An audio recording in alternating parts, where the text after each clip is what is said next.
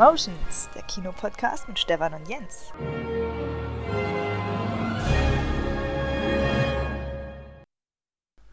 Jens. Stefan.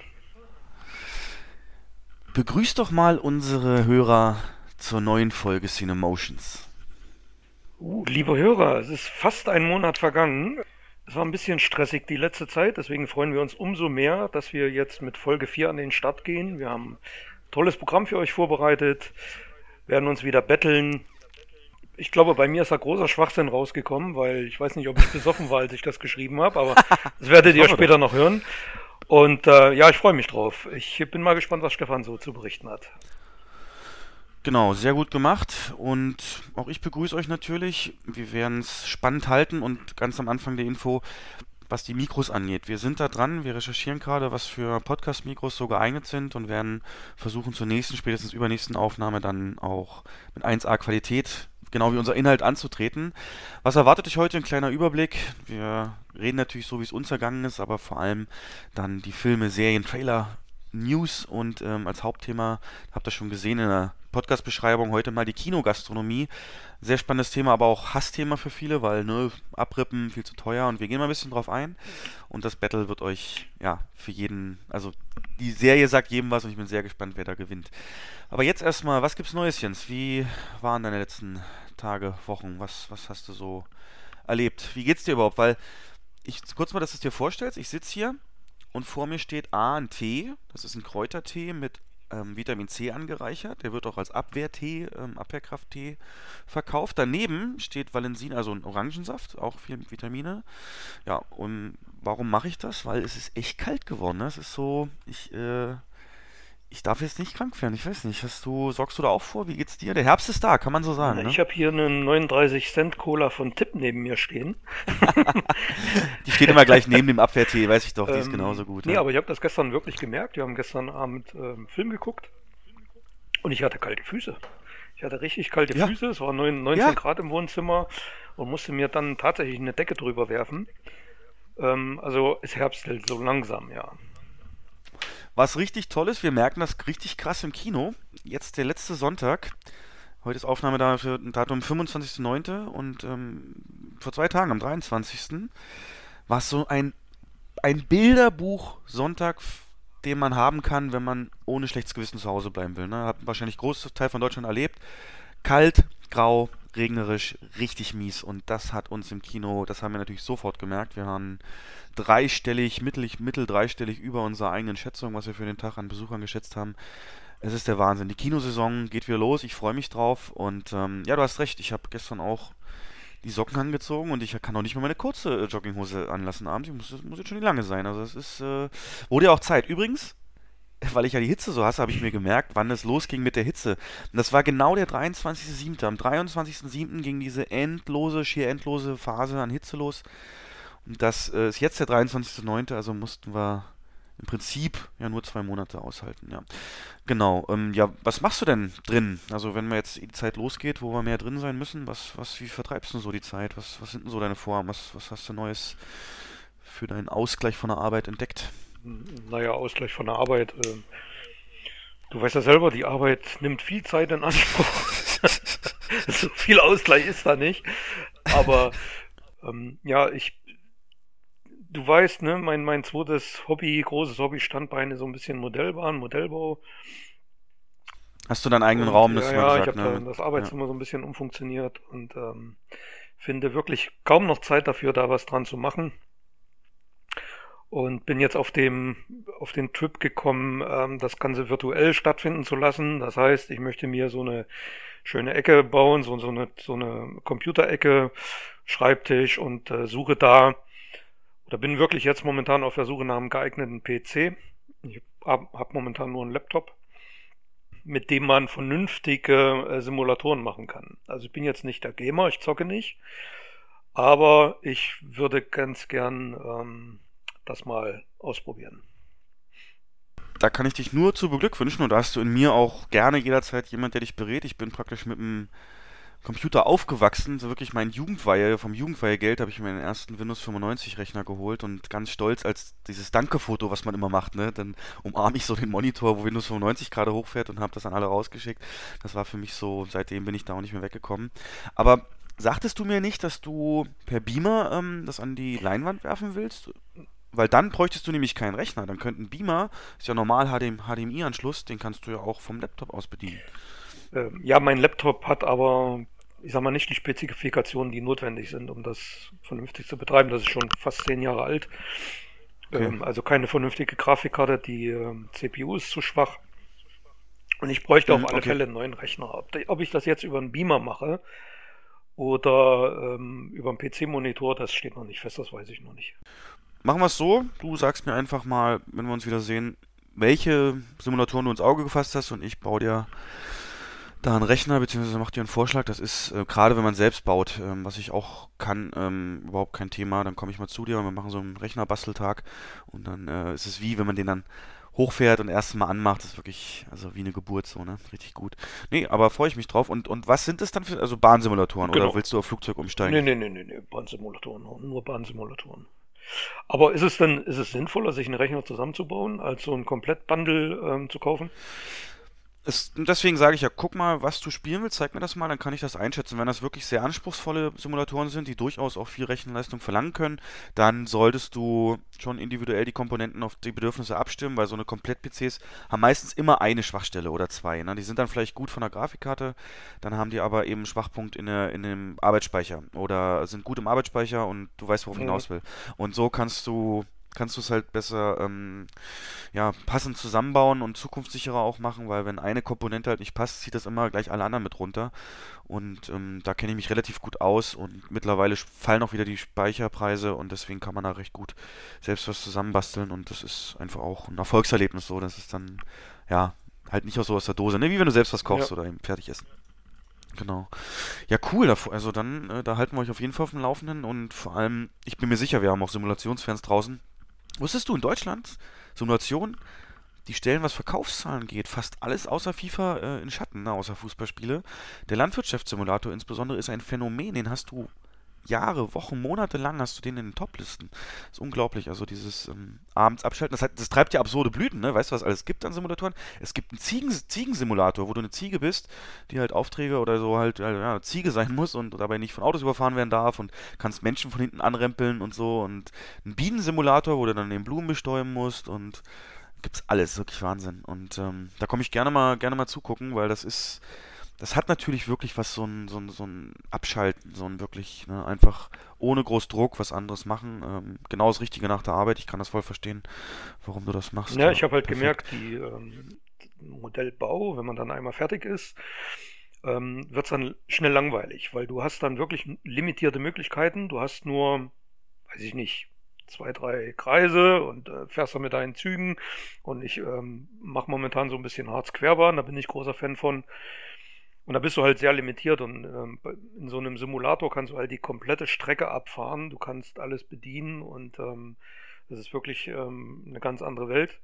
Ich habe da die letzten zwei, drei Wochen abends damit verbracht, YouTube-Videos zu gucken und äh, bin da ziemlich ja. angefixt. Von Simulatoren. Okay, ja, ja, ja. Auf jeden Fall macht das. Ähm, Ansonsten wäre es ja eigentlich nur ein Platzproblem, ne? Du könntest ja genau. locker auch ja, weg ja, von ja. der Harzbahn und dann, genau. Gut, ähm, da bin ich dir schon, na, das heißt einen Schritt voraus, aber habe ich ja erzählt, Computerhistorie äh, und ich habe die letzten Wochen genutzt, so ein bisschen mein Wohnzimmer winterfest zu machen, wo es ja halt wirklich auch ohne schlechtes Gewissen, wie gesagt, es möglich ist, drin zu sein und zu zocken und Podcast zu schneiden und was man halt so macht. Und da habe ich mir, ähm, ja, so unspektakulär wie es klingt, aber einen Drehstuhl geholt. Und zwar wirklich nicht günstig. Ähm, wirklich einen, der, der wirklich in alle Richtungen die Armlehne verstellen kann und eben ergonomisch geformt ist und so weiter. Das ist, war wirklich eine, viel investiert, aber das ist das Gemütlichste, was ich habe. Der hat auch so ein weil gerade wenn du dann länger auch am Rechner sitzt, darfst du den Stuhl nicht unterschätzen. Ähm, ich habe dann auch darauf geachtet, dass der so in der, in der, Lordosengegend ähm, kannst du den, kannst du Widerstand rausdrehen, weißt du, so in dieser, in der unteren Körperhälfte, so, ähm, beim Becken ungefähr, wenn du da auf die Wirbelsäulenstelle gehst, das kennst du doch, da, was haben auch Massagestühle da. Und dann kannst du da einen Widerstand machen, dann ist es wesentlich gemütlicher. Ähm, die Lehne ist endlich hoch genug und, und breit genug, um Schulter und alles aufzunehmen. Das klingt jetzt alles wahrscheinlich total weird, aber das war mir immer so wichtig, weil du hast halt irgendwann auch Rückenschmerzen bekommen bei den Ikea-Stühlen oder so. Unterschätzt das nicht, wollte ich sagen. Also am besten baust du dir dann wirklich so einen großen Sessel und holst dir dieses ähm, Nerdtech-Dingens, was ich dir empfohlen habe. das war so ein, das ist so ein Aufbau, so ein Schaumstoffwürfel sind das, zwei, zwei kurze, ein ganz langer, die man halt neben sich und quer vor das sich Ding legt. für die Couch, halt, meinst du jetzt? Ja, genau. Weil dann könntest du auch eine Art Sessel dich davor, äh, wenn du einen Beamer vor allem nimmst, äh, nutzen und dann wirklich dich fühlen wie in einem Führerstand auf jeden Fall. Dann habe ich mir, Beleuchtung ist mir wichtig. Du hast ja, glaube ich, einen Ambilight-Fernseher, ja. ne? Mhm. Ja, ich habe das jetzt halt billig nachgemacht, so mit äh, LED-Streifen, aber es funktioniert auch hervorragend, so wenn man die dann die Farben wechseln lässt. Passt zwar nicht zwingend immer zu den Filmen, aber es, es ist schon was anderes, wenn der Fernseher von hinten auch Licht hat, genauso Schreibtisch und so eine Samsung-Leuchte mit 50 Millionen Farben hier hinterm Computermonitor. Das ist gerade so wichtig, weil es eben ja auch ähm, so schnell dunkel wird. Und ähm, so habe ich, glaube ich, jetzt langsam so ein komplettes, ja, ähm, kompletten, kompletten Aufbau hier für, mein, für die Winterzeit. Was ich aber auf jeden Fall, das wollte ich auch noch sagen, was ich gemacht habe, ähm, ich, ich gucke ja nicht nur gerne Filme, ich bin ja auch so, ich sehe mich ja auch insgeheim in Hollywood. Ne? Also wenn ich nicht im Kino arbeiten würde, wäre ich sicherlich in Hollywood.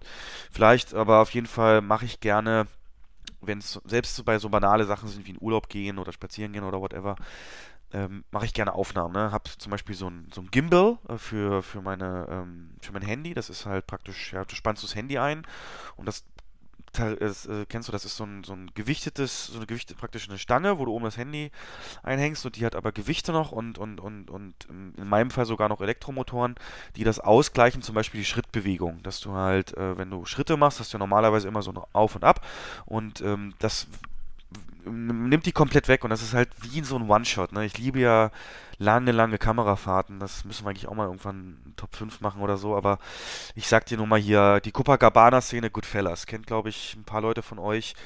Äh, Michael Ballhaus, da noch der Regisseur, äh, der Kameramann, der Stammkameramann von Scorsese. Weißt du, was ich meine? Goodfellas, wo sie in diese Kneipe reingehen, durch die Küche erst. Und das ist ja so fantastisch Hab gemacht. Ich gestern, auch nee, vorgestern erst gesehen, den Film. Oh, geil. Habe ich gar nicht drauf geschrieben, aber ja, durch Zufall. Und, mhm.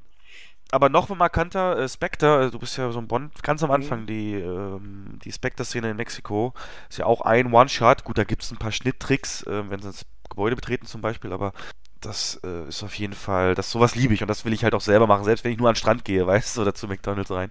Und dann ähm, kann ich das dann hinterher, schneide ich das in so einem Videoprogramm. Und da habe ich jetzt den Next Step gemacht und habe mir eine Mini-Drohne geholt. Drohnen schon eh immer so ein bisschen geliebäugelt, aber mit den ganz teuren hier, Mavic, DJI, ähm, 1200 Euro oder what, dachte ich mir, naja, vielleicht ist es ja auch nicht so das Wahre und dann fängst du erstmal klein an und habe das auch gemacht und zwar habe ich den Tipp für das Modell aus einem anderen Podcast, ja, ich podcaste fremd, sorry, aber und zwar gibt es den Nerd Talk Podcast, nerdtalk.de, äh, höre ich mittlerweile nicht mehr, nicht mehr regelmäßig, aber früher ständig und ähm, reden auch über Kino ganz viel und da gibt es einen Podcaster, der hat das eben erzählt und äh, der hat sich die Ryzen Tello, ja, R-Y-Z-E-N Tello geholt. Das ist halt wirklich eine, noch eine Drohne in der Kategorie Spielzeug, hm, also unter 800 Gramm das Ding ist, dass du über 800 Gramm tatsächlich irgendeine Art von Genehmigung auch brauchst. Und ähm, das wollte ich nicht alles machen, diesen ganzen Aufwand. Ich weiß gar nicht, hat man nicht sogar mal von Drohnenführerschein geredet? Mir auch egal. Auf jeden Fall hat, ähm, ist die wirklich klein. Also stell dir vor, maximal Handfläche. Ja, nicht mal die Finger, aber nur Handfläche. Ähm, macht aber trotzdem 720 ähm, 720p Aufnahmen und hat auch verschiedene Modi halt einprogrammiert. Du kannst zum Beispiel in die Luft werfen, dann schwebt sie direkt und dann kannst du so einen Knopf drücken und dann fährt die rückwärts weg nach oben. Also du kannst dann zum Beispiel in die Kamera was sagen, so, hallo, heute zeige ich euch Jens Haus oder so. Und dann stehen wir vor deinem Haus und dann klicke ich den Knopf und dann fliegt die von uns beiden, die gerade noch die Moderation gemacht haben, nach oben weg und man sieht dann ein Haus in der Totalen. Und das ist wirklich mein Ding so und da möchte ich jetzt viel mit experimentieren. Also werde ich, ähm, wenn das Wetter dann passt, doch auch rauskommen und das machen und da bin ich richtig stolz. Ich habe die ersten paar Gehversuche schon gemacht und ich sag dir, dreidimensional denken ist äh, nicht meins. Also mit rückwärts, vorwärts, runter, hoch gleichzeitig. Ich bin ein paar Mal gegen die Wände, war bei Kollegen, habe es erstmal in, in der Wohnung probiert gegen die Wände geflogen. Also, puh, ja, gibt schon, gibt schon einfacheres. Aber ja, das war so ein kleines Herzensprojekt, Herzenswunsch von mir. Und ja, jetzt, jetzt ist es soweit. Freue ich mich sehr drauf. Also, das ist so, ja, ein bisschen im Kommerz gefrönt, kann man sagen. Das ist so bei mir passiert. Ja. Ja. Hast du auch irgendwie noch? Also ich kenne mich mit den Dingern überhaupt gar nicht aus. Hast du, da hast du im Prinzip einen Speicherchip drin oder so? Nee, tatsächlich hat die Drohne, die musst du dir vorstellen, wie ein, wie ein Handy äh, mit mobilen Hotspot. Das kennst du ja, ne? Du kannst ja bei deinem Handy mo mobilen Hotspot aufmachen und dann hast du WLAN. So, und genau das macht die Drohne. Wenn du sie anmachst, sendet die ein WLAN aus. Das muss dein Handy empfangen. Dann gibt es natürlich eine App entsprechend. Und sobald die App sich mit dem WLAN von der Drohne verbunden hat, siehst du halt, was die Drohne sieht und hast die ganzen Steuerungseinheiten. Ich habe mir auch noch so ein kleines Gamepad geholt, wo du oben den, das Handy einspannst, wo du dann wirklich auch mit, mit Pads und so äh, steuern kannst. Und wenn du dann auf Foto drückst, die Taste für Foto, dann wird das direkt auf dem Handy gespeichert. Genau. Ach so, okay. Und Mhm. auch das, ja, durch WLAN wird das Mhm. halt direkt übertragen praktisch. Ja, ja, ja. Genau, und ähm, da werden Aufnahmen, ich habe ja vor, habe ich äh, dir schon mal erzählt, aber euch noch nicht, draußen, ich möchte ja unbedingt mal für unsere Weihnachtsfeier im Kino, möchte ich so ein kleines, so ein, naja, nicht Imagefilm, aber so einen kleinen Just for Fun Spaß-Kurzfilm machen, ja, wo wir so völlig übertriebene Situationen darstellen, die halt täglich sind, aber eben ja, so wie eben eine verrückte Reise äh, in einem verrückten Flugzeug oder wie das heißt. Und so Witze machen, die eigentlich normale Situationen halt völlig überziehen. Und da aber auch, was jetzt gerade den Anfang angeht, so ein paar Panoramen oder wenn Szenenwechsel sind, möchte ich halt ähm, auf so einen Shot von der Drohne schalten. Weißt du, wie bei gute Zeiten, schlechte Zeiten, da kommt doch immer, wenn sich ein Drehort ändert, hat man noch dann kurz einen Totale, beispielsweise von Berliner Dächern oder so. Und äh, genau, das äh, möchte ich damit umsetzen, aber natürlich auch den nächsten Urlaub. Ach so, das wäre das nächste, genau. Ich habe ja noch Urlaub, du auch, glaube ich. Ähm, Genau, du machst den, glaube ich, im November oder Dezember. Und ich habe jetzt Ende Oktober Urlaub. Und ich habe mir in den Kopf gesetzt, ich möchte wahrscheinlich nach London, weil London ist ja auch eine Stadt mit unglaublich vielen Filming-Locations. Und da möchte ich so ein bisschen in so einem Städtetrip, der sie aber im Fokus immer diese Filming-Locations hat, das halt machen und da eventuell die auch schon zum Einsatz bringen. Wobei ich aber glaube oder relativ sicher, dass Drohnen in Großstädten nicht so gerne gesehen sind oder sogar verboten sind. Also letztes Jahr in New York zum Beispiel habe ich nicht eine gesehen, was ja eigentlich aber perfekt wäre, diese Stadt und diese Straßenschluchten. Ähm, ich glaube, das ist stark reguliert. Habe zwar nirgendwo Schilder gesehen, keine Drohnen, aber ich glaube, ähm, das, da kommt da ganz schnell auch jemand an. Und gerade London ist ja komplett überwacht, so Kameras und viele Polizisten. Ja, aber unabhängig davon nehme ich dann halt mein normales Handy und stehe dann vor 221 Baker Street, was zu welchem Film gehört? Zu James Bond. Oh Gott, bist du schlecht. Bakers, na klar, wieso nicht? 221b Baker warte, Street warte, ist ähm, warte, der andere englische Detektiv. Ähm, ähm, ähm, ähm, ähm, ähm, das ist äh, Sherlock Holmes. Sorry, sorry, ah, sorry, gut, sorry. komm. ja, ja, Ich- kein Problem. Gut Ihr habt das jetzt verwechselt. Ja, genau. Das Aber das war gibt's ja da wirklich. Number 10. So. Downing Street Number 10. Übrigens genau neben der Downing Street Number 10 ist das Kriegsmuseum und direkt neben dem Kriegsmuseum ist diese Millennium Bridge oder in der Nähe. Das ist die Brücke, wo ähm, Tom Cruise rüber g- gelaufen ist, als er Henry Cavill verfolgt hat. Und auch in dieses, Ge in Mission Impossible Fallout, auch in dieses Gebäude, wo dann Cavill reingegangen ist, mit diesem hohen Turm in der Mitte. Das weiß ich auch schon, wo das ist, habe ich mir alles schon so rausgesucht.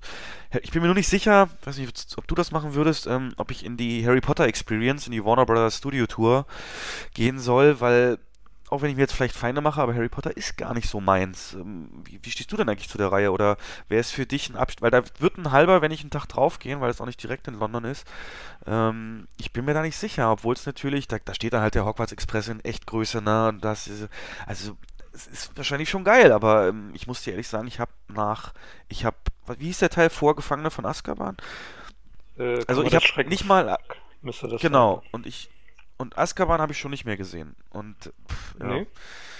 Nee, ich habe Harry Potter nie zu Ende geguckt und deswegen, weiß nicht, würde dich das reizen? Würde mich reizen. Also ich muss ganz ehrlich sagen, ich bin jetzt kein Buchleser, aber ich habe sogar Harry Potter gelesen und habe alle Filme gesehen. Ähm, Das war damals ein Riesenereignis, als sie im Kino, als der erste im Kino lief, 2001. Und da ich sowieso ein riesen Fantasy-Film-Fan bin, ähm, habe ich natürlich auch die Harry Potter-Filme im Regal stehen und ich würde es mir tatsächlich angucken. Aber das ist wahrscheinlich dann nur Potter, ne? Also das ist ja. Nur, ja, ja. Aber, aber halt extrem, alles, wirklich alles. Aber muss ich gucken. Ich, ähm, es hat ja London an sich hat ja auch ein Filmmuseum, wo es dann zum Beispiel sämtliche James Bond Exponate gibt. Das würde mich wahrscheinlich mehr reizen. Warte mal, mein Vater ruft gerade an. So, das war mein Vater, der ein Reisebüro hat und ähm, den habe ich schon gesagt, er soll mir mal ein Angebot machen für London. Und ähm, hat aber gesagt, uh, London, also das ist halt preis-leistungstechnisch echt scheiße. Ähm, also speziell preistechnisch und ähm, kannst du nicht, nicht mal mit New York vergleichen, ne? New York ist dagegen Schnäppchen. Und ich war da halt ewig nicht mehr. Ich war da einmal als Kind irgendwie mit 14 oder so. Und jetzt, ja, dachte ich mir halt so ein Städtetrip. Ich war dieses Jahr schon mal am Strand, ich muss das nicht nochmal haben. Und jetzt hat er mir halt gerade gesagt, es gibt ja dafür auch Seiten, kann ich allen auch empfehlen. Der hat gerade speziell www.filmtourismus.de empfohlen. Und die Seite nutze ich auch intensiv, um mir da Inspiration zu holen. Aber da gibt es ganz viele, also man kann sich da nicht nur auf eine verlassen. Ja, und jetzt hat er halt gerade noch Prag reingeworfen. Ähm, Habe ich auch schon viel gehört. Warst du schon mal in mhm. Prag? Das ist aber schon ewig her. Okay. Ja, das war kurz nach der Wende. Da wurde so ein, ja, okay, da wird sich viel... Game of Thrones ist ja, ist ja eher Malta und Dubrovnik und so, ne? Das habe ich aber, wie gesagt, ja auch nicht gesehen. Ähm, sagt mir meine Schwester immer wieder, guck dir das endlich an. Ja, werde ich vielleicht machen für die nächste, nächste, nächste Staffel, aber ach, schwierig. Ja gut, aber ich will jetzt nicht über meinen privaten Urlaub hier nur labern, ähm, aber der Filmbezug steht und die Fotos werde ich auf jeden Fall auch auf der Seite dann posten. Ich habe übrigens die New York-Bilder, die ich gemacht habe, auch auf unserer Seite gepostet per Facebook und das kam sehr gut an. Also da haben wirklich viele Leute gesagt, geile Bilder und das ist halt für mich, wie ich auch geschrieben habe, wirklich also Filme holen einen aus dem Alltag raus und der Alltag kann dann aber auch in die Filme reinholen, wenn man eben so eine Locations vor sich hat. Für mich ist das Gänsehaut pur, vor irgendwas zu stehen, wo beispielsweise dann schon, keine Ahnung, James Bond stand oder so. Und äh, genau. Hast du da noch Tipps? Was würdest du da machen? Wahrscheinlich äh, so Städtereisen. Ähm, hast du da eine Empfehlung?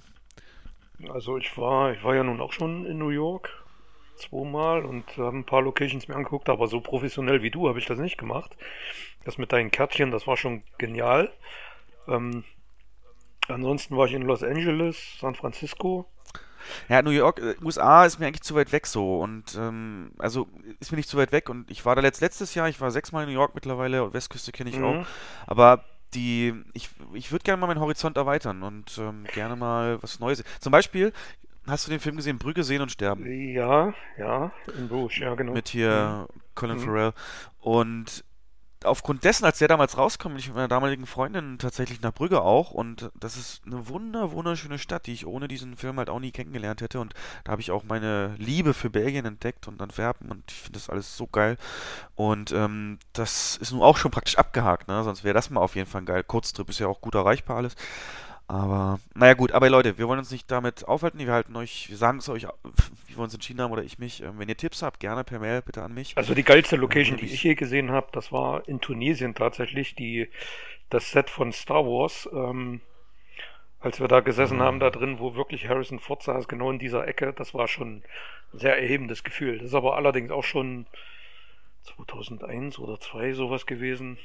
Schon ein paar Jahre her. Ich weiß gar nicht, ob, die, ob das ja. jetzt noch existiert. Ja, ja, gibt's noch. Das wird sogar gepflegt. Ähm, da gibt's äh, Spendenkonto, was du und, und, und so Charity-Sachen, damit das erhalten bleibt. Und äh, gibt sogar eine Website Save the Last Homestead. Ähm, und das, das kannst du dann spenden, wenn du willst. Ja, aber ich glaube, da kommt man doch nicht so einfach hin. Das ist doch in der Mitte von Tunesien. Das ist, ne? ja, nicht, nicht das ist eine weite Fahrt gewesen. Aber wir haben da wirklich so eine Zwei-Tage-Fahrt gemacht. Ja, das wäre es mir nicht ja. wert, glaube ich. Aber bring mal die Fotos mit. Das kann ich gerne machen, ja. Gut, ähm, ja, da tut sich ja einiges. Ich freue mich auf jeden Fall drauf. Und dann geht ja auch schon die Weihnachtssaison los mit vielen tollen Filmen, die rauskommen werden. Aber viele sind auch schon rausgekommen. Wir haben selber ein paar Sachen geguckt. Und erzählen wir einfach mal. Ähm, ich glaube, wir können anfangen mit Predator Upgrade, weil den haben wir beide nee, gesehen. Ich nicht. What? Hast du noch nicht nachgeholt? Nee. Was geht denn mit Na, dir? Ich, Stefan, so... da gibt es jemanden, der gibt mir nur Spätdienste. Nein, das war so. Spaß. Nee, ich habe es wirklich noch nicht geschafft, aber steht noch auf der Liste. Okay, okay. Soll ich damit anfangen? Mach, fang an, ja. Also, ich weiß, also wahrscheinlich sind wir uns einig, dass Predator von John McTiernan ein absolut ungeschlagener Film seines Genres ist und bis heute immer wieder zum Gucken einlädt und nichts und super gut gealtert ist und mit auch zu den Top-Action-Filmen zählen muss, wenn man die aufzählt, oder? Siehst du es anders? Absoluter moderner Klassiker, würde ich sagen. Also. Ja. ja.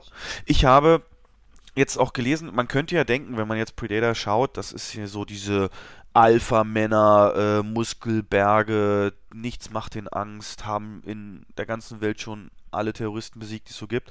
Und dann gibt es auf einmal da eben diese Bedrohung, die einen nach dem anderen ausschaltet und wo sogar die Angst kriegen. Das ist natürlich erstmal eine super Prämisse, aber ich habe jetzt die Theorie gelesen, eigentlich ist Predator kein Actionfilm, der erste, äh, in dem Sinne, sondern es ist eigentlich ein ganz klassischer ähm, zehn kleine Jägermeister ähm, Horrorsblätter, äh, ähm, Horrorfilm. Denn äh, die Prämisse ist nichts anderes als nimm jeden x-beliebigen 90er Jahre Scream, ich weiß, was du letzten Sommer getan hast, oder ähm, Jugendliche am Strandhaus und auf einmal kommt ein Killer und nimmt einen nach dem anderen raus. Das ist ja im Prinzip nur das, nur eben statt hübschen College Girls und Boys mit diesen Supersoldaten praktisch. Ähm, wenn man das so betrachtet, kriegt ja nochmal eine ganz andere Ebene der Film und das finde ich auch so. Im Prinzip ist das genau so, ne? Die haben, im Prinzip haben die alle Spaß, weil die, merkst ja an der, an der Szene da, wo sie das Dorf ausräuchern, die, die machen ja Sprüche und das ist ja alles so, das ist ja so praktisch Boy, Bo, äh, Boyband-Ausflug mhm. so oder, oder in dem Fall Marine-Ausflug und auf einmal kommt da eben so ein Killer. Es können, stell dir vor, das wäre jetzt ein Scream-Masken-Killer. Ne, das wäre nicht genau das gleiche. Finde ich faszinierend. Und wusstest du, das hat mich auch komplett umgehauen, weil ich mir zu Predator viel durchgelesen habe nachher, nach dem Gucken des neuen, äh, dass die Szene, wo sie dieses Dorf aus, ausnehmen und besiegen, wo die Terroristen halt sind, dass das die einzige Sequenz ist in dem Film, die nicht von John McTiernan gedreht wurde, sondern das hat er dem Second Unit Director überlassen. Und wenn du jetzt dir das nochmal in Erinnerung rufst, muss dir klar sein oder wird es einem wie Schuppen von Augen fallen, dass diese stilistisch, tonal ganz anders ist als der Rest vom Film. Und das, als ich das gelesen habe, war ich, ja, hat er recht das sieht man definitiv, weil diese Szene unterscheidet sich doch im Prinzip von nichts von B-Movies dieser Action-Genres, die in den 80er, 90ern auch zuhauf gedreht wurden. Da waren klobige Schnitte, da waren komische Kameraperspektiven, das war das und wenn du dann den Rest des Films dagegen hältst, dann merkst du einmal wieder den Genius von John McTiernan. Also fand ich eine, eine interessante Info, ja. Aber zum Film selber, Predator Upgrade, ich feiere ihn. Ich feiere ihn für das, was er sein will. Ich bin aber mit mir am Hadern, warum ich ihn so toll finde und die sämtliche Kritiken und Presse den so verreißen. Also, für die es nicht gelesen haben, Predator Upgrade, der ähm, neueste Film mit dem Predator-Franchise, gedreht von Shane Black. Shane Black unter anderem Schauspieler auch im allerersten Predator, wo man also sagen müsste, hey, der muss wissen, worauf es ankommt, er weiß genau, wie es läuft. Und hat dann einen Film gemacht, der in einer modernen Zeit spielt halt und, und auch wieder eine Gruppe von, von ja, besonderen Charakteren zusammenführt. Die, in dem Fall sind es meistens Ex-Militär, Knackis, ähm, alle, die irgendwie was auch ja, ein bisschen auch psychisch einen teilweise an der Klatsche haben. Ähm, mit der Leadfigur, äh, die, die, der, der eben Predator Raumschiffabsturz erlebt hat bei einem Auslandseinsatz und deswegen aus dem Verkehr gezogen werden soll, weil er niemand davon erzählen soll und die treffen alle beim Gefangenentransport aufeinander und der Predator ist dann eben auch da und verfolgt die, beziehungsweise sucht er in Wirklichkeit was anderes. Und das ist eben der Clou dieses Films. Ähm, dieser Predator, der was sucht, wird von einem weiteren Predator gejagt, der dann nochmal größer, stärker, fieser, gemeiner ist. Ja, und am Ende wird auch aufgelöst, was das war, was er gesucht hat. Ähm, ja. Und ich muss sagen, ich hatte eine Menge Spaß. Und ich habe wirklich ehrlichen Spaß empfunden. Es war witzig. Ich war, muss ich zugeben, mit sieben Kollegen im, im Kino und einer davon, der hat so eine extrem laute, ansteckende Lache und der lacht, lässt sich auch sehr leicht zum Lachen bringen. Und der hat dann halt auch immer losgefeiert und das ganze Kino dann animiert und mich auch. Und, aber teilweise waren die Sprüche richtig lustig. Ich meine, das ist kein hochwertiger Humor. Das ist, da gibt's, ich sag mal nur so, es gibt einen, der hat als Gimmick, dass er Tourette hat. Okay, weißt du, worauf es hinausläuft? und äh, davon kommen halt einige Witze, aber ich finde die gut platziert, gut getimt. Und ähm, einen Witz treiben sie dann auch weiter, ähm, so ein bisschen äh, geht er halt los, denkst okay, war witzig, aber dann machen sie nochmal zweimal weiter und das funktioniert auch. Also da konnte ich mich gut mit amüsieren. Die Action-Szenen haben es echt in sich, wobei die zweigeteilt sind. Es gibt so eine Szene indoor, ähm, in so einem Labor, wo der wo ein Predator gegen Menschen kämpft. Das ist tatsächlich halt auch mit, einer, einem Kostüm gedreht worden. Und das siehst du auch. Das ist eine richtig smooth Kameraarbeit, die da rumfährt. Das sind tolle. Jetzt, also stell dir vor, so ein bisschen Expendables, A, von der Gewalt her, hm, aber, aber ein bisschen qualitativer noch in, in den Kamera und, und, und praktisch Blocking, was man sieht, was man nicht sieht im Kamerashot. Ähm, das ist da, finde ich, gut gemacht worden und hat mir richtig Laune gemacht. Dann gibt es aber auch Outdoor-Kämpfe. Die sind dann CGI Predator, das, siehst du leider. Und das ist bei weitem nicht mehr mit diesem Impact versehen. Mhm. hat mir aber trotzdem Spaß gemacht. Aber ich gebe zu, auch ich komme nicht umhin zu sagen, also die Prämisse, äh, was die Predator, wie die sich upgraden wollen im Rahmen der Menschheit und warum es gerade jetzt ist und auch teilweise mit den Predator-Hunden. Es gibt Predator-Hunde, Jagdhunde, ähm, wie da, die da so eine Zeit lang eine Rolle spielen. Das, das war schon mega. Das war schon, das war schon, das war schon schlecht. Ähm, aber kann ich drüber wegsehen. Und deswegen, äh, vielleicht mal eine Grundsatzdiskussion jetzt. Wenn man sagt innerhalb von so einer Kritik, für das, was ein Film sein will, oder für so einen Kopf aus Film, war es lustig, war es okay, hat mir Spaß gemacht. Ist das legitim? Weil ich höre immer öfter, ähm, immer öfter die Bemerkung von Kritikern oder auch im Internet, dass das keine Ausrede sein kann dafür, dass ein Film schlecht ist. Hm, wie siehst du das? Wenn man wenn man jetzt mit dieser Einstellung im reingeht, ich will nur genau das, dumme Witze, dumme Sprüche, Action und, und dann, ich meine, der ist wirklich, vom objektiv gesehen ist er halt hardcore schlecht, insbesondere die Story und ich weiß auch warum, insbesondere beim dritten Akt hat das Studio unglaublich viel drin rumgemäst, rumge sich eingeschaltet und Dinge verlangt und Nachdrehs waren unglaublich intensiv. Das sieht man leider auch und das ist auf keinen Fall Shane Blacksmith. Aber solange die ersten zwei Drittel, die funktionieren irgendwie und muss sagen, keine Ahnung, ich, ich, ich will, also, ich kann ihn empfehlen, aber ich kann auch verstehen, wenn ihn jemand total Grütze findet. Also ist das für dich legitim, wenn man so innerhalb von einer Kritik sagt, für das, was es sein will, passt es oder das Ist, na klar, es ist legitim. Es gibt auch, es gibt wirklich viele, ich sag mal, viele gute, schlechte Filme. ähm, ja, man, zum Beispiel, was würde noch einfallen in der Kategorie? Ach, das jede Menge klassische Science-Fiction-Filme, die ich mir heute noch reinziehe, die wirklich aus heutiger Sicht totaler Mumpitz und Schwachsinn sind, die aber trotzdem riesen Spaß machen. Und äh, Flash Gordon zum Beispiel ist so ein absoluter Trash-Film aus von 1980. Ja. Ähm, aber Kult. Oder guck dir mal, wie viele, wie viele Leute sich Sharknado reinziehen. Die feiern diesen Rotz mhm. ja richtig ab. Ich sage jetzt bewusst Rotz, weil es wirklich Müll ist. Aber aber der, der weiß aber, dass er Richtig, Müll ist. genau. Ja, das ist, das weiß Predator nicht. Das ja, das sagen. ist die Frage. Die Frage ist, ähm, nimmt sich der Film selbst ernst oder halt nicht? Ich finde, das ist, das äh, ist wirklich wichtig. Ist der Humor unfreiwillig oder ist er, ist er gut gesetzt? Nee. Ähm, der Humor ist so geschrieben, er will, glaube ich, auch ernst genommen werden, aber er weiß auch, dass er den ersten nicht erreichen kann und, glaube ich, geht deswegen bewusst auch diese Schiene. Mhm. Aber er, er, ist kein Trash und das weiß er auch. Ich habe ich hab halt wirklich, ich habe den kompletten Film jetzt noch nicht gesehen, sondern nur so ein paar Minuten. Ich habe wirklich gelesen, dass der Humor den Film kaputt macht. Ähm, dass er deplatziert wirkt, dass er zu over the top ist und ähm, ein Spruch nach dem ja. anderen und dass das alles zu sehr ja. wirklich klischeehaft auf Humor getrimmt ist, mhm. aber ja, ist definitiv, definitiv. Aber es, ich, mir hat es gefallen. Also ja. Also ich glaube, wenn ich den alleine geguckt hätte, hätte ich den wesentlich schlechter auch eingestuft. Und das darf doch aber eigentlich kein Kriterium sein für eine Filmbewertung, ob der eben in einer Gruppe anders wirkt als alleine, oder? Bist du dir sicher, dass er, wenn du den jetzt nochmal zu Hause guckst auf Blue, ähm, dass es dir dann nicht mehr so gut ja. gefällt, oder? Ich glaube, mir wird schon was fehlen, wenn da irgendeiner ist, mit dem ich mitlachen Gut, das kann. stimmt, ja. Glaube ich schon. Das ist, glaube ich, wie Mama Mia so ein bisschen ja, genau. eben auch.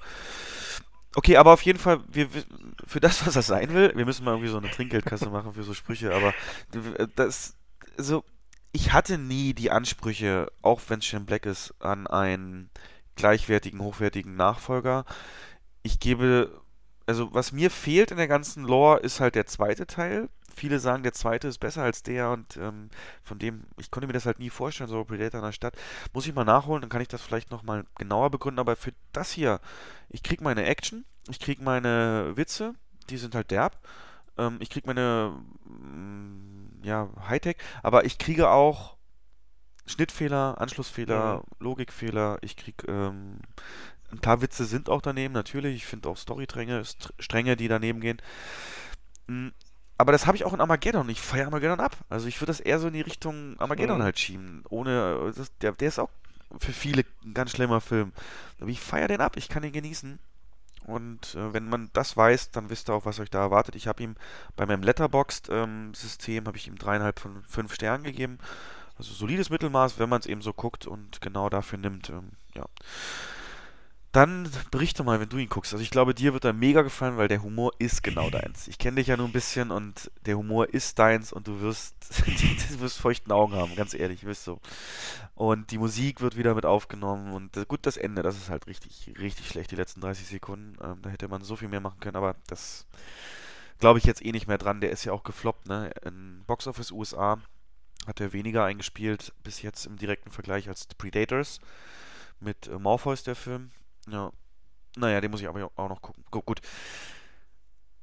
Also, Predator-Fans können enttäuscht werden, alle anderen schauen Probe, so dass ich es mal hängen. Hm, ich gehe mal schneller durch. Dann habe ich im Rahmen des bald startenden Unglaublichen 2 hm, den Unglaublichen 1 endlich mal geschaut, kannte ich auch noch nicht. Fand ich angenehm, habe ich ja Netflix Sonntag so weggeguckt, war okay. Hm, nicht jetzt kein Meisterwerk so für mich und diese Wahnsinns-Einspielergebnisse kann ich jetzt nicht nachvollziehen. Wahrscheinlich war es in den USA nur der richtige Film am richtigen Zeitpunkt. Und auch bei uns kommt er ja jetzt ähm, in zwei Tagen am 27., wo ich glaube, da ist genug Zeit vergangen nach Hotel Transsilvanien, dass genau diese Animationslücke perfekt bedient wird durch den. Und da erwarten wir auch einiges an Gästen durch die Ferienfeiertage. Mhm. Aber ja, du, typische Message so Superhelden, kennst du die Story, dürfen, sollen ihre, ja, ein bisschen wie Avengers, ne? Die sollen ihre Kräfte nicht un unkontrolliert ausleben, müssen im Vergeborgenen leben und ja, ich fand's okay. Mhm. Also ich habe ich hab den ja auch vor ein paar Jahren gesehen. Ich bin kein großer Pixar-Fan, muss ich sagen. Ähm, aber das ist einer der besseren Pixar-Filme, finde ich. Die Unglaublichen. Sag mal einen schlechteren.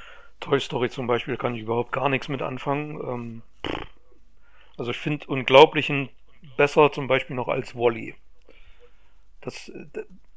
Äh, ja, ja, könnte ich mitgehen. Hm. Ja. Aber das ist trotzdem beides auf hohem Niveau Absolut, und da ja. bei Pixar weißt du, was du Klar. bekommst. Hm, was ich halt sagen muss, aus der Perspektive von einem Erwachsenen, war der Film, hatte doch einige derbe Anspielungen, ja. finde ich. Und Pixar macht das ja generell gerne. Da gibt da diese Szene, wo er sich so ein bisschen aufpumpt wieder und, und ein bisschen fitter werden will. Oder wieder Blut geleckt hat und Missionen kriegt. Und da will er dann immer aus dem Haus gehen und in so einer Montageszene siehst du halt wie immer wieder Elastigirl sie ihn halt zurückholt und die Tour wieder kurz zufällt und du weißt halt genau als Erwachsener, was passiert. Als Kind frage ich mich so, was denkst du dann? Was, warum holst du ihn zurück? Gibt es ihm nochmal irgendwie ein Toastbrot oder wie, was läuft da? Und generell, die Idee des Elastigirl ist natürlich, ja, für einen Erwachsenen, ne? die, die, die Möglichkeiten sind schon unendlich. Ja, aber okay. Ähm, ansonsten bin ich so gespannt. Den zweiten, übrigens fand ich es interessant, wir haben den ja gesneakt, den zweiten Teil, der lief in der Sneak.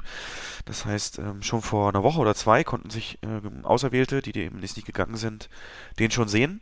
Und ich fand es faszinierend, dass die allerersten Szenen exakt dieselben sind vom Ende des, äh, des ersten. Das ist ein schöner, schöner, schöner Touch, dass er da dieses, also es wird nahtlos weitergehen. Das finde ich, finde ich klasse.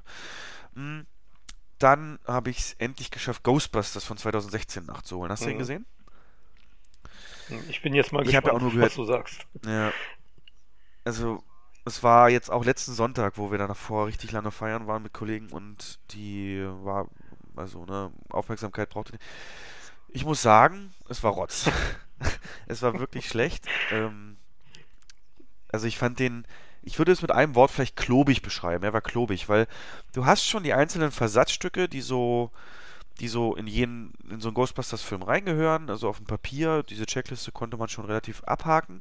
Aber wie das zusammengefügt wurde und wie das sich dann ausgespielt hat, fand ich ganz schlimm zum Angucken, weil es war so unbeholfen, würde ich vielleicht auch nennen. Es war nicht so aus einem Guss. Es ist ganz schwer jetzt natürlich für jemanden, der den Film nicht gesehen hat, aber es war wirklich, als würde man so eine Liste abhaken. Oh, wir brauchen noch den ähm, dusseligen Assistenten, aber diesmal machen wir ihn männlich, weil es ist ja alles umgekehrt.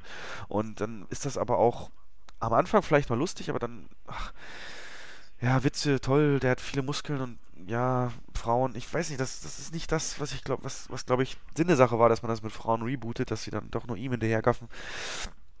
Ähm, ich finde die Schauspieler okay, also die Schwarze war für mich nur nervig, äh, aber äh, die Kate McKinnon, glaube ich, ist das, ne? Nicht die Blonde, sondern diese Brünette. Die, nee, das ist nicht ähm, Kate McKinnon. Die äh, Blonde ist Kate McKinnon. Die. Brünette ist, ähm, oh, wie heißt sie jetzt? Ich weiß, wen du meinst. Ja, wir haben doch hier einen Rechercheauftrag, das will ich ah. gerade mal googeln. Der Name wird auf jeden Fall bekannt vorkommen. Äh, die spielt in den ganzen Fight-Komödien mit. Kristen yes, Wiig. genau. Ja, äh, äh, äh, genau, die fand ich noch am, am angenehmsten zuzuschauen.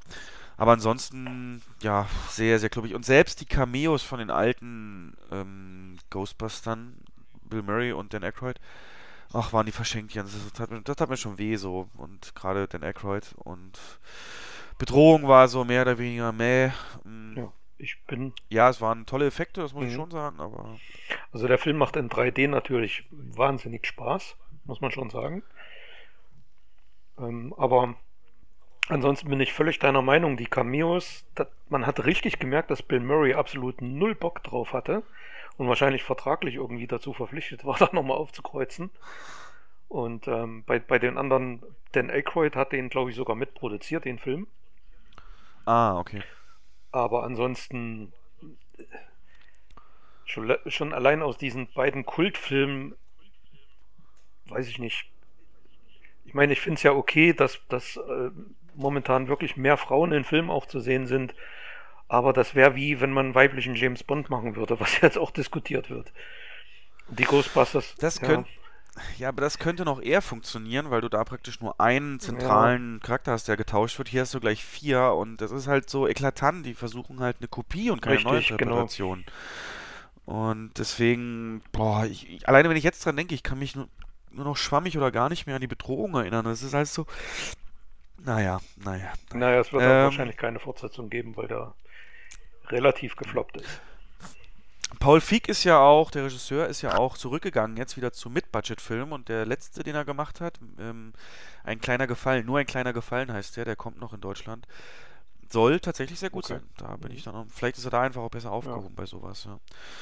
Mm, und sind wir uns einig, der einzige Film, den man mit Frauen nochmal neu drehen sollte, ist Brokeback Mountain.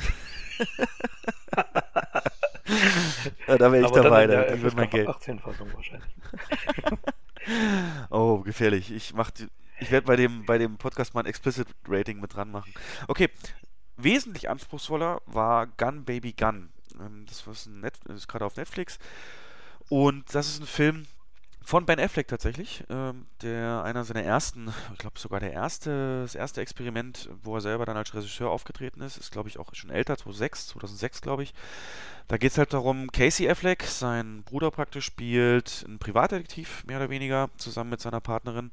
Und die werden beauftragt ähm, von jemand aus Boston, das spielt ja in Boston, der kommt ja selber aus Boston, ähm, dessen, von so, von so einer Mutter, nicht mal von einer Mutter, von der Schwester von einer Mutter, deren Kind nicht mehr auffindbar ist, das entführt wurde, das Kind zu finden. Denn die Polizei kümmert sich da nicht so wirklich rum, macht nicht so wirklich Fortschritte und die Schwester wendet sich halt völlig verzweifelt dann eben an ihn, weil ne, innerhalb von Boston man vertraut sich und dem kann ich vertrauen und der wird mehr für mich machen und das Kind finden als, ähm, als die Polizei. Er weigert sich erst so ein bisschen, weil es natürlich schon, du, ist, dem ist natürlich schon bewusst, bei so einer Sache kannst du auch ganz, ganz schlimme Szenerien entdecken und Bilder im Kopf kriegen, die du nie wieder rauskriegst und macht es dann aber trotzdem und hat auch Fortschritte. Ähm, geht dann auch in die Unterwelt von Boston, Crime, Gangstergrößen. Die Polizei an sich wird in Frage gestellt und äh, ja, so ein bisschen Detektivarbeit, aber auch immer wieder die persönlichen Schwierigkeiten damit werden ganz klar in den Vordergrund gestellt.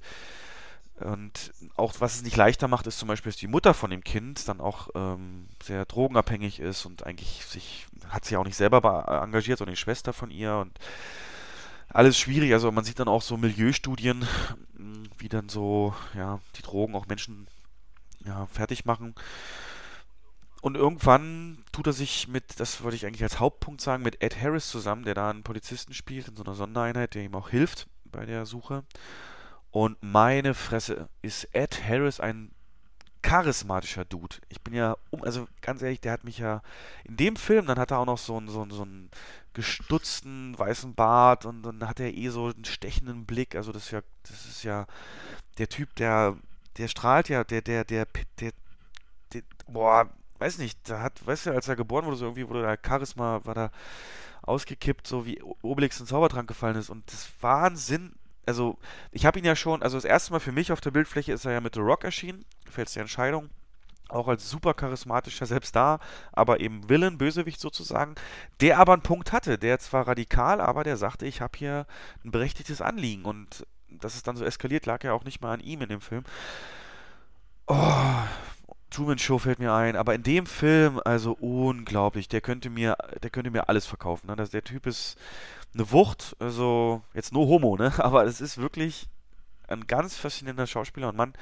Und in dem Film, äh, ja, finde ich es umso besser dann, wenn dann Casey Affleck ihm da auch Widerworte gibt und so. Ich so, ich kann so einem Mann Widerworte geben, wie geht sowas? und dann äh, wirklich, wirklich klasse. Und hat auch eine zentrale Rolle. Und bekannt geworden ist ja der Film mehr oder weniger auch fürs Ende, das nochmal sehr, sehr, sehr, sehr, sehr überraschend ist und eine ganz, ganz extreme Gewissensfrage stellt. Wenn du noch, ich werde das jetzt nicht spoilern, ich würde gerne, dass du den mal bei Gelegenheit oder wenn du mal ein bisschen Zeit hast, einfach mal guckst. Ähm, Jetzt nicht Freitagabend von weggehen, der ist schon harte Kost, aber so nach dem Spätdienst oder ähnliches, ähm, perfekter Film. Wirklich gut. Um, mhm. Ja, schreib dir den mal auf deine, deine Liste. Habe ich hier drauf. Mhm. Aber äh, Herr Terrace gebe ich dir recht. Also ich habe den, glaube ich, das erste Mal richtig wahrgenommen in äh, The Abyss von James Cameron. Mhm. Und dann The Rock natürlich, eine seiner wirklich großen Rollen. Und zuletzt hat der eine eine Serie so dermaßen aufgewertet, und zwar Westworld. Da spielt ja ein Hauptcharakter. Und ähm, das ist wirklich auf, das ist für ihn geschrieben, diese Rolle. Ich weiß nicht, hast, hast du Westworld geguckt? Nee, deine Blu-ray läuft ja nicht bei mir. Ach so, stimmt, ja, ja, stimmt. Ja, aber es ist wirklich krass. Also, ist der in der zweiten Staffel auch? Ich, das ist eine gute Frage. Könnte sein, ja. Also, Weil ich weiß nicht, ist, wenn ich jetzt ähm, spoilere, dass er, ob er überlebt oder nicht. ähm, ich werde es, glaube ich, nicht mehr gucken. Ähm, aber du musst, ich glaube, wir würden uns jetzt übernehmen, wenn wir den Plot auch nochmal ja, erklären. Ja, definitiv. Das Ding ist, ich habe halt gehört, die zweite Staffel ist halt, soll halt Katastrophe sein und viele haben die auch abgebrochen nach der dritten Folge. Und ja. Deswegen würde mich, also wenn er nicht dabei wäre, wäre es für mich logischer. Hm, was meinst du jetzt auf dem Leib geschneidert? Also ist er da auch irgendwie, also er passt für mich so in die Rollen der, Jetzt nicht der ganz kleinen Leute, aber auch nicht der Superbosse. Ich glaube, der ist immer so ein guter Mittelmann, ne? So, so ein bei, bei Truman Show war so ein Produzent halt nur im Studio, ne? nicht, der, nicht der Geldgeber. Bei hier, bei Gun Baby Gun auch eben Polizist in der mittleren äh, Karrierestufe. Hat er in, in Westworld auch, ist der da Parkvorsteher, so würde ich mir Apollo 13 fällt mir auch noch ein. Auch. Super. Oh, Mission Control. Ja. Beste, ja, natürlich. Ja, ja. Meine Die Frisur. Das... ja, aber die ist ja original übernommen vom, vom, vom, Nee, er spielt in Westworld. Das, na, das ist wirklich schwierig. Er ist eigentlich so ein bisschen der Badass. Ähm, in, in Cowboy-Kluft mit, mit Cowboy-Hut und Revolvergürtel und das, das ist wirklich genial. Schwarze Klamotten. Ähm, man denkt zuerst, er spielt die Rolle von Jill Brunner im Original, ist es aber nicht. Wer Westworld noch nicht gesehen hat, schaut es euch mal an. Guckt mal rein, zwei, drei Folgen, ob es was für euch ist. Wo gibt's das? Ähm, bei Sky müsste es geben, aber die erste Staffel gibt es auch auf Blue und auf DVD. Okay. Wer da mal günstig rankommt oder das mal irgendwie ausleihen kann, sollte da mal einen Blick riskieren. Aber Achtung, äh, wie gesagt, die Blu-rays aus irgendeinem Grund, Jens hat mir die geliehen.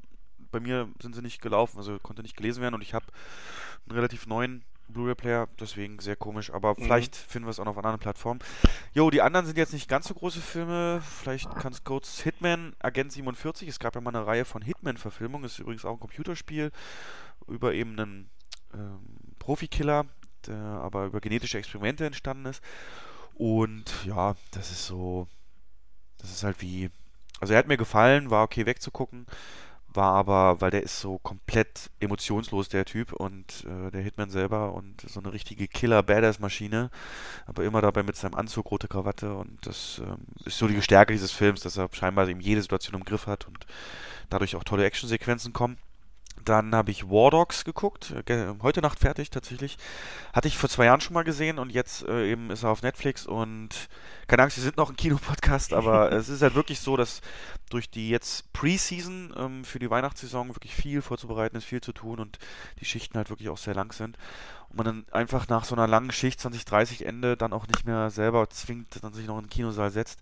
Aber unabhängig davon, War Dogs kam ja mal im Kino und ähm, das ist ein Film, der hat mir wirklich richtig gut gefallen. Über, ist eine, auf einer wahren Geschichte basierend, über ähm, zwei Mitzwanziger, die in den äh, Anfang 2000ern tatsächlich es geschafft haben, dem Pentagon einen Auftrag zu bekommen über 100 Millionen Schuss äh, AK-47-Munition. Ähm, es geht, und das wird die Geschichte wird da erzählt, wie sie eben an den Auftrag rangekommen sind und wie sie eben als, ja, wie sie sich beide sich kennengelernt haben oder sie kannten sich schon dann wieder getroffen haben. Und ähm, im Prinzip sind das zwei Leute, die checken so, weißt du, wenn Behörden Ausschreibungen machen, müssen sie das ja öffentlich machen, da eben keiner benachteiligt werden darf und so weiter. Und dann reichen die Firmen Angebote ein. Und dann prüfen die und nehmen ein. Und so muss das Pentagon halt auch machen. Und da haben die sich immer so diese kleinen Aufträge rausgenommen. Weißt du, nicht, nicht jetzt hier, wir suchen 10 F-16 Kampfjets, sondern eben wir suchen 5000 Barrettas da und dafür und so weiter. Also diese kleineren Sachen und haben dann über Lieferanten als Mittelmänner agiert und das dann an die Ziel, Ziele eben immer hingebracht und damit das Geld verdient. Und das ähm, nutzen sie auch, weil ein Fall geht zum Beispiel schief ein Fall, äh, ein Auftrag ist eben mit diesen Barettas, diese nach in Irak zu einer US-Militärbasis eben schicken sollen und eine Woche bevor sie es verschicken, tritt ein Embargo in Kraft, dass nichts mehr von Italien nach Irak ähm, verschifft werden darf oder ausgeliefert werden darf und Barettas werden nur in Italien hergestellt und deswegen ja, haben sie dann ein Riesenproblem, müssen das alles selber annehmen und da entstehen richtig tolle Szenen. Ähm, es wird äh, also ach, es ist einfach schön. Ähm, du hast Miles Teller ne, aus Whiplash und, und Jonah Hill, als sind die beiden. Und Jonah Hill ist so dieser völlig over-the-top-Mensch, so, da ist er auch noch wirklich in seiner Dickie McDick-Dick-Phase und es sieht schon sehr äh, komisch aus, fast so wie der Pinguin aus Batman, wenn er so irgendwo langläuft und dann ist er aber auch wortmäßig, also wirklich ein Arschloch und äh, ja, Drogen, Koksen, alles macht er auch und äh, Miles Teller kommt dann eher dazu, ist eigentlich eher so der normalere, hat auch eine Frau und ein Kind dann später und versucht immer so ein bisschen die Stimme der Vernunft zu sein und kümmert sich auch um vieles und das ist dann also ja so eine Aufstieg- und Fallgeschichte, so ein bisschen wie ja wie Goodfellas und im Mix mit, mit Lord of War, ne, mit Nicolas Cage. Das wollte ich jetzt, das, das ja. wollte ich jetzt tatsächlich gerade fragen, ob man das mit Lord of War vergleichen kann, weil die Story klang mir doch schon sehr ähm, ja, daran angelehnt ja. irgendwie. Ja, ja, nimm Afrika weg, nimm dafür äh, Irak und, und Albanien und sowas. Und dann hast du diesen Film und ähm, eben mit aber auch vielen Szenen in Miami, wo die zu Hause sind und mhm. äh, ein bisschen die Ebene noch eben der Familie und was gibt man auf für sowas und lügt man seine Frau an, weil die damit nicht einverstanden ist oder nicht. Aber richtig toll gemacht. Du hast wirklich wirklich straff, ähm, nicht kein Gramm Fett zu viel dran, keine zu lang ausgewalzte Szene. Du hast tolle Musik, richtig toll. Auch die obligatorische Fortunate Sun Szene. Ich liebe ja Fortunate Sun, äh, CCR in, in, in Filmen. Das ist für mich so Inbegriff dem Vietnam so, klar, kennst du ja auch. Wenn ich hier auch mal einspielen, es gibt eine Collage ähm, aus Family Guy, wo, wo dann der sagt, wo der eine, der Quackmeier eben sagt, oh Mann, äh, ich konnte alles ertragen. Die Nacht, die äh, Nachtschichten und Wache stehen in, in Vietnam. Ich konnte äh, das alles vertragen und das schlechte Essen. Aber was ich nicht vertragen konnte, war Fortunate Son. Ich habe es immer gehört.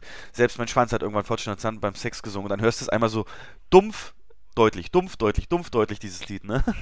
Und ähm, das werde ich dir mal reinschauen. Aber es ist so der Begriff, dass es so eine Szene gibt. You know, there's lots of things you expect in war. Carnage, the sleepless nights.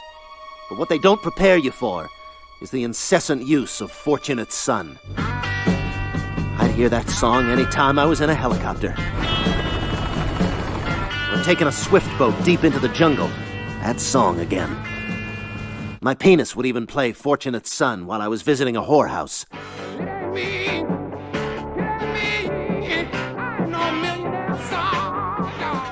Zeitlupenszenen, tolle Farbfilter drauf, wirklich tolle Optik. Ähm, Miles Teller, super sympathischer Dude und Humor on point. Ähm, da gibt es dann so eine Verhandlung, wo er dann rausfindet, wie viel mehr er eigentlich noch hätte bieten können und das Pentagon hätte sein Angebot trotzdem genommen und wo danach ausrastet. Richtig geil gemacht. Ach, herrlich. Und dann auch, was ich ja immer toll finde, wenn, wenn sich Filme so zwischen Kapitelüberschriften leisten. So wie markanteste Beispiel ist natürlich ähm, Pulp Fiction, da hast du ja dann, ne, The Gold Watch und dann immer so diese Titelüberschriften. Und hier gibt es das auch. Und das, jede Titelüberschrift ist irgendwann in diesem Kapitel dann auch ein Satz, den jemand spricht. Richtig toll, damit bleibst du immer dran, weil du denkst, hey, wann könnte denn dieser Satz fallen? Hat jetzt gar nicht diesen, hey, warum sollte das so sein? Also richtig toll, richtig toll, richtig toll, genau. Und absolute Empfehlung. Und dann noch habe ich auch nachgeholt an dem Sonntag nach den Feiern Jumanji. Der neue Film, oder der, die Neuverfilmung praktisch, Soft Reboot, glaube ich. Nee, Fortsetzung. Ist tatsächlich Mhm, Fortsetzung? mhm. Okay. Mm, Mit The Rock und Jack Black zum Beispiel, Kevin Hart. Ist ja auch mega erfolgreich gewesen in den USA. So erfolgreich übrigens für euch da draußen, dass The Rock Johnson gesagt hat, den Teil 2 starten wir zeitgleich mit Episode 9. Also, nachdem ich jetzt den Film gesehen habe, glaube ich nicht, dass man den sinnvoll fortsetzen kann, weil dieses Ganze, was den Film ausgemacht hat, eben das normallos in ein Computerspiel gezogen werden und dann eben diese Charaktere sind, dass das eben weg ist. Diesen Effekt hast du halt nicht mehr. Es müssten dann eben komplett neuer Cast sein, damit das klappt. Einfach nur weitere Abenteuer. Also das fand ich nicht die Stärke von dem Film, die, die, die Suche oder Abenteuer oder Reise. Es gab zwar tolle Sequenzen in dem Dorf da, wo The Rock alle wegboxt. Hast du ihn gesehen, frag ich mal? Nee. Mhm. Und ich, ja. Gab zwar tolle Sequenzen. Was ich als Zocker geil fand, war die Anspielung an Computerspiele. Also da werden sie dann zum Beispiel am Anfang abgeholt von so einem Fahrer, der ihm die Mission praktisch erklärt, wollen sich verabschieden und in dem Moment fängt er aber wieder von vorne an, das zu erzählen. Und genau das ist wie im Computerspiel. Du sprichst mit so einem Charakter, der da rumsteht und kannst den dann nochmal ansprechen, aber er hat halt nur diesen einen Satz bekommen und wird den dann nochmal sprechen. Also so eine kleinen Sachen ähm, fand ich richtig klasse übersetzt, hätte man noch wesentlich mehr machen können. Und auch das Spiel, dass jeder drei Leben hat und Schwächen und Stärken, das fand ich gut. Und The Rock, muss ich sagen, äh, hat das richtig gut gemacht. Du hast zwar nur am Anfang vielleicht 15 Minuten, wo du den Schauspieler siehst, der er sein soll, aber wie er das dann darstellt und wie er mit seinen Muskelbergen auf einmal klarkommen muss und so, richtig gut gemacht und ähm, ja, hat mir, hat mir wirklich gut gefallen und ähm, hat, glaube ich, zu Recht so viel eingespielt, war lustig. Wobei mich sagen muss, Kevin Hart, der hat, das war so der einzige, wo ich sage, der hat ein bisschen genervt, weil der kann halt nur eine Art von Comedy. Mhm. Dieses, ah, ich schrei rum, ich bin Ja, schwarz ja. und jetzt habe ich hier, da, ne, und ähm, das hat sich halt zu wenig abgewechselt. Aber insgesamt tolle Setpieces, gutes Tempo, kann ich dir auch empfehlen. Mensch, Okay. da habe ich ja einiges gesehen. Kannst du da mithalten? Äh, nicht so richtig. Na, du hast ja gar nur Spätdienste. Ja, ist genau. Ich habe gestern zwei Filme geguckt. Ähm, einmal Ready Player One, da habe ich mir gestern die Blu-ray gekauft und war im Kino schon begeistert von dem Film und habe gestern mit meiner Frau nochmal geguckt, die tatsächlich nicht eingeschlafen ist. Schläft sonst Okay. immer ein. Okay. Ja, durchgehalten und fand den super. Und äh, ich habe wirklich beim zweiten Schauen drauf geachtet, ob ich noch andere Dinge entdecke und ein paar sind mir noch, auch noch aufgefallen, so ein paar Sachen im Hintergrund und du weißt, was ich meine, ne? 80er Jahre ähm, Filmfiguren und äh, Filmvehikel. Und in dieser Ja. Werkstatt habe ich dann noch von, von Spaceballs das fliegende, den fliegenden Camper entdeckt. Ah, jetzt weiß ich, warum deine Frau nicht eingeschlafen ist. Du hast wahrscheinlich immer gesagt, mach mal Pause. nee, nee, ich habe wirklich nie auf Pause gedrückt. Aber sie fing immer auch immer an. Oh, hier, guck mal da, da, da. Und das war schon witzig, wie sie auch ein paar Sachen erkannt hat. Und Spawn habe ich gesehen, den habe ich im Kino nicht entdeckt gehabt. Doch, der war recht deutlich. Bei dieser Ansturmszene. richtig bei der Ansturmszene. Ähm, aber die Shining-Szene nochmal im Home-Kino, da merkt man erst, wie wirklich, wie genial die ist und wie Spielberg das immer noch drauf hat, solche, solche Szenen zu drehen, solche Filme zu machen. Ähm, ja, hat wirklich nochmal Spaß gemacht. Also beim zweiten Schauen nichts verloren nee, an, an nicht. Qualität. Nee, überhaupt gar nicht. Und was sagst du zu den Kritiken, die jetzt so im Nachhinein aufgekommen sind, dass die Idee zum Beispiel, wo da eben 100 Jahre da keiner drauf gekommen ist, meiner Spoiler mit Rückwärtsfahren, ähm, das ist ja, also dass das noch, kein- dass das unlogisch ist. Also das ist ja eigentlich, ne, alle probieren es so lange, so oft. Ja, und dann ist es eigentlich so eine einfache Lösung. du meinst die, die erste Challenge da mit den Autos? Die erste Challenge, genau. Naja, er holt sich den Tipp ja in diesem, äh, in diesem Museum. Ja. Ne? Er steht ja da Ja. vor diesen, vor diesen Schaufenstern Ja, aber ich meine, wenn, wenn das noch nie einer geschafft hat, das Rennen, und ich meine, alle in einem Computerspiel ist es so, du probierst alles aus einfach, was geht, ne? ja, ich bin jetzt kein wenn du Gamer. dein, dein Simulator spielst, dann wirst du doch mit Sicherheit auch mal ausprobieren, einfach mit Vollgas in den Bahnhof durchzudonnern, obwohl du da halten solltest. weißt du, so, man probiert es doch aus. Und, ähm, naja. Aber was ich fragen wollte, ähm, beste Szene. Hast du eine? Lieblingsszene? Lieblingsszene? Mhm.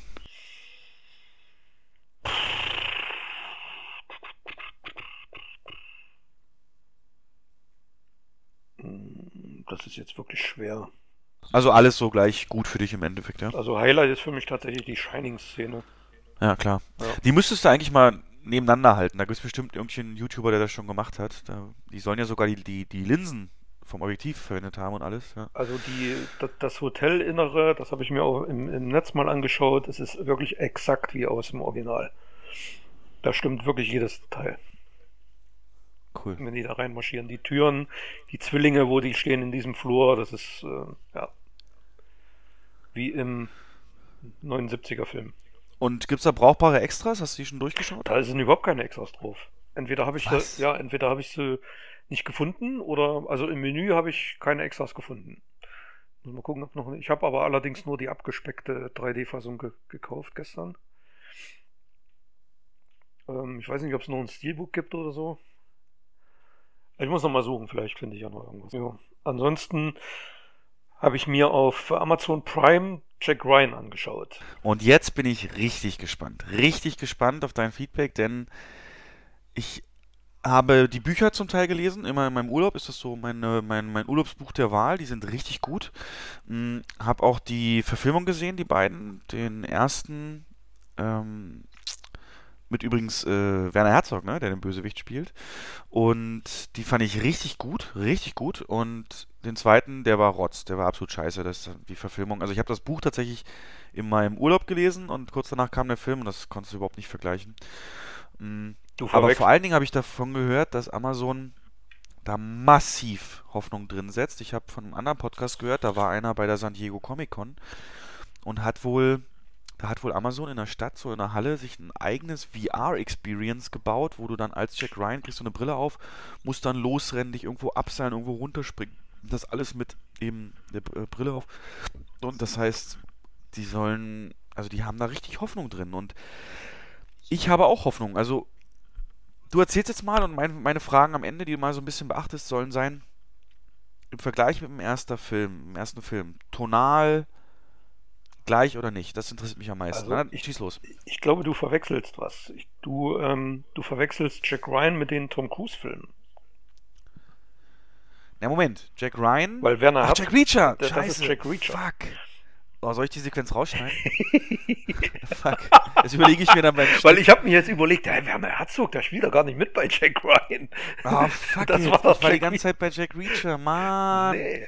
Aber da gebe ich dir recht. Erste war geil, zweite war scheiße. Aber, aber grundsätzlich ist es doch vergleichbar, ne? Er ist irgendwie geheim. Ja. Erzähl einfach mal. Erzähl mal von Anfang an. Story und dann, wie es ist. Also, Hauptrolle spielt zuerst mal John Krasinski. Den ähm, haben viele, viele gesehen in Quiet Place, der da auch Regie geführt hat. Und in einer komplett anderen Rolle. Das ist schon mal ähm, interessant. Und er spielt wirklich den klassischen Jack Ryan, Analytiker, ähm, der stößt im Internet auf Geldbewegungen in einem Terrornetzwerk. Und da kommt ein neuer Vorgesetzter, der irgendwie strafversetzt wurde. Und ähm, die Spur führt dann in den Jemen. Da wurden tatsächlich zwei Typen von diesem Terrornetzwerk gefangen genommen und ähm, Jack Ryan soll halt mitkommen und soll beim Verhör dabei sein. Und während des Verhörs wird dieser Typ von seinem Bruder befreit. Und es geht dann ähm, sechs Folgen, waren sechs oder acht Folgen, weiß ich jetzt gar nicht mehr genau. Es geht dann wirklich darum, um diesen Typen dann wieder aufzuspüren, der äh, Anschläge plant in Europa und in den USA. Und ähm, das ist, aber was an dieser Serie so gut ist, dass Gut und Böse wirklich verschwimmen. Also anders als bei den typischen Klischee-Araber-Filmen, Klischee-Bösewicht, ähm, ja, erfährt man hier den Hintergrund. Ähm, die, die Serie beginnt eigentlich ähm, damit, dass man die Kindheit der, des Terroristenanführers zeigt, der mit seinem Bruder spielt und die Amerikaner starten einen Luftangriff und das ganze Dorf wird ausradiert, die ganze Familie stirbt und die beiden Brüder überleben. Und dann blendet man halt ein paar Jahre vor, wie sie in Paris aufwachsen, sie so ein ganz normales Leben führen und dann einfach auf der Straße verhaftet werden, weil sie irgendeinen dummen Spruch machen. Und im Gefängnis ähm, radikalisiert er sich dann. Und es eigentlich wird damit klar gemacht, dass dieser Typ das Produkt, ähm, ja, das Produkt des Westens ist. Also, dass sie sich die Terroristen selber rangezüchtet haben. Und das macht die ganze Sache so interessant. Er wird als liebender Familienvater gezeigt. Er wird sehr viel Zeit in dieser Serie investiert, um seine Frau zu zeigen, die Kinder. Und die Frau flüchtet dann irgendwann vor ihm, wendet sich ab. Und das ist auch so ein wichtiger Part in, dem, in der Serie. Und ähm, der absolute Pluspunkt sind die Darsteller. Die sind absolut überzeugend. Der Kaczynski spielt den Jack Ryan hervorragend. Warte mal, ganz kurz, wo ist jetzt der Konflikt? Der Kon Also eher, ja. Naja, der Konflikt ist, die, ähm, dieser Suleiman ist halt wirklich ein Terroristenführer, so vergleichbar mit Bin Laden, ein bisschen kleiner. Und er plant einen Anschlag. Ein Anschlag gelingt ihm auch in Paris. Und es wird aber deutlich, dass noch was viel Größeres folgen soll. Und darum, es geht dann letzten Endes, das zu verhindern. Äh, der Typ wird um die ganze Welt, Welt gejagt und es wird Hinweisen nachgegangen. Und ähm, ja, aber ich, wenn ich jetzt zu, zu viel erzählen würde, würde ich zu viel spoilern. Ähm, da, die Flüchtlingskrise spielt eine riesengroße Rolle in dem Film. Also das ist wirklich Mhm. sehr, sehr gut gemacht. In der Türkei spielt einiges. Ja. Ähm, ich wirklich, ich kann es empfehlen. Also bist du dran geblieben? War das so eine Binge-Serie, die man, wo man gar nicht warten kann auf die nächste Folge und nur die Müdigkeit einen abhält, Ja, nicht weiter zu gucken? Oder, oder ist, kann man die auch schön in Portionen gucken? Nee, es ist wirklich süchtig machend. Ähm, du hast den Drang weiter zu gucken. Ähm, also zwei, drei Folgen am Stück muss man gucken, ähm, um nicht rauszukommen. Und würdest du jetzt, also ich muss den Fehler von vorhin einfach klarstellen. Mir ist jetzt wieder klar, Jack Ryan, Alec Baldwin, ne? Genau, Roter Oktober, der Typ. Harrison Ford, Harrison Ford. Welchem, welchem Jack Ryan-Film, Schauspieler, ähm, also wem ähnelt der aktuell denn da am meisten? Weil Jack Ryan ist ja in den Büchern von Tom Clancy auch irgendwann Präsident, ne? Aber an welcher Stelle steht der jetzt? Ist das eher so ein unerfahrener Baldwin aus Oktober oder ist es eher so ein Harrison Ford schon, schon ein bisschen erfahrener? Also wo, wo, spielt das? Harrison Ford überhaupt gar nicht. Ich glaube, der letzte Jack Ryan war sogar Chris Pine, ne? Der letzte. Chris der Pine, den fand ich gut, den fand ich gut, ja. Ähm, geht eher so in diese Richtung, auch vom Alter her und ähm, so von der Intention her und vom ja, familiären Background so passt das eher. Er ist Single, er verliebt sich dann natürlich in, in, eine, in eine Frau und das ist aber alles sehr überzeugend gemacht, also kein Klischeekram. Ähm, aber es, er ist eher so der Chris Pine-Typ, würde ich sagen. Okay, das klingt interessant. Ja. Also das, da beneide ich dich auch drum. Das hätte ich wirklich sehr gerne. Also wirklich sehr Gesehen. empfehlenswert. Und Amazon war so, ähm, ja, die Serie war noch gar nicht veröffentlicht, da haben die schon die zweite Staffel in Auftrag gegeben, weil sie selber davon so überzeugt waren nach der ersten Sichtung. Und äh, Macht das auch Sinn von der Story oder ist die die ist abgeschlossen? komplett abgeschlossen, die Story. Ja. Die zweite Staffel wird dann eine komplett neue, ein komplett neuer Handlungsstrang sein. Mit äh, Gut. hoffentlich wieder denselben Figuren, aber ich glaube, da sind die meisten Schauspieler sind schon wieder bestätigt worden. Die Bösewichte jetzt nicht, aber die äh, Agentenseite, die, der Agentenpart, das sind wohl wieder dieselben Schauspieler. Und dann alles dabei, so Hightech-Gimmicks Absolut, und. ja. Äh, oh, richtig, richtig genial. Hat wirklich Kinoqualität, ähm, Schauplatzwechsel wie bei James Bond, Alpen, Paris, Oh, ähm, Ja, okay. Türkei. Jemen. Ist wirklich super Und da gemacht. brauche ich Amazon Prime für, ja? Oder wie? Da brauchst du Amazon Prime für, ja. Ich habe mich seit, seit 15 Jahren nerven die mich, machen sie es doch und ich wäre mich erfolgreich. Ist doch nicht so teuer. Äh, na gut. Mm, ah, Okay. Habe ich auf meiner Liste. Alles klar. Ja, lohnt sich. Ansonsten, pff, ja, ich bin ein riesen Hitchcock-Fan und wir haben in den letzten Monaten. Wollte ich dir, wollte ich dich fragen, weißt du, dass es auf Amazon, äh, auf Netflix den Hitchcock-Film gibt? Ähm, also such doch mal nach Hitchcock, es gibt die, den Film zu seinem Leben, ich weiß gar nicht, wer ihn da spielt, aber im Massiveinsatz auch von der Maske. Anthony Hopkins vielleicht? Hopkins, genau, ja. Ja, den kenne ich. Den, Film, ja. okay, okay, okay. Der handelt von den Dreharbeiten zu äh, Psycho. Und ähm, wir haben uns im besten Hitchcock auch wirklich mein absoluter Lieblingsfilm, da geht gar nichts drüber, zum Schluss aufgehoben. Und haben vor kurzem nochmal die Vögel geschaut.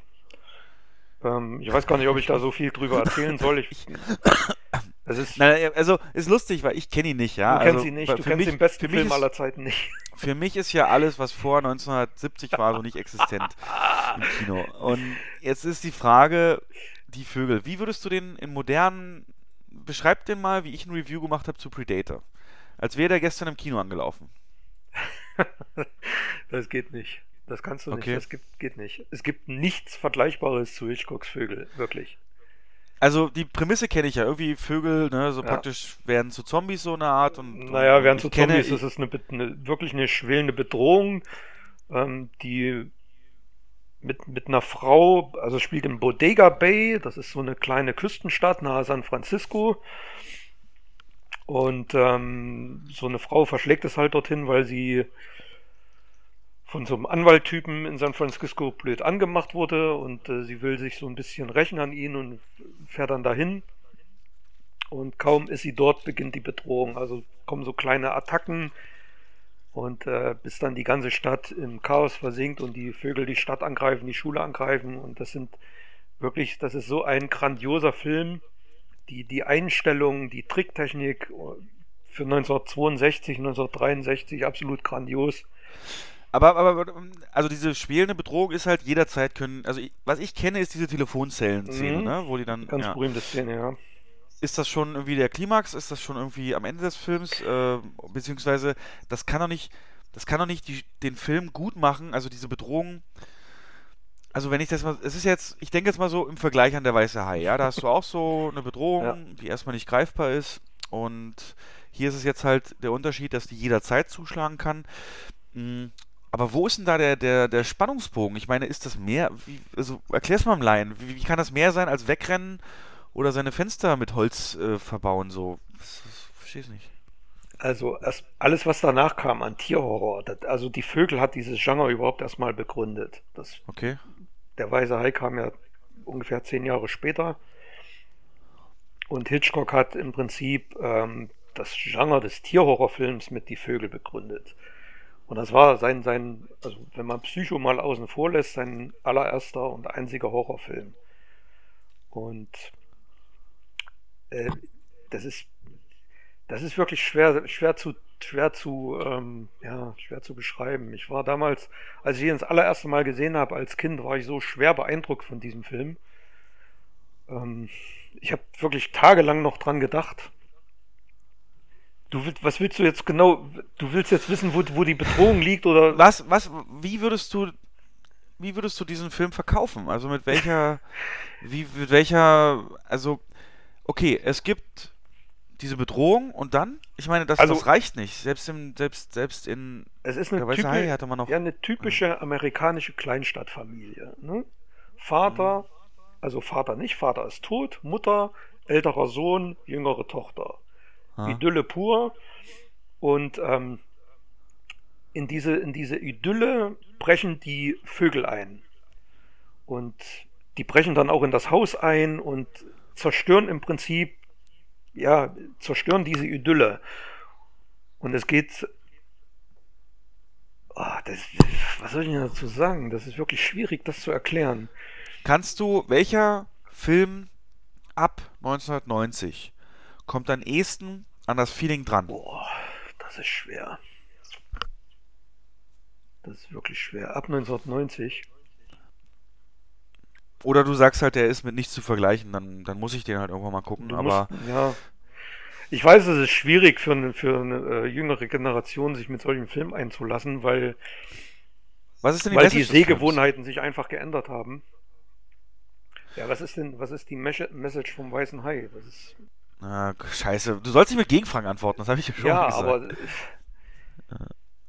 Ja, okay, ich versteh's. Okay, nee, ähm, aber ist ja schön. Das heißt ja, allein, dass wir uns jetzt so drüber unterhalten, heißt ja, dass er es geschafft hat, da einen Film zu machen, der in kein Fass passt, in keine Schublade. Und Ja. das ist ja auch erstmal, musst du ja auch erstmal hinkriegen, ne? Und von daher würde ich dich bitten, mir den mal mitzubringen. kann ich gern mal machen, ja. Okay. Ähm, ja, dann habe ich noch einen anderen Horrorfilm geschaut. Und zwar Die Stunde, wenn Dracula kommt. Es gibt Was denn, 13 Uhr oder was? 13 bis 14? 1960 gedreht.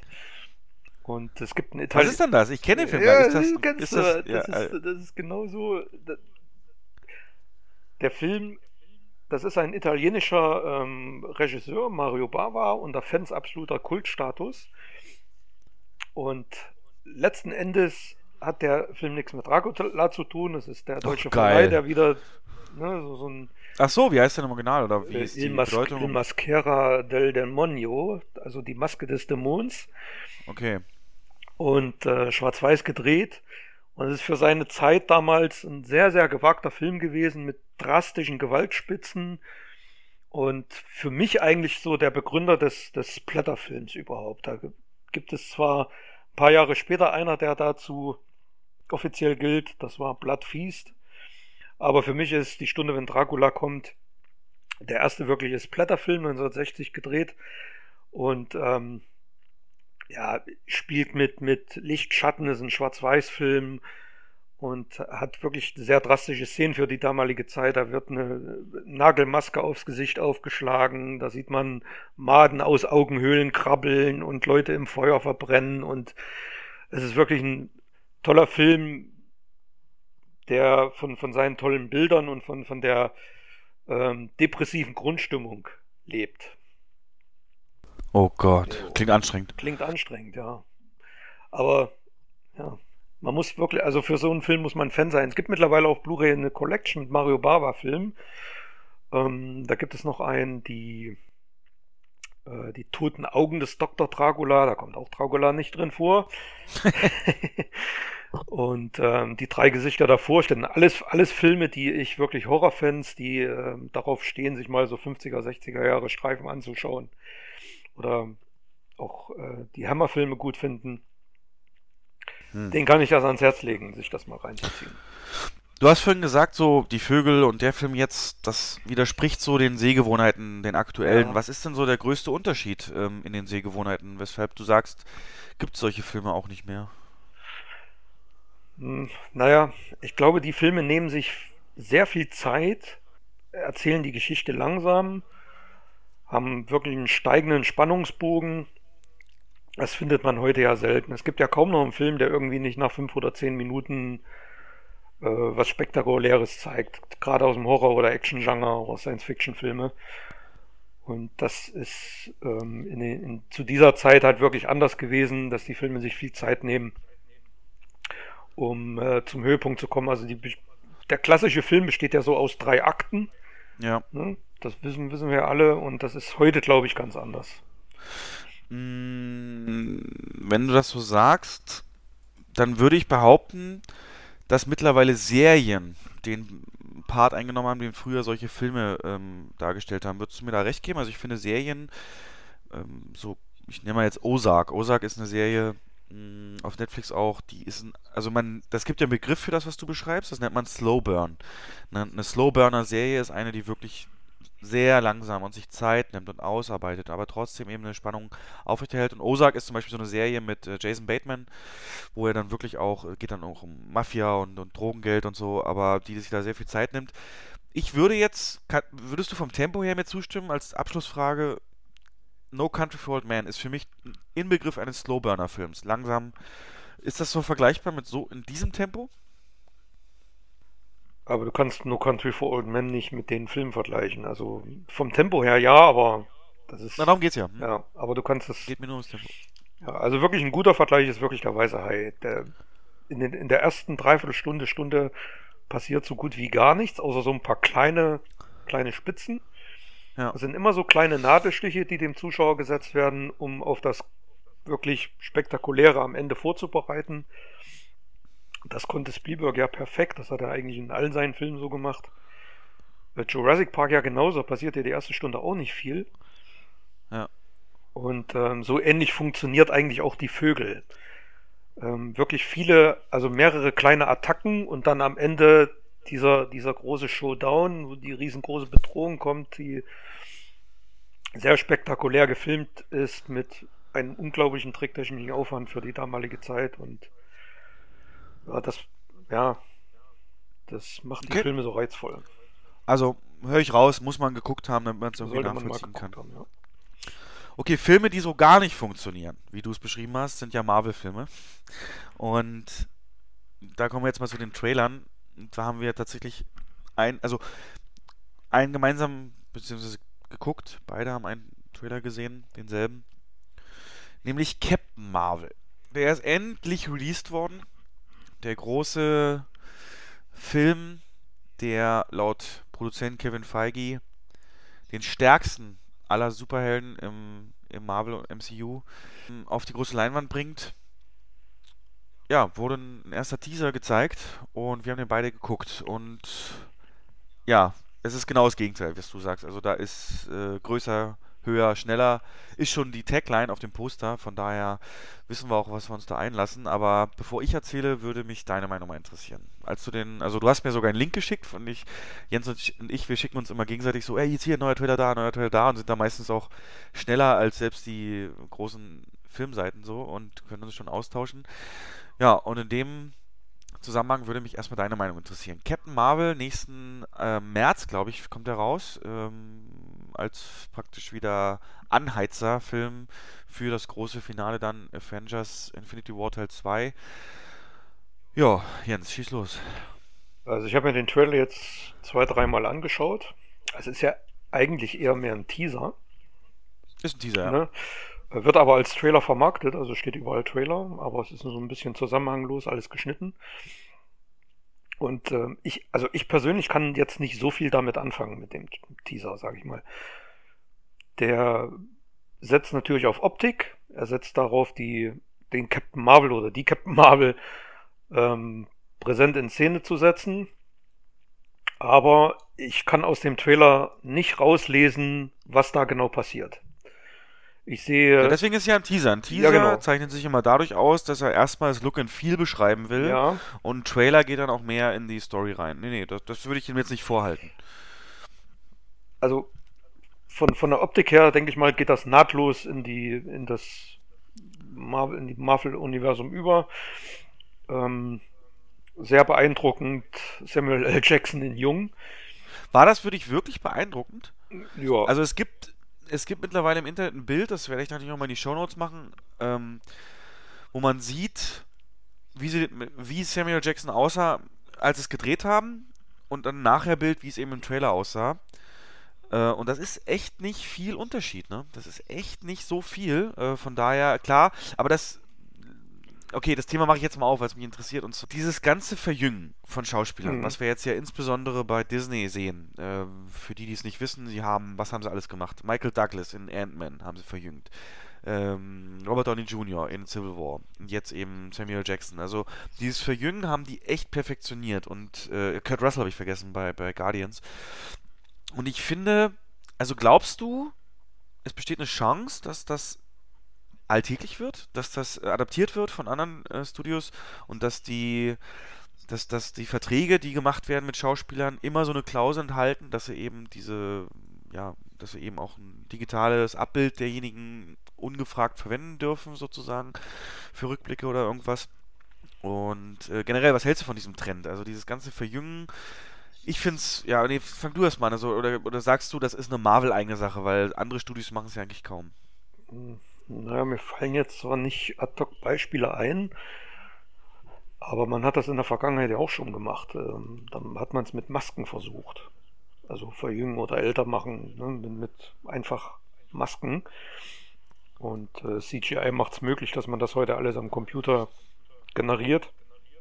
Oder überarbeitet, besser gesagt. Aber ich glaube schon, dass das ein Trend ist. Und der auch, ich sag mal, Drehbuchschreibern andere Möglichkeiten bietet, als es in der Vergangenheit der Fall war. Und ähm, wir sehen das ja jetzt bei Captain Marvel, also gut, Samuel L. Jackson ist vielleicht jetzt nicht das Paradebeispiel, wenn, wenn der Typ sich den Bart abrasiert und eine Perücke auf. Hier, ich schicke dir, ich, ich schick dir gerade mal ein Bild, das mhm, mache ich noch in die Show Notes. Dann, ähm, dann sieht er wirklich noch so aus wie bei Pulp Fiction. Mal, ich guck mal. Also Samuel, Samuel Jackson, der ist also ich glaube, da war gar nicht so viel zu tun. Muss ich ehrlich. Also ich glaube, so viel war da nicht zu tun. Ich meine, der hat sein Monchichi-Haar, das mhm. ist eh immer gleich. Ja, ja. Und dann. Ähm, Gut, das kann man auch mit einer Perücke machen, ne? Ja. Ne, von daher, Phil Coulson war ja auch verjüngt. Ja, den, den habe ich auch gesehen, ja. ja. Auch der, also hat sich ja gut gehalten. Generell, ohne jetzt hier rassistisch zu sein, aber man sagt ja wirklich, ähm, dass Schwarze äh, eigentlich kaum Falten kriegen oder so. Aber Captain Marvel spielt in den 80ern, ne? Bin ich ja richtig informiert? 90er, 90er, 90er. 90er. Alter. Der erste Shot des Trailers ist doch ein Blockbuster. Ja, du hast recht, äh, ein, ein Blockbuster-Video-Store. Genau. Eine Video und das finde ich, Genau, und das finde ich schon so genial, ja. ähm, dass sie so die Zeit gleich mal definieren, weil das war damals halt eine große Nummer. Ja. Also okay, also jetzt haben wir das Verjüngungsthema, also ich glaube, das wird eher zunehmen. Das Ding ist halt, dass du jetzt im Gegensatz, wie jetzt zum Beispiel bei Rogue One mit Tarkov, ähm, nee, wie heißt er? Doch, Tarkov, ne? Grand Moff Tarkin? Ach, Tarkin. Der, dass es halt leichter ist, sowas zu machen, wenn du die Schauspieler noch hast, die das ähm, praktisch dann alles noch darstellen können und nur praktisch dich so ums Gesicht mehr oder weniger kümmern musst. Und ähm, diese, also bei, bei Tarkin war es ja so, dass sie da wirklich einen Stand-in nehmen mussten, der das alles so gespielt hat und dann draufgesetzt haben. Ja. Das, Aber ja, da, das finde ich ein bisschen, ja. Ich meine, der Schauspieler, der existiert nicht mehr. Ne? Der kann ja. weder seine Zustimmung noch seine Ablehnung da zum Ausdruck bringen. Das finde ich ein bisschen grenzwertig. Für den Film natürlich super, aber hm, weiß ich nicht. Aus dem Grund gibt es ja auch keine ver verjüngte Lea in äh, Episode 9. Na gut, weil die Familie hat gesagt, Richtig, sie wollen das ja, nicht, ne? Nee, aber jetzt habe ich das Samuel Jackson-Bild. Da sieht er rechts fast noch älter aus als links.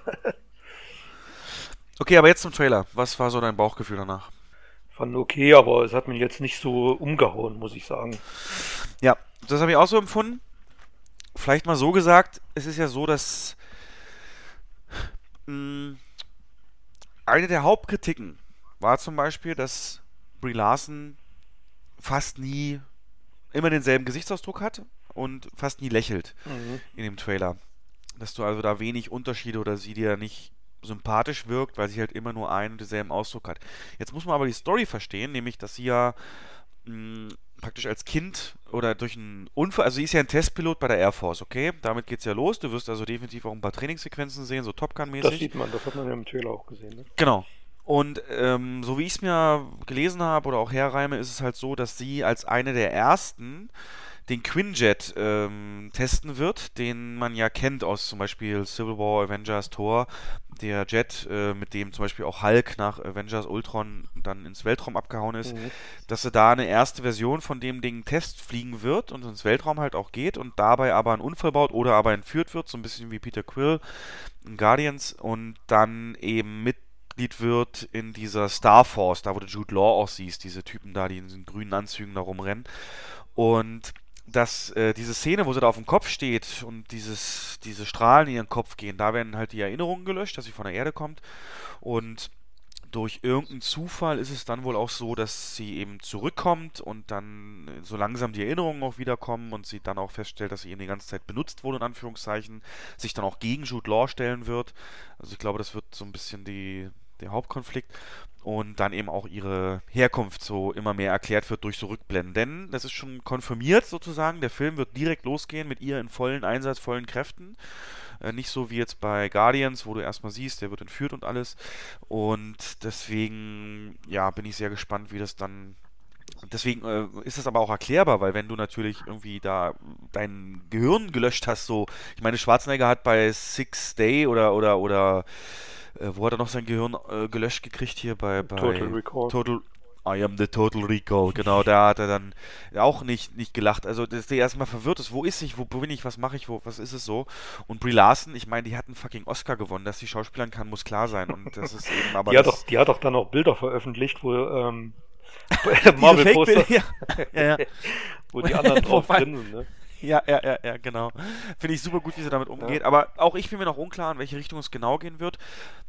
Äh, ich würde es gerne mal kurz ein bisschen größer machen. Und zwar, Jens, ich kann, ich halte es nicht mehr aus bis Avengers. Ne? Es ist wirklich, ich bin absolut gehypt. Ich bin in diesen Fantheorien sowas von drin gerade.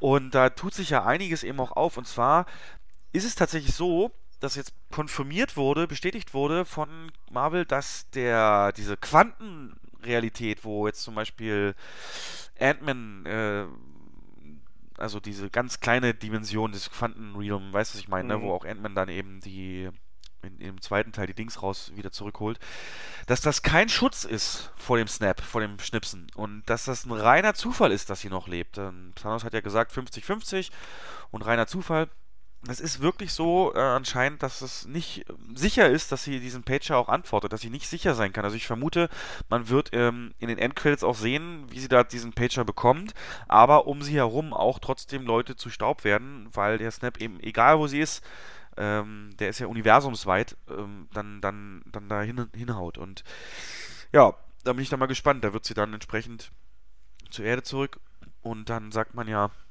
wird sie die größte Gefahr für Thanos und ja, gucken wir uns das mal an. Und generell die Theorien, Jens, ich raste aus. Ähm, es gibt jetzt gerade, was Doctor Strange angeht, eine ganz krasse Theorie. Und zwar hat man sich nochmal die Bilder so angeguckt. Ähm, und zwar sagt man sich, wenn ein Infinity-Stein aktiviert wird, leuchtet der, okay? Und ähm, dieser grüne Stein, es gibt wohl dann Szenen von diesem grünen Stein, wo der leuchtet, wo es eigentlich gar nicht nötig wäre. Das heißt, die Theorie aktuell ist, dass Doctor Strange äh, ähnlich wie in seinem eigenen Film eine Zeitschleife erschaffen hat und diesen Kampf gegen Thanos selber schon Dutzende, Hunderte, Tausende Male auch erlebt hat. Ähm, und es wohl immer so war, dass Thanos irgendwie den Verrat gerochen hat oder als er den Stein dann gekriegt hat von, von Strange jetzt in dem Film, dass das das erste Mal war, dass er ihn auch annimmt und dass ähm, bestimmte Umstände auch herrschen müssen, damit der Plan von Strange aufgeht. Nämlich zum Beispiel, dass Tony verschont wird von Thanos. Äh, Thanos. Das ist wohl auch nicht in jeder Zeitschleife so, dass Ant-Man in dem Quantenrealm ist, gerade zu der Zeit, als der Snap stattfindet. Ähm, und diverse andere Dinge. Und das ist. Aber das war ja, das war ja am Ende von äh, Evan von Infinity war eigentlich schon klar. Also da hat er ja gesagt, dass er äh, so und so viel Möglichkeiten sich schon angeschaut hat und nur eine ja. einzige ähm, ja. Thanos besiegen kann. Aber es kann ja sein, dass er das sich jedes Mal angeguckt hat und jedes Mal hat eine Situation nicht gepasst. Weißt du, wie ich meine? Dass also er diese Kampf und so alles stattgefunden hat, aber mhm. dass er jedes Mal sich das angeguckt hat, ist scheiße, wieder nicht. Und wieder eine anders. Dass er eben Thanos, Thanos, es gibt wohl auch so ein Zitat, dass er sagt, ach, ihr Zauberer, ihr seid voller Tricks so. Und er sagt ja auch, als er ihn den Stein übergibt, keine Tricks? Okay, keine Tricks. Ähm, das heißt, äh, Thanos, das muss wohl das erste Mal sein, dieses, was wir gesehen haben, dass er ja, den Stein wirklich in seinen ähm, Handschuh reingemacht hat und das dann auch so entsprechend benutzt hat. Und ähm, das nur, auch, auch das, ähm, also Tony muss überleben, Ant-Man muss im Quantum Realm sein und der Pager muss halt abgeschickt werden an Captain Marvel. Das ist wohl auch nicht in jedem Fall so gewesen, weil jedes Mal, dadurch, dass es eben zufällig ist, wer stirbt, wer nicht, ähm, dass es dann jedes Mal auch anders lief und teilweise eben auch ähm, Samuel Jackson gestorben ist und dann eben nicht diesen Pager absenden konnte. Und alle diese drei Punkte mussten passen und das hat eben Strange äh, dann, also man vermutet, dass es eben jedes Mal eine Zeitschleife war und die jetzt weiterläuft, das was wir sehen im nächsten Teil, als allererste von allen, die er probiert hat, weil eben alle drei Umstände entsprechend passen. Und Jetzt überlegt man sich natürlich, warum gerade Ant-Man so wichtig wird. Und da überlegt man sich, wird er einfach in seinen Arsch kriechen und sich groß machen oder so? Nein. Aber das glaube ich natürlich nicht. Und, ähm, aber irgendwas wird er auf jeden Fall eine Rolle spielen. Captain Marvel alleine ist zwar auch die stärkste, wird es aber nicht schaffen, natürlich Thanos alleine zu besiegen. Das wäre auch ein bisschen scheiße, wenn jetzt die ganzen alten Avengers nur mit ihrer Hilfe das packen, sondern ich glaube, es wird wieder eine gute Teamarbeit. Und was man jetzt vermutet ist, als Thanos äh, den benutzt hat, den, den Gauntlet und diesen Schnips gemacht hat, die Kraft war halt so groß. Man hat ja am Ende kurz gesehen, der Gauntlet war, also der Handschuh war beschädigt und aber auch komplett Thanos rechte Seite war verbrannt so. Also der war auch, und der ist auch gehumpelt dann am Ende des Films. Ähm, dass das so viel Energie war, dass also selbst so ein Mega-Dude, der stärker ist körperlich als Hulk so, dadurch eben in Mitleidenschaft gezogen wurde. Und dass man jetzt denkt mittlerweile, dass es im finalen Battle eben so sein wird, alles ganz knapp, so wie immer, und dass dann äh, entweder Tony oder aber eher noch Captain America sich den Handschuh schnappt. Also sie schaffen es dann wohl in Avengers 4, sich den abzunehmen, bekämpfen ihn halt weiter. Und in der Zeit, ähm, aber weil alle ihn bekämpfen, kann keiner den, den, den Handschuh bedienen, nimmt sich den Tony Stark und schnipst und macht alles wieder rückgängig, was Thanos ähm, verursacht hat.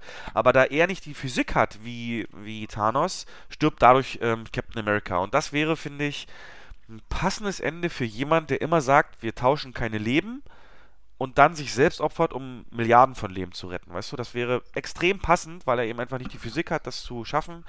Und das gibt auch wohl ein paar Zitate, die wurden mittlerweile rausgesucht. Ein paar Zitate, ähm, wo es eben heißt, auch hier der Peter Dinklage hat wohl in dieser Schmiede da gesagt, dieses Metall und diese Waffen kann kein normaler Sterblicher überhaupt nur benutzen, weil die viel zu krass auf den Körper einwirken und deswegen eben auch Thanos, ähm, selbst der wird ja komplett halb verbrannt praktisch und humpelt dann, ähm, als er das äh, den Schnipser gemacht hat. Ich meine, du hast die Infinity-Steine und die haben ja an sich schon mega Power, hast du ja gesehen in Guardians 1. Und dann, äh, ja, passiert das in dem Fall so. Ey, ich bin so heiß jetzt, ich kann es nicht mehr aushalten. Und mittlerweile gibt es so viele Theorien, ich weiß jetzt nicht, was wirklich passiert. Hast denn du überhaupt noch Zeit für andere Dinge, ey? Du bist. also Also so tief bin, äh, bin ich nicht in die Materie vorgedrungen. Ich, ich, finde, dass. Ja, was ich mich halt wirklich nur gefragt habe und was auch sich viele fragen, die jetzt nicht so die Comic-Kenner sind, warum äh, ruft Fury Captain Marvel nicht schon viel, viel eher? Warum macht er das nicht viel eher? Warum macht er das nicht schon in, zur Zeit von Avengers 1, wo dieses, diese Schlacht in New York stattfindet oder so? Ja, kann ich dir erklären. Erklär, Soll ich dir erklären? Ja, erklär mal. Äh, das liegt daran, dass wir wahrscheinlich sehen werden in Captain Marvel, dass die sich nicht grün sind. Also es wird wahrscheinlich ähm, Konflikt geben. Es geht ja auch darum, es gibt diesen Satz in, ich glaube, Captain America 2, wo er sagt zu irgendjemand, das letzte Mal, als ich jemand vertraut habe, habe ich ein Auge verloren. Und ähm, diese Szene, wie er sein Auge verliert, werden wir wahrscheinlich in diesem Film halt sehen. Und zwar glaube ich tatsächlich, dass es irgendwie eben auch mit Captain Marvel zu tun hat. Denn, ähm, also er erkennt ihre Macht und alles, aber ich glaube, dass irgendwas passiert, dass die, dass die ja, dass, dass er zum Beispiel sein Auge verliert oder gerade so überlebt und dann wird sie halt weggehen und sagen, naja, okay, äh, also so ein bisschen wie, wie, wie Captain America und Tony, ne? Tony hat ihm doch auch ein Handy geschickt. Ne, Captain America hat Tony doch ein Handy geschickt, was Stan Lee bringt in, ich glaube, ähm, Ultron am Ende. Und die können sich zwar nicht mehr leiden und so, aber wenn es notwendig ist, rufen sie sich noch an. So meine ich das. Mhm. Und so, genau so wird das da sein, dass er sagt, okay, das hier ist eine Bedrohung, die kriegen wir hin mit Hulk und so. Aber in dem Fall, wo er dann eben sieht, alle lösen sich auf und scheiße, hier ist jetzt richtig ernst, dass er dann eben sagt, okay, jetzt patch ich sie an. Also ich glaube, daran wird das liegen, dass die sich einfach nicht grün sind und dass irgendwas passiert ist, dass sie eigentlich nicht als gern gesehenen Gast auf der Erde macht. Und ja, das wird dann entsprechend. Ähm, hast du denn verstanden, warum sie die alte Frau in der U-Bahn boxt? Na, ich gehe mal stark davon aus, das ist keine alte Frau. Das ist bestimmt. ähm, ja, so gehe ich auch mal durchs Leben. Ja. ja, also, wie gesagt, ich kenne mich jetzt mit der Materie nicht so gut aus wie du, aber ich weiß, dass es, ähm, dass es Wesen gibt, die Gestalten annehmen können, aber halt nicht die Kräfte von anderen aber dass das wahrscheinlich dann einer von diesen Skulls ist, oder wie die heißen. Ja, Skulls, ja. Und ähm, man munkelt ja, dass irgendeiner von den Superhelden auch so ein Typ sein soll. Ja, aber, ähm, wird aber keiner von den Haupthelden sein. Man vermutet mittlerweile, dass es General Ross ist. Äh, der General, der zum Beispiel in Civil War diese Sokovia Accords da vorlegt in diesem Raum oder der jetzt in Avengers 4 ähm, da sagt, ey, macht hier nix und, und, und wo dann Captain America dann sagt, komm, gehen Sie weg. Also dieser, dieser mit dem, mit dem Schnorris, dieser General, weißt du, okay. was ich meine? Mhm. Der auch, ja. Der soll wohl anscheinend ein Squire sein, weil das macht Sinn. Der hat dann eben Zugang zu Militärinformationen und alles. Ja, muss man mal gucken. Und ich bin halt mega, mega, mega gehypt. Ich finde das alles, diese Fante Ich glaube mittlerweile, das ist schöner noch, als der eigentliche Film, sich diese Gedanken zu machen und. Äh, Wie bei Star Wars. Ja, wie, ja genau, mhm. wie bei Star Wars. Aber hoffentlich wirst du okay. nicht zu so sehr enttäuscht dann, wie bei Star Wars. Nee, glaube ich, glaube ich nicht, glaube ich nicht, glaube ich nicht. Und ähm, wenn der Titel bekannt wird, übrigens wird es wahrscheinlich doch nicht Endgame sein. Wir hatten ja einen früheren Podcast mhm. vermutet, dass es der Titel Endgame oder Endspiel sein wird und das wurde mittlerweile offiziell verneint, dass es so nicht heißt. Ich bin mal gespannt, wann der erste Trailer kommt. Ich gucke mir jetzt übrigens nicht mehr an, deswegen ich habe auch keinen weiteren Trailer gesehen. Ich bin der Meinung, ich gucke mir immer nur den allerersten von irgendwas an und dann keine mehr. Das hat mir oft das Kinoerlebnis seitdem auch ähm, verschönert. Ja. Also alleine kann ich ja jetzt schon mal vorhersagen, wir werden uns ja Happy Time Murders demnächst angucken. Ja. Dieser Puppenfilm mhm. ab 18. Nee, ab 12 ist ab der 12 in Deutschland, ja. Aber hast du die Plakate gesehen, die bei uns im, im, in den Monitoren laufen? Mhm. Da steht ganz oben ungefähr also wirklich breit, so handbreit vom, vom ganzen Poster. Achtung, dieser Film ist nur für Erwachsene. Ja, habe ich gesehen, ja. Ja, ja. Oh, wird lustig, genau. Aber ich glaube, über den Witz jetzt in der, aus dem Trailer mit dem, mit dem, ganz am Ende, wo du so gefeiert hast, du weißt, was ich meine, das wird im Kino jetzt halt nicht mehr so lustig, ne, weil wir es halt schon gesehen haben. Das stimmt, ja. ja. Mhm. Deswegen gucke ich mir keine weiteren mehr an. Hast du denn noch andere gesehen? Ich habe tatsächlich noch einen Trailer gesehen von äh, Stan und Olli. Oh. Ja, ähm, da geht es um, ja, wie der Name schon sagt, um das weltberühmte Komiker-Duo, in Deutschland als Dick und Doof bekannt. Sehr beeindruckend gespielt von Steve Coogan. Stan Laurel ist Steve Coogan und John C. Reilly äh, ist Oliver Hardy. Und das ist so ein Biopic über die letzten Jahre des Komiker-Duos, über ihre letzten Auftritte in England damals in den 50er Jahren, wie Oliver Hardy dann schon krank wurde und ähm, der Trailer zeigt da jetzt nicht allzu viel, aber also ich wirklich, ich habe als Kind die, die Filme gemocht, geliebt und im Fernsehen mir alles reingezogen. Deswegen freue ich mich auf den Film. Und äh, gerade Steve Coogan als Stan Laurel, musst du dir, du guck dir den Trailer mal an. Der sieht wirklich eins zu eins aus wie Stan Laurel. Also da hat die Maske ganze Arbeit geleistet, die Mimik, die Gestik, alles perfekt. Ja, Poster habe ich gesehen, ja, ja gebe ich dir recht. Ja. ja. Ja, ansonsten, was habe ich noch gesehen? Ach, Mary Poppins, äh, Teil 2, Mary Poppins Returns. Da gibt es einen neuen Trailer, der sehr viel mehr zeigt als der allererste Teaser. Und ähm, nach Sichtung des Trailers bin ich umso mehr davon überzeugt, dass das ein riesen, riesen Erfolg wird im Dezember. Okay. Und sehr interessant, im Trailer sieht man Zeichentricksequenzen. Eigentlich wollte Disney ja gar keine Zeichentrickfilme mehr drehen, die haben ja auch ihre komplette Zeichentrickabteilung aufgelöst, aber im Trailer sind welche zu sehen. Und das bedeutet so ein bisschen Back to the Roots, also sind ihre eigenen. Das ist ja ein großer, großer Teil des ersten Mary Poppins, diese Zeichentricksequenzen, ganz berühmte äh, Szenen dabei. Und es freut mich, dass das im zweiten Teil genauso ist, dass man da so ein bisschen auf Retro geht und das ganze Filmsetting, die, die ganze Atmosphäre, die Lieder, also es wird, ich glaube, das wird ein Riesenerfolg. Wenn nicht die anderen Filme, die gleichzeitig starten, da einen Strich durch die Rechnung machen, für euch draußen, das startet am 20.12., den Donnerstag vor Weihnachten, und zwar gleichzeitig mit Aquaman zum Beispiel und Bumblebee. Ja. Und mal gucken, wie er sich macht. Aber deine Worte, also ich werde mir nicht angucken, aus den Gründen, die ich eben genannt mhm. habe, aber das klingt schon mal gut. Ähm, nur für euch, die noch gar nichts davon gehört haben, das geht darum, dass sie zurückkommt zu den Kindern, die jetzt erwachsen sind aus dem ersten Teil, ne? Genau, ja. Ja, okay, okay, okay. Ja, im Moment müssen wir uns, wir kommen mal zu News ein bisschen. Äh, Im Moment müssen wir uns in Deutschland mit weniger qualitativ hochwertigem Kino äh, zufrieden geben. Ich habe hier mal die, das werde ich übrigens als reguläre Kategorie mit reinbringen, das Box Office von der Woche, in der wir aufnehmen, immer so ein bisschen bekannt geben, also wie viele Besucher hatten bestimmte Filme. Und äh, in dieser Woche ist es so, dass jetzt am Donnerstag angelaufen ist ähm, Klassentreffen 1.0. Film von Till Schweiger, mit Till Schweiger und seiner Tochter. Also ist schon alles gesagt. Er hat tatsächlich 200.000 Besucher über den Zeitraum Donnerstag bis Sonntag gemacht und das ist schon beachtlich, wenn man sich überlegt, 200.000, das das sind Bereiche, die manche Filme ja im gesamten Lauf nicht erreichen.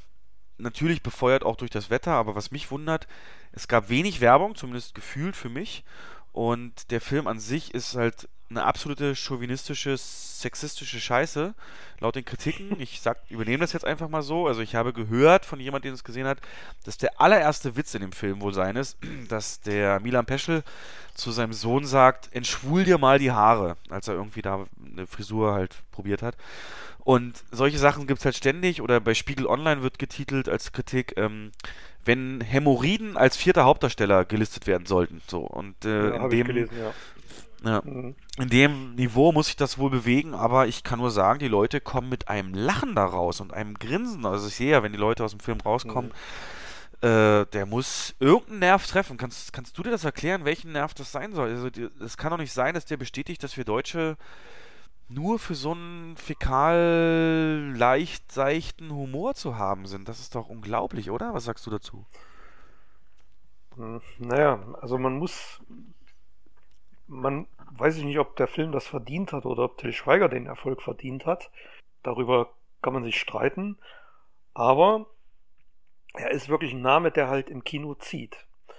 Und das ist wieder mal eine andere Story. Nee, da, man, da, da widerspreche ich dir direkt, denn denk mal an Chiller of Duty. Ja, gut, das ist aber, ja, ja, kannst du jetzt nicht so vergleichen. Ich meine jetzt eher so die Beziehungsdinger, äh, die Komödien. Also Chiller musste der mal jetzt mal außen vor lassen. Das ich rede jetzt von solchen Filmen wie Kein Ohrhasen, Kokova und sowas. Klassentreffen ist wieder, geht wieder in eine, in eine andere Richtung. Also ist dasselbe Schema, aber es ist letzten Endes eine Männerges Männerstory. Und ja, ich weiß auch nicht. Ist, was sagst du, die Frauenquote ist doch bestimmt wieder 70, 80 Prozent bei dem Film, oder? Bei den Gästen? Ja. Nee, ich würde tatsächlich sagen 50-50. 50-50, also mehr Pärchen. Ich glaube, da gehen, da, ja, genau, genau, da gehen mehr Pärchen rein. Ja naja. Auf alle Fälle scheint der Typ immer noch einen Nerv des Publikums zu treffen. mit anspruchslosem, ähm, prolligen Humor. Ja, scheint zu funktionieren. Aber ganz also mein, ehrlich, meins ist es nicht. Ein Film, der im Trailer eingeklemmte Klöten zeigt. Ja. Jetzt im Ernst. Was sagt das über die deutsche Kinolandschaft? Ja. Wir freuen uns ja eigentlich, dass der deutsche Film wirklich zugelegt hat, ähm, vom An- Marktanteil her in, in dem aktuellen Jahr. Aber sowas ist doch wieder ein Beweis dafür. Du musst halt auch sehen, das Ding wird ja gefördert ohne Ende, ne, von den ganzen, Ja. ähm, ähm, die ganzen Filmförderungsanstalten. Und warum, also, also ich verstehe es nicht. Und äh, naja, egal. Ähm, Naja, für, mal- für also- mich ist das, wie du schon sagst, ne, das ist für mich alles klischeetriebende Scheiße. Äh, ich werde mir den Film auch nicht angucken, aber wir entscheiden halt wirklich nicht über den Geschmack des Publikums und ähm, wir freuen uns, wenn der Saal voll ist. Ja, ja. Streng genommen kann man ja auch sagen, es ist wie wenn ich über Predator rede. Ja. Das ist, das das finden ist viele genau ja das- auch. Ja, genau. Genau. Ja, Nur eben im, nicht beim Weltraum-Sci-Fi-Genre, sondern eben bei Pro richtig, Trollkong. genau. Und für das, was er sein will, ist er vielleicht ganz gut, ne? um das mal wieder zu zitieren. Aber, Ja, es ist immer auch eine Frage, mit welcher Erwartungshaltung man in so einen Film geht. Und wahrscheinlich bietet er genau das, was das Zielpublikum sehen will. Der Vollständigkeit halber auf Platz 2 war The Nun mit 115.000 Besuchern, aber auch schon, ich glaube, in seiner dritten oder vierten Woche sogar. Also Horror zieht in Deutschland genauso. Schade, dass der Film nicht gut ist. Ich glaube, dann wäre er noch wesentlich stärker, aber die Mundpropaganda ist nicht so gut. Neu eingestiegen ist Das Haus der geheimnisvollen Uhren mit Jack Black, Kate Blanchett und von Eli Roth. Ist der erfolgreichste Eli Roth-Start seit Hostel oder sogar Hostel übertroffen mit 100.000 Zuschauern. Und tatsächlich ähm, durch das Wetter vor allem ist Peterson und Findus auf 4 geschossen, ähm, weil der war eigentlich schon abgeschrieben sozusagen, aber durch das Wetter jetzt Mhm. am Wochenende, der Umschwung, ganz viele Eltern mit den Kindern da nochmal reingegangen und auch Hotel Transylvanien hat sich so auf die Platz 5 wieder gezogen. Aus dem Grund ja, hat es leider zum Beispiel auch Searching, der Film, nicht geschafft ähm, in die Top 5. Aber genau. ich, was ich schon bemerkenswert finde, das Haus der geheimnisvollen Uhren, äh, ist in den USA auf Platz 1. Hast du gelesen? Ja, Das ist ja, schon. ja. Ja. also ich hätte dem Regisseur, also Eli Ross, das gar nicht zugetraut, solche Filme zu drehen. Der ist ja eher für wirklich derben, krassen Splatter bekannt. Ja gut, Ähm, aber warum soll er das andere nicht können? ja, ich finde, ab 6 so eine schöne, ne, auch hier Magie, so ein bisschen Ja. die Schiene und äh, völlig eher so ein, unverfänglich. das ist eher so ein, so ein Tim Burton-Ding, was er da gemacht hat, ne? Und damit nochmal zum Thema Disposition aus der letzten Folge. Glaubt ihr es, Leute, Jens wollte diesen Film nicht Sonntagvormittag um, in der 12 Uhr Schiene zeigen. Da habe ich ihm gesagt, Jens, das geht so nicht. Bitte zeige diesen Film auch Sonntag 12 Uhr, weil ich glaube, den müssen wir zu der Uhrzeit auch zeigen, einfach weil es eben mit durch die Altersfreigabe und das Thema durchaus interessant Habe ist, auch das in der wirklich, Zeit zu hab ich das schauen. wirklich nicht geplant? Nee, du hattest äh, Christopher Robin dafür. Ach so, okay. Egal. Ähm, wir ziehen mal ein bisschen das Tempo an bei den News, denn da gibt es nicht so viel. Wir sind ja noch in der praktisch Vorphase. Äh, für mich interessant, dass Henry Cavill, über den, der, der dominiert gerade die Schlagzeilen und da in erster Linie für mich als Gamer ist bestätigt, dass er in der Witcher-Serie von Netflix, The Witcher ist ein Spiele-Franchise, das mit jedem Teil erfolgreicher wurde und der letzte Teil, der, Platz, äh, der Teil 3 von 2015, wird als eines der besten Spiele aller Zeiten äh, betitelt und ist es in meinen Augen auch.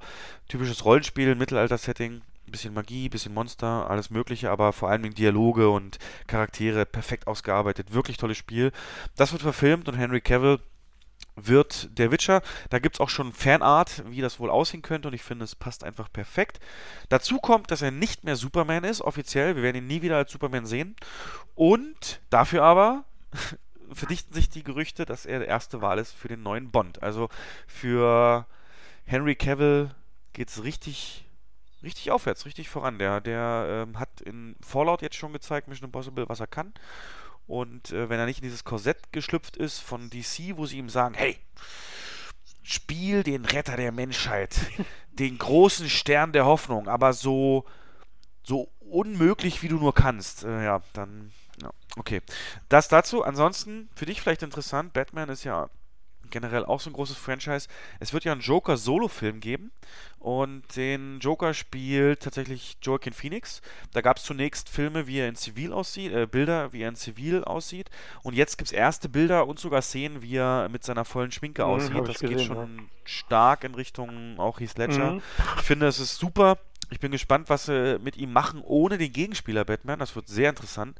Und er hat einen Namen tatsächlich, nämlich Arthur Fleck. Der Name des Joker ist Arthur Fleck. Und jetzt kommt das Lustige. Ich glaube, es ist ein Diss. Jetzt kürzt man den Vornamen ab und sagt mal den Nachnamen. Arthur Fleck. Mach mal A. Fleck. Sprich das mal aus. Äh, Fleck. Äh, Fleck. Ja. ja. Ich glaube, das ist ein schöner Diss Richtung Ben Affleck. Gut, und Star, äh, von mir noch, äh, Disney hat in der letzten Investorenkonferenz bekannt gegeben, dass sie das Tempo drosseln wollen bei den Star Wars-Filmen und gesagt haben, oh, jedes Jahr ein Star Wars-Film ist vielleicht nicht so gut für so ein heiliges Franchise. Und ich gebe ihnen komplett recht und freue mich drauf, wenn sie lieber wieder äh, mehr Gedanken sich in die, in die Geschichte machen und die Qualitäten mehr Qualität der Serie wieder mehr, Qualität, genau, ja, ja. mehr ausarbeiten. Exakt. Was hast du recherchiert? Ähm, es geht wieder mal um Netflix und zwar Alfonso Soron hat einen neuen Film rausgebracht, der heißt Roma. Und ähm, Netflix hat den Film produziert und das ausgesprochene Ziel von Netflix ist ja auch bei den Oscars präsent zu sein. Und es ist jetzt tatsächlich so, dass einige Kinos oder sogar einige Kinoketten diesen Film boykottieren, denn um einen Oscar verliehen zu bekommen oder überhaupt nominiert zu werden, muss ein Film, glaube, eine Woche im, im Kino in den USA laufen. Und ähm, da wird man wahrscheinlich nicht drum rumkommen. Aber es gibt in Europa ähm, wohl massive Kritik an dieser Veröffentlichungspolitik. Und selbst solche Regiegrößen wie Steven Spielberg haben sich dazu geäußert und meinen, dass Netflix-Filme bei Oscars nichts zu suchen haben und weil, weil sie fürs Fernsehen produziert sind und eher als Fernsehfilme gelten müssen. Ähm, ja, das bleibt gespannt. Also da kann man gespannt bleiben, was daraus wird. Dann gibt es einen ähm, Film namens Caligula. Ich weiß nicht, ob der dir was sagt. Ähm, also den Namen habe ich auf jeden Fall schon mal Also, gehört, aber ich kann gerade nicht in Kontext Es setzen. geht äh, tatsächlich um den römischen Herrscher Caligula, gedreht von Tinto Brass Ende der 70er Jahre. Und ähm, was den Film so, ja, also der Film gehört eigentlich, äh, hat Filmgeschichte geschrieben, weil er mit einer Riege von Topstars besetzt ist. Da spielt Peter O'Toole mit, Helen Mirren, Malcolm McDowell und er hat wirklich massive Hardcore-Sequenzen drin. Ähm, deswegen sagt man auch heute noch, dass Helen Mirren eigentlich in einem Porno mitgespielt hat. Also die sind wirklich explizit und man sieht alles. Und der Film war 25 Jahre lang oder knapp 30 Jahre lang auf dem Index, das heißt, durfte nicht frei verkauft werden, nicht beworben werden.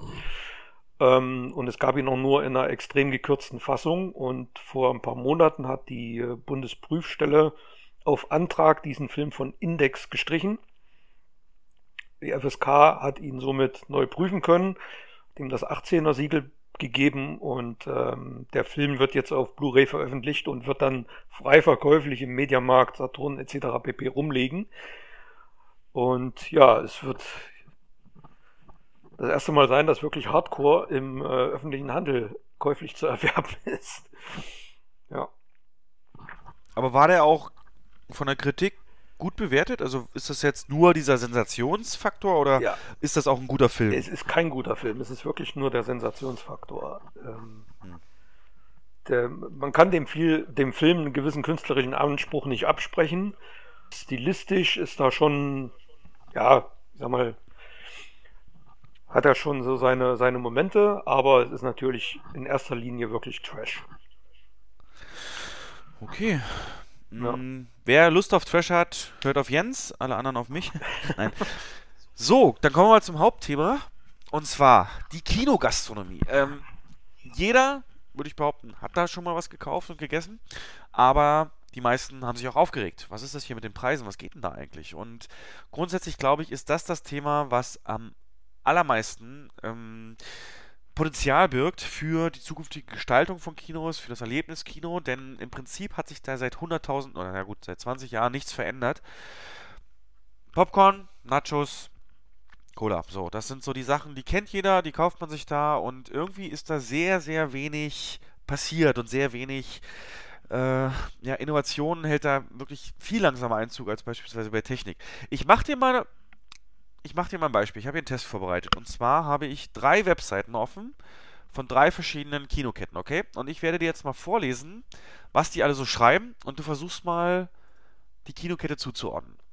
Also ich bin jeweils auf die Seite gegangen mhm. und habe auf Gastronomie geklickt. So. Und jetzt ist hier das erste. Ähm, mit unseren Menüs zu einem günstigen Kinoerlebnis. Wir haben für dich unsere beliebtesten Gastronomieartikel in einige Menüs zusammengestellt. So sparst du im Vergleich zum Einzelkauf bis zu 27%. Selbstverständlich erhältst du durch unsere freundlichen Mitarbeiterinnen und Mitarbeiter in der Gastronomie automatisch für dich die günstigste Kombination. Informiere dich hier über unsere verschiedenen Menüangebote. Das ist alles, was ich bei der Kette hatte zu Gastronomie. Jetzt die nächste. Zu einem Kinobesuch gehören Popcorn und Cola einfach dazu. Wenn du dafür eines unserer Sparmenüs wählst, kriegst du sie hier auch noch zum ermäßigsten Preis. Snack Kompass. Welche Inhaltsstoffe und Nährwerte in unseren Produkten sind und welche Angebote Vegetarier, Veganer und Allergiker eignet sind, erfällst du in unserer Snack-Info.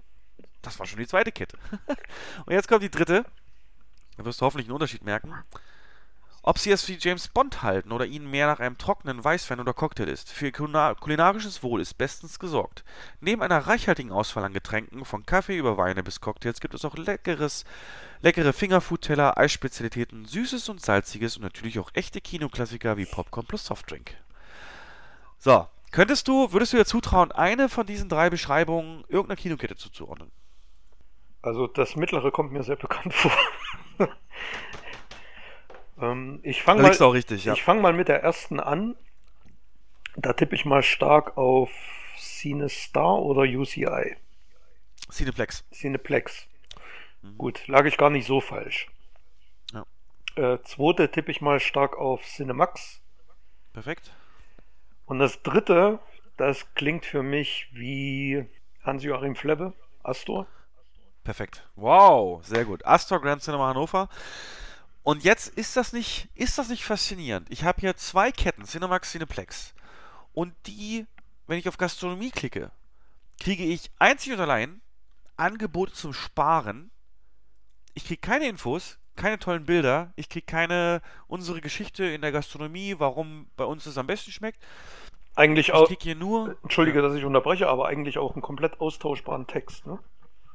Komplett, ja. komplett austauschbar. Ob das jetzt Kombination oder Sparcoupon oder mhm. sonst wie heißt. Aber die komplette Gastronomie-Seite bei den beiden großen Ketten geht auf den Faktor, hier sparen sie Geld und dann eben über Bildchen von, von einem Cola-Becher und, und Nachos. Und das ist halt richtig krass, finde ich, ähm, dass das so schändlich vernachlässigt. Und dann kommt halt sowas wie Astor, die ihnen sagt, ey, bei uns gibt es mehr als Cola und Nachos, bei uns gibt es Cocktaile, Weißweine, Kaffee und so weiter. Und ähm, dass das äh, so wenig Einzug gehalten hat, ist halt ein Riesenpunkt, der noch verändert werden kann. Und von daher, alleine, dass dir das jetzt, gut, du, du hast es jetzt erkannt, aber ob Cinemax, Cineplex und ich habe CineStar zum Beispiel, habe ich gar nicht erst was gefunden zu Gastronomie, ja, das muss ich auch noch dazu sagen. Und das ist halt schon hart. Und ich frage mich halt, woran liegt das? Also vielleicht mal grundsätzlich, die Gastronomie ist natürlich einer der wichtigsten Faktoren für ein Kino, denn man kann sogar sagen, ein Kino ist im Endeffekt Gastronomiebetrieb mit angeschlossener äh, Filmvorführung. so genau, ist das ja. rein von der, von der Gewichtung her. Denn wir hatten es ja in der letzten Folge oder in der allerersten Folge so, dass die Hälfte von so einem Kinoticket äh, immer weggeht, der, das Geld an, an, an ähm, Verleih und so weiter und der andere Hälfte vielleicht für Strom oder Mieten und sonst was. Ja, und dann bleibt halt im Prinzip nur noch die Gastronomie und ähm, das ist ein Bereich, der hat sich sehr, sehr, sehr, sehr wenig verändert. Und zwar, gut, Popcorn ist klar, das ist äh, so ein Klassiker aber selbst Nachos, ich weiß gar nicht. Ich habe gelesen, Nachos wurden erst mit einer großen Anstrengung durch verschiedene Firmen in die Kinos gebracht. Die gab es wohl vorher auch nicht. Das muss so Anfang der 90er gewesen sein. Ähm, ab, als du bei uns angefangen hast, 96, da gab es schon Nachos oder noch nicht? 99, da gab es schon Nachos, ja. Gab schon, ja. Mhm. Also auf jeden Fall habe ich das aber gelesen, dass das ähm, nicht immer der Fall war, dass das erst mit reingebracht wurde. Und das kann man ja da gleich mal sagen das gibt die sogenannte PCO Group, die sich das so ein bisschen auf die Fahnen schreibt. Die PCO Group ist so ein bisschen der größte Lieferant für ja, Kinogastronomie in Deutschland.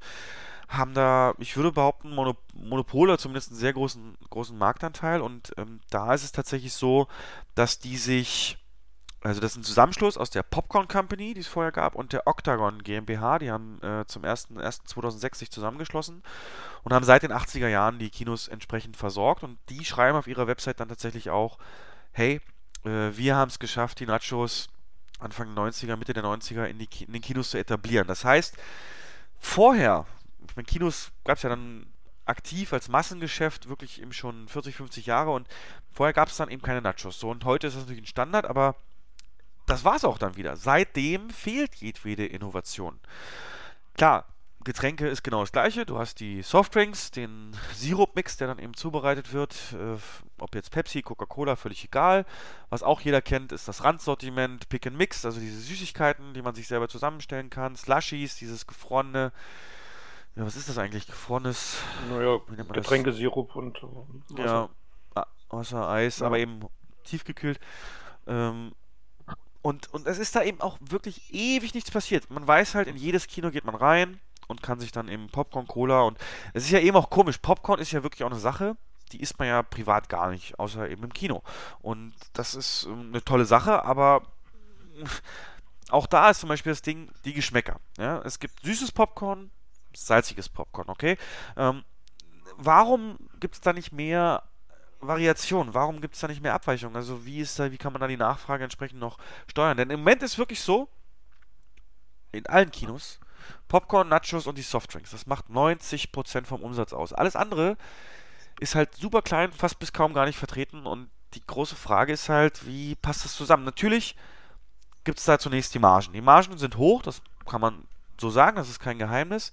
Aber dennoch, wenn man es vergleicht, selbst 3, 4 Euro für ein kleines Wasser, das sind durchaus Restaurantpreise. Und ähm, wie ich ja schon am Anfang sagte, dadurch, dass so viel Geld weg, weggeht von einer Kinokarte, muss für den Rest, für Personal, für Werbung, für Marketing, für Zentrale und so, das Geld natürlich auch irgendwo herkommen. Und es ist ein unglaublich wichtiger Anteil an der ganzen Geschichte, dass eben da ja so eine Restaurantpreise, nenne ich es mal, aufgerufen werden. Und tatsächlich ist es so, dass sogar in allen Kinos, das als Tipp für euch, die großen Größen immer für euch günstiger sein werden als die kleinen. Also beispielsweise sind die Unterschiede von, von, von einem kleinen Getränk zu einem mittleren oft nur im, im 50 bis 90 Cent Bereich. Und das, das sind halt diese sogenannten Ankerpreise. Das nutzt man schon sehr, sehr intensiv, dass die kleine große einfach sehr teuer ist. Und wir hören das ja auch oft, ne, Jens, ne? Also mhm. du hörst das ja auch. Wie kann es sein? 0,5 Liter Wasser, 3, 4 Euro, das ist ja Wahnsinn. Natürlich ist es Wahnsinn, aber ich frage mich halt, ich war auch lange nicht mit einverstanden, aber ich sag's mal so, wenn du jetzt mal die Öffnungszeiten zum Beispiel siehst, die so ein Kino halt leistet, das ist ja oft auch wirklich von 11 bis 2 Uhr nachts, 11 und entsprechend auch die Besetzung und da kommen wir schon wieder in Regionen, wo wir von Tankstellen reden. Die haben zwar nur eine Person, aber müssen die trotzdem natürlich auch bezahlen und da ist die Frage dann, ist das wirklich so unfair, der Preis? Ist das wirklich so? Also wie können wir diesen Podcast hier nutzen, um so ein bisschen das klarzustellen? Es ist teuer, ich gebe da völlig recht, aber es ist, ich glaube, ich glaube mittlerweile auch notwendig. Naja, man muss, man muss es auch irgendwo ins Verhältnis setzen. Ne? Wenn du sagst richtig, halber Liter, 4 Euro. Ähm, wenn ich aber irgendwo essen gehe, dann zahle ich für ein, dann bekomme ich meistens 0,25er Getränk oder 0,3. Da zahle ich auch 2,90 Euro für und keiner beschwert sich drüber. Ja, das wird einfach als stinknormal hingenommen ähm, ich bestelle da sogar zwei, drei Getränke, während ich esse, weil eins reicht meistens nicht. Und das ist einfach ein stinknormaler Preis. Letzten Endes habe ich dann äh, für, für Getränke 10 Euro bezahlt pro Person oder 8, 9 Euro. Und es wird eher akzeptiert als im Kino ein so ein Getränk. Ähm, man muss dazu sei, sehen, dass das Getränk natürlich für zwei Stunden, drei Stunden reicht. Es kommt auch, du weißt es ja selber von den Gästen immer wieder das Argument, viel zu große Größen. Ähm, aber es ist natürlich was anderes, als bei McDonalds 20 Minuten sich einen Burger reinzudrücken, was zu trinken dazu, als zweieinhalb Stunden im Kino zu sitzen. Und ähm, genau. ja, es ist ja, es ist dem Gast schwer vermittelbar, aber äh, es ist irgendwo auch notwendig, weil auch wenn kein Besucher kommt, auch wenn nur 50 oder 100 Besucher kommen, ähm, die Fixkosten rennen einem davon. Man muss Miete zahlen, man muss Strom zahlen. Das klingt immer so nach billigen Ausreden, aber ich, ich, ich, sehe so. ja die ja. Bilanzen und die, die Profit and Loss und es ist wirklich so, dass ähm, auch im Verhältnis zu den Tickets macht ähm, die Gastronomieumsätze machen da nicht mal die Hälfte Nein. von aus oder ungefähr die Hälfte, manchmal ein bisschen mehr. Ähm, was ich aber noch sagen will für alle anderen, wir wollen uns hier nicht rausreden. Wir wollen jetzt nicht euch irgendwie sagen, ey, bitte habt Mitleid, sondern es ist so, dass zum Beispiel alle Ketten, oder zumindest die meisten, sind definitiv nutzen alle zur Verfügung stehenden Ressourcen und Studien, die es gibt, zu Kaufkraft, beispielsweise in einer Stadt oder generell dem Einkommensniveau einer Stadt, wie das gewichtet ist und so weiter und passen ihre Preise daraufhin an. Das ist definitiv der Fall. Also du hast äh, definitiv in Bayern, Baden-Württemberg andere Preise als im im Osten oder Norddeutschland und das hat eben auch seinen Grund, weil wir hören auf die Stimme eben auch des Gastes. Wenn, wenn wir sehen, da ist einfach aufgrund der Studien kein Potenzial für eine Preiserhöhung, dann wird es auch keine geben mehr, weil irgendwann ist dann eben auch ein natürliches Ende erreicht und das, das muss man dann ganz klar so sehen. Und die Frage ist halt, kann man durch Innovationen in der Zukunft oder auch auf die noch individuellere ähm, Berücksichtigung, welche Filme laufen, das noch Win-Win-mäßig machen für Gast und Kino. Also was ich meine ist, du hast es auch geschrieben, das Programm ist, das beeinflusst extrem stark, was der Kunde kauft. Und ihr alle kennt es, ähm, zu verschiedenen Filmen gibt es dann Menüs. Ähm, da gibt es dann Packungen, Becher, Giveaways, ähm, Merchandise, whatever, gibt es dann eben zu, zu bestimmten Filmen. Und das stärkt natürlich auch die emotionale Bindung, sag ich mal, an den Film und man hat auch noch hinterher was Greifbares in der Hand zu dem Film, was man gesehen hat. Hm, findest du, diese ganze Geschichte sollte man eher ausbauen oder ist das jetzt schon zu viel? Also ich mach's Beispiel, jetzt kommt demnächst die Unglaublichen. Und bei unserer Kette eben ist es so, dass wir ein unglaubliches Menü haben. Und das ist ähm, ein spezieller Tray, wo Popcorn reinkommt, mhm. ein spezieller Plastikbecher mit dem, mit dem Filmmotiv halt. Und äh, ein Magnetset mit den unglaublichen Figuren, die man dann an den Kühlschrank machen kann oder so. Und ähm, also immer irgendein Gimmick dabei. Die sind manchmal kreativer als andere. Ich finde die absolut veraltet, die meisten. Also ein Kartenspiel zu irgendeinem Film, jo, rege ich mich seit Jahren auf, warum es sowas noch gibt. Mhm. Aber manchmal auch sehr effektiv. Also zu Shades of Grey gab es dann halt äh, so eine äh, Maske, wie die Mädel in dem Film eben auch aufhat. Ja, glaubst du, diese Menüs, das ist so eine Sache, die sollte man ausbauen oder eher zurückfahren? Ähm, gezielt einsetzen. Ich habe ich hab dir ja schon mal gesagt, dass ich ähm, in meinem Studium eine Diplomarbeit über ein Kino geschrieben habe. Und ja, da ging es doch, worum ging es da genau? Da ging es um eine Marketingkonzeption für ein traditionelles Filmtheater. Und da war an solche Sachen noch gar nicht zu denken. Und da habe ich tatsächlich, ich kann dir die gerne mal mitbringen, da kannst du die mal an, anschauen. Ja, gerne. Und da habe ich tatsächlich schon reingeschrieben, ähm, dass man neue, ja, dass man mehrere Standbeine braucht und äh, zum Beispiel versuchen sollte, zu großen Filmen zum Beispiel die Soundtrack-CDs dazu zu verkaufen im Foyer, weil oh. der Gast kommt raus, hat die Musik im Ohr ja. und ist also zu keinem Zeitpunkt wahrscheinlich mehr bereit, als diesen Soundtrack zu kaufen, weil äh, als direkt nach dem Film. Überleg dir mal Mamma Mia, da kommen irgendwie 300 Frauen raus und du stellst dich vor den Saal und hast die CD äh, für 20 Geil. Euro da.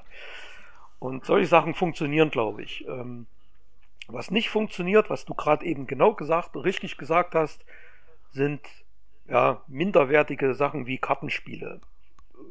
Ja, einfallslose Gimmicks, einfallsloses ja. Merchandising. Es gibt aber auch wirklich schöne Sachen, wie diese Figuren zum Beispiel zu Hotel Transsilvanien habe ich jetzt gesehen. Ja. Das sind Dinge, die wirklich gut funktionieren. Also man muss es, man muss es wirklich gezielt setzen und es darf nicht überhand nehmen. Also es darf kein ja, wie soll ich denn sagen? Es muss was Besonderes ja, sein. Ne? Es, muss es darf, genau, es darf nicht verramscht richtig, werden. Richtig, genau. Das ist, ja. ja. Und das ist leider im Moment noch der Fall, dass ja. da ähm, lustlose, ja, können wir günstig einkaufen, Sachen äh, einfach damit aufgenommen werden. Auch die überhaupt keinen Und, Bezug haben zu Filmen, die momentan im Programm sind. Das ist, äh, finde ja. ich, ein großer Fehler. Ja, hundertprozentig. Und da sehe ich also so eine Chance und grundsätzlich über die, wenn wir über die generelle Zukunft reden, glaube ich, muss ich zwei Sachen ändern. Und zwar erstens das Ambiente und zweitens das Sortiment im Randsortiment vor allem. Und zwar, was meine ich mit Ambiente, was auch viele Kinos schon verfolgen? Es muss halt mehr wieder wirklich ein Gastronomie-Feeling entstehen. Im Moment ist halt so, du hast eine Theke, stellst dich an, holst dir was. Das hat meistens ganz stark diesen Massenabfertigungsgeschmack.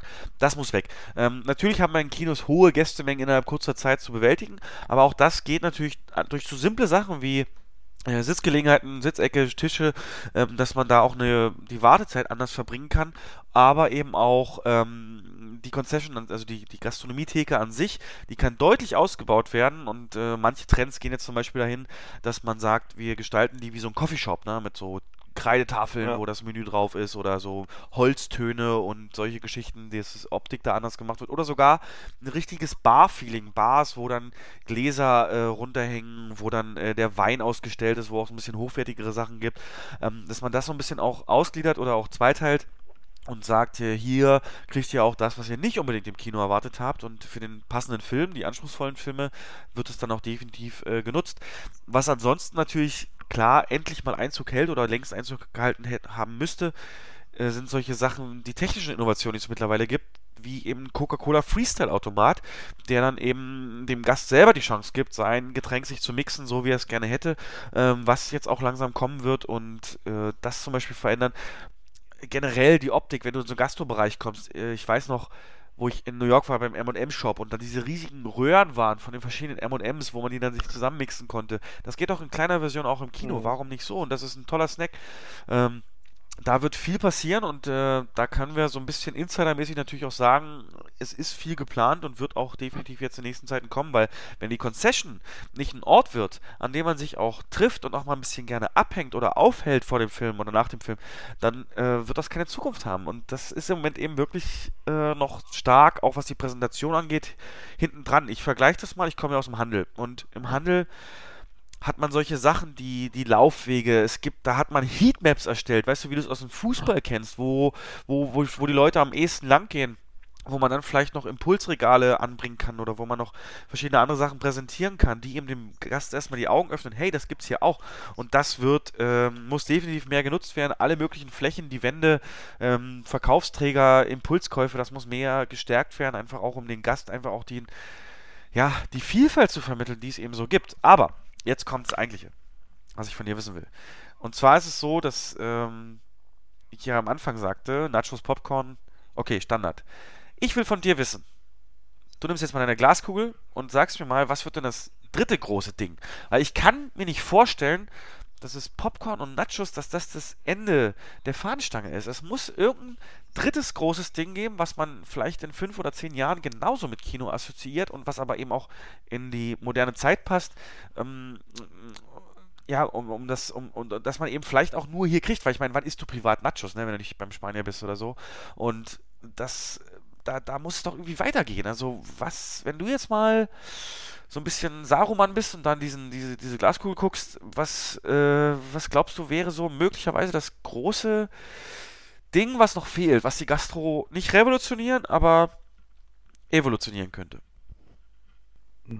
Stefan, wenn ich das wüsste, würde ich wahrscheinlich in der Zentrale sitzen und nicht im Kino. Ja. also Fakt ist eins, es ist schon viel äh, probiert worden in den letzten Jahren und es ist mehr oder weniger erfolglos probiert worden. Wir hatten Currywurst, wir hatten Hotdog, es gab ähm, ja. in einigen Standorten Tests mit Obst. Ähm, so gab diese, es da echt Tests ja, ja, für? Gab's, gab's.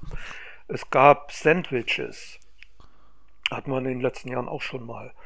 Und das ist alles mehr oder weniger wieder eingestampft worden, weil ähm, hier wirklich ein krasses MHD-Problem gab. Das kennst du ja selber. Ja. Ähm, irgendwann läuft die Mindesthaltbarkeit, das Mindesthaltbarkeitsdatum ab und wenn ich zwei, drei Currywürste am Tag verkaufe, ähm, aber eine Bestellmenge von mindestens 50 habe, schmeiße ich dann den Rest weg und habe wirklich massiv Minus gemacht im ganzen Bereich. Und ja, das sind solche Sachen, die sich dann einfach nicht gelohnt haben.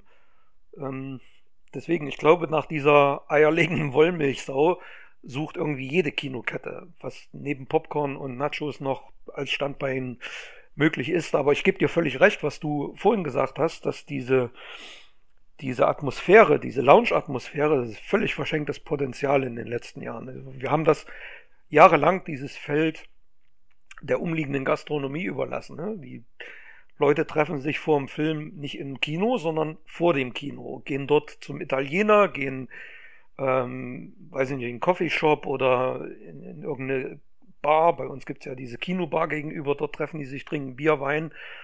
Diese Möglichkeit bieten wir einfach nicht und genau das ist Potenzial, was wir ähm, eigentlich abgreifen könnten, wenn wir das Angebot hätten. Das haben wir aber momentan einfach nicht. Also ich glaube, so komplett auf Restaurantschiene, da müsste man sich wirklich einen externen ins Kino holen. Ähm, das Cine Città in Nürnberg Mhm. zum Beispiel, was ja ähm, das Kino ist, was ich so als das Beste in Deutschland empfinde, das hat das schon. Das hat eine, ich glaube, eine richtige Smoothie- oder Saftbar oder sonst was schon integriert, aber ist halt extern, glaube ich, betrieben und von daher, mh, klar, ist nicht aller Umsatz bei denen, aber darum soll es ja auch nicht gehen. Aber da kommen die Leute halt gerne hin und setzen sich auch da mal hin. Und, und da gibt es genug Sitzgelegenheiten und alles. Und ähm, wenn du Freizeit verkaufst als dein Hauptprodukt und die Leute Entspannung bieten willst, dann musst du alle Sinne ansprechen. Und das ist Ja. eben auch solche, solche Dinge wie das Drumherum und auch die Aufhaltemöglichkeiten. Allein wenn ich es bei uns sehe, wir haben halt Sch- Tische, Stehtische und ein paar Hocker, aber das ist halt, ja, es, es reicht für die Menge halt auch auf keinen Fall aus. Und wenn ich meine Traumvision wäre, wirklich, wenn also sich so Dudes, weißt du, so die treffen sich vor Fast and the Furious und sagen, ey, hast du den letzten gesehen und jo, komm, lass nochmal hier äh, einen Cocktail trinken oder die Mädels, was da von, von der Ladies Night alles so möglich wäre. Richtig, genau. Ja. Und da fehlt es an Innovation. Meine nach wie vor, sage ich ja immer wieder, äh, Vision ist ja, was funktionieren könnte, äh, so Pizzaecken. Dass man wirklich sagt, äh, wie, so, wie du es kennst, wenn du in der so Innenstadt langläufst und dann hast du da so einen Italiener mit so einem Fenster raus zur Straße und dann kannst du dir gerade auf die Hand so ein Pizza, Pizzadreieck nehmen. Und das, glaube ich, könnte funktionieren. Aber wenn du jetzt schon sagst, ähm, selbst Sandwiches und so wurden schon probiert, ich höre oft, dass man halt im Kino keine vollwertige Mahlzeit will, sondern halt wirklich nur so ein Imbiss und ähm, da könnte es dann halt schnell zu viel werden mit sowas wie einem vollwertigen Sandwich. Aber Was im Kino, weiß man halt was es momentan im Kino gar nicht gibt, ist halt was Warmes. Ne? Es gibt nur kalte Snacks. naja, die Käsesoße, hey. Ja. nee, aber deswegen hat man es ja mit, mit Hotdog und Currywurst versucht. Ähm, ist Ja. kläglich gescheitert. Aber es muss da, weiß ich nicht. Wir hatten in unserem, in meinem alten Kino, in dem ich gejobbt habe, ähm, gab es völlig ekelhaftes Gelumpe, dieses in, in Papierfolie verpackte heiße Hexe Hamburger und so ein Kram. Ja. ja das gab's da. Das erinnert mich voll an Schwimmbad. Das wurde in der Mikrowelle warm gemacht und dann irgendwie für, weiß ich nicht, 5, 6 Mark damals noch über die Theke geschoben. Hat Oh sich Mann. gut verkauft. Ähm, Okay. ja, hat sich wirklich gut verkauft, aber damit kannst du den heutigen Ansprüchen ja auch nicht mehr gerecht werden. Ja, ich glaube auch, wir müssen diese ganze grüne und Vegetarier-Schiene viel mehr bedienen, genau, äh, ja. dass es da einfach auch moderne Produkte gibt. Absolut. Und wir hatten es ja im letzten Podcast auch kurz angerissen, aber auch diese unsägliche Umweltverschmutzung, Belastung, muss man einfach mal so sagen, durch wirklich einen Becher, den du halt füllst einmal, einmal wird er ausgetrunken und dann wegschmeißt. Das ist zu viel und da muss äh, eine professionelle Mülltrennung her, da muss professionell die Verpackung auch angepasst werden. Also Pappe bietet sich fürs meiste wirklich an. Warum nimmt man das nicht einfach? Und ähm, dieses Plastik und, und, und alles einzeln eingeschweißt, also da muss sich genauso viel passieren und von daher äh, glaube ich, ist das der Bereich in den Kinos, wo wir in den nächsten Jahren auch am meisten Veränderungen sehen werden, einfach weil das im Gegensatz zu zum Beispiel Projektortechnik auch ähm, noch eher zu testen und auszutauschen ist vom Aufwand her und ähm, ja, wir können da gespannt sein. Also ich würde mir jetzt nur wünschen, dass ihr mal bitte in die Kommentare schreibt oder uns mailt, was ihr euch so wünschen würdet an Produkten, welche Atmosphäre ihr eigentlich erwartet bei einem Kino. Sagt ihr vielleicht sogar, hey, ich gehe dahin, um einen Film zu gucken, ich muss da nicht noch sitzen, großartig, dann, dann ist das auch eine legitime Meinung und wir würden die gerne hören. Äh, sagt uns das einfach mal. Ich finde es, ja, finde es super interessant, was du gesagt hast, dass so viel schon getestet wurde. Äh, ich hoffe nur, dass die Zeiträume des Tests lang genug waren und nicht nach irgendwie zwei Monaten schon der Schwanz eingezogen Mhm. wurde, aber zumindest bei Hot Dogs kann ich sagen, das wurde jahrelang getestet und es hat nicht funktioniert, ja. Muss mal gucken, für was das Kino dann demnächst steht. Was wir jetzt machen, wir gehen jetzt mal in die frische Luft und werden uns ja kurz erholen und dann geht's weiter in diesem Podcast mit dem großen Battle, nämlich wir beide haben völlig unterschiedliche Vorstellungen, was den nächsten Bond-Film angeht, wie man Bond wieder gut machen kann, Make Bond Great Again. Und die Topliste heute wird sich damit beschäftigen, was die beste letzte Szene eines Films ist, die Gänsehaut verursachtendste, die beeindruckendste letzte Szene eines Films, die dann eben wirklich einen auch noch erstmal ein paar Sekunden mit offenem Mund da sitzen lässt und, und bevor man wieder in die Realität zurückkommt, da gibt es ja einige Filme und bin sehr gespannt drüber zu reden, das auch reinzuschneiden. Jens hat dann auch schon Pläne fürs nächste, für den nächsten Podcast und von daher, das kommt alles gleich. Wir schnappen jetzt erstmal frische Luft und wir hören uns gleich wieder. Bis gleich. Bis gleich.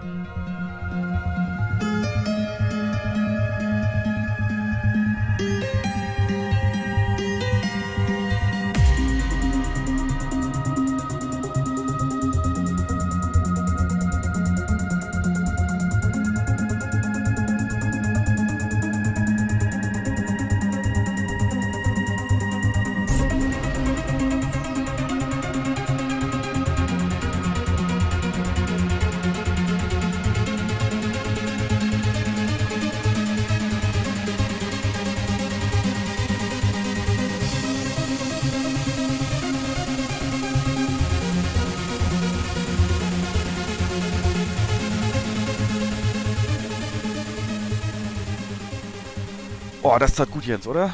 Oh, Mann, Blase ist geleert. Kann ja. weitergehen. Ich habe meinen Orangensaft aufgefüllt und wir sind wieder da vom Frische Luftschnappen. Aber weißt du, was passiert ist, während wir frische Luftschnappen waren? Es ist ein neuer Trailer rausgekommen von Dark Phoenix. Mhm. Hast du den äh, auf dem Handy draußen gesehen gerade, wo du äh, mobil bei YouTube gesurft hast? Äh, nee, den Dark Phoenix Trailer nicht. Ich habe mir den Creed 2 Trailer angeguckt. Stimmt, der kam auch in der Zeit, ne? Genau. Äh, siehst du, da sind die, müssen wir was dazu sagen? Also Creed habe ich nicht gesehen und du nicht Dark Phoenix. Also Dark Phoenix ist praktisch der neue X-Men-Film mit dem bekannten Cast seit dem Reboot sozusagen mit Michael Fassbender, James McAvoy. Und diesmal heißt er aber Dark Phoenix, denn es geht um Jean Grey, äh, den Phoenix, ähm, in der alten Trilogie gespielt von Famke Jansen, die die stärkste aller Mutanten ist und seit Kindheit irgendwie damit eben Schwierigkeit hat, das so ja, zu kontrollieren und so weiter. Und die entdeckt halt in dem Film so ein bisschen, geht so zu Magneto und der weiß ja, der hat ja immer was gegen die Menschen und sieht man dann auch, der wohnt da in so, einem, in so einer Hippie-Kommune im Wald sozusagen mit seinen, mit seinen Mutantenkumpels und dem schließt er sich an und der nutzt natürlich die dazugewonnene Kraft, da äh, ein bisschen wieder Havoc zu freaken, also Stress zu machen. Ja, und am Ende siehst du halt, wie die also siehst du nicht Full Phoenix, also wenn die komplett ihre Kräfte hat, äh, sondern nur die Verwandlung, so wie ihr Gesicht so diese so rötliche Streifen überall kriegt nach und nach. Und die ist halt extrem mächtig. Die kann mit Gedanken halt alles zerstören, machen, tun. Und äh, es ist wohl so, dass Xavier, Professor X, äh, immer mit seinen Kräften, die ihre Kräfte unter Kontrolle gehalten hat. Und das schafft er dann aber auch nicht mehr und dann geht es wohl komplett die Konfrontation. Und es sieht tatsächlich so aus, als hätten alle wieder Bock. Das war im letzten Teil nicht so, da saß ja so, da hat sich eigentlich nur Michael Fassbender angestrengt, alle anderen so. Und ja, kann ich mir vorstellen, dass das ganz lustig wird. Und weißt du, wer die Phoenix spielt? Das ist hier deine. Sophie Turner. Ja, deine, deine Game of Thrones Prinzessin. und die, ja. aber, aber das klingt ja wirklich sehr nach einem Reboot von, äh, vom dritten X-Men. Also da war es ja. ja genauso. Famke ja. Jansen damals ähm, hat ja, auch Ihre, ihre Kräfte dann ähm, ja sehr stark auch gegen alles eingesetzt und wurde zum Evil. Genau. Und ähm, Patrick Stewart in, in der Rolle des Professor X hat sie ja auch die ganze Zeit versucht zu bändigen durch seine ja, genau. Ganz Kraft. genau. Ja. Und ich bin gespannt, ähm, glaube, kann man sich gut, gut weggucken, so am Kinotag, gerne mal reingehen. Ja. Ich denke mir, das ist auch der letzte Film, den Fox halt macht. Und danach wird unweigerlich mit der Disney, mit dem Kauf von Fox durch Disney äh, ein Reboot kommen. Deswegen glaube ich, geben die sich alle nochmal Mühe. Und es gibt einen Spruch drin, den fand ich toll, weil der so ein bisschen auch metareferenziell ist. Und zwar irgendwann ist Xavier wieder traurig so und sagt, I'm sorry. Und dann sagt äh, Michael Fassbender zu ihm, Magneto, du entschuldigst dich immer und dann kommt immer eine Rede. Aber weißt du was? Das interessiert keinen. Und das fand ich so schön, weil das macht er ja wirklich ständig. Ne? Es geht was schief, er entschuldigt sich, hält mhm. eine motivierende Rede und dann, das fand ich cool, dass sie das so mal auch ausgesprochen haben. Und super, super delivered, die, der Satz von, von Michael Fassbender. Ja. Und glaubst du, dass es dann in Zukunft irgendwie Crossovers mit den X-Men geben wird? Oder mit Avengers dazu? Ja, möglich. Oder mit Deadpool. Also Deadpool ist ja schon bestätigt, dass sie den weitermachen werden, definitiv. Ähm, das andere, oh, du, mh, hm, oh, möglich ist alles, ne? Da wo Geld ist. Äh, hm. Aber ich fände es schade. Das sind, das sind so zwei schön getrennte Universen, die sollen sie lieber ausbauen und das nicht machen, wäre meine, mein Wunsch, weil das wird auch irgendwann echt zu viel für einen ja. Normalo-Gucker. Äh, wenn ich das jetzt, selbst meine Schwester, die schon viel sich interessiert für Filme, hat jetzt im Vorlauf von Avengers Infinity War nochmal alle Filme geguckt und hat auch erzählt, dass es relativ anstrengend war, das dann trotzdem alles zusammenzukriegen wer, warum, was, wie. Und ich glaube, das wird eher dann noch schlimmer. Und mal ehrlich, irgendwann muss das Superhelden-Genre auch, muss ja irgendwann mal federn lassen. Und ich glaube, nach, das wollte ich beim, bevor wir rausgegangen sind, schon sagen, ich, äh, dass nach Avengers Teil 2 Infinity War wird es, glaube ich, ganz schwer, dass der Hype aufrechterhalten bleibt, weil egal was du präsentierst in den Einzelfilmen, die dann folgen, oder egal wie du die Nachfolger aufbaust, das ist ja bestätigt, dass ein paar alte Original Avengers eben sterben werden oder eben Nachfolger oder andere die Rollen einnehmen.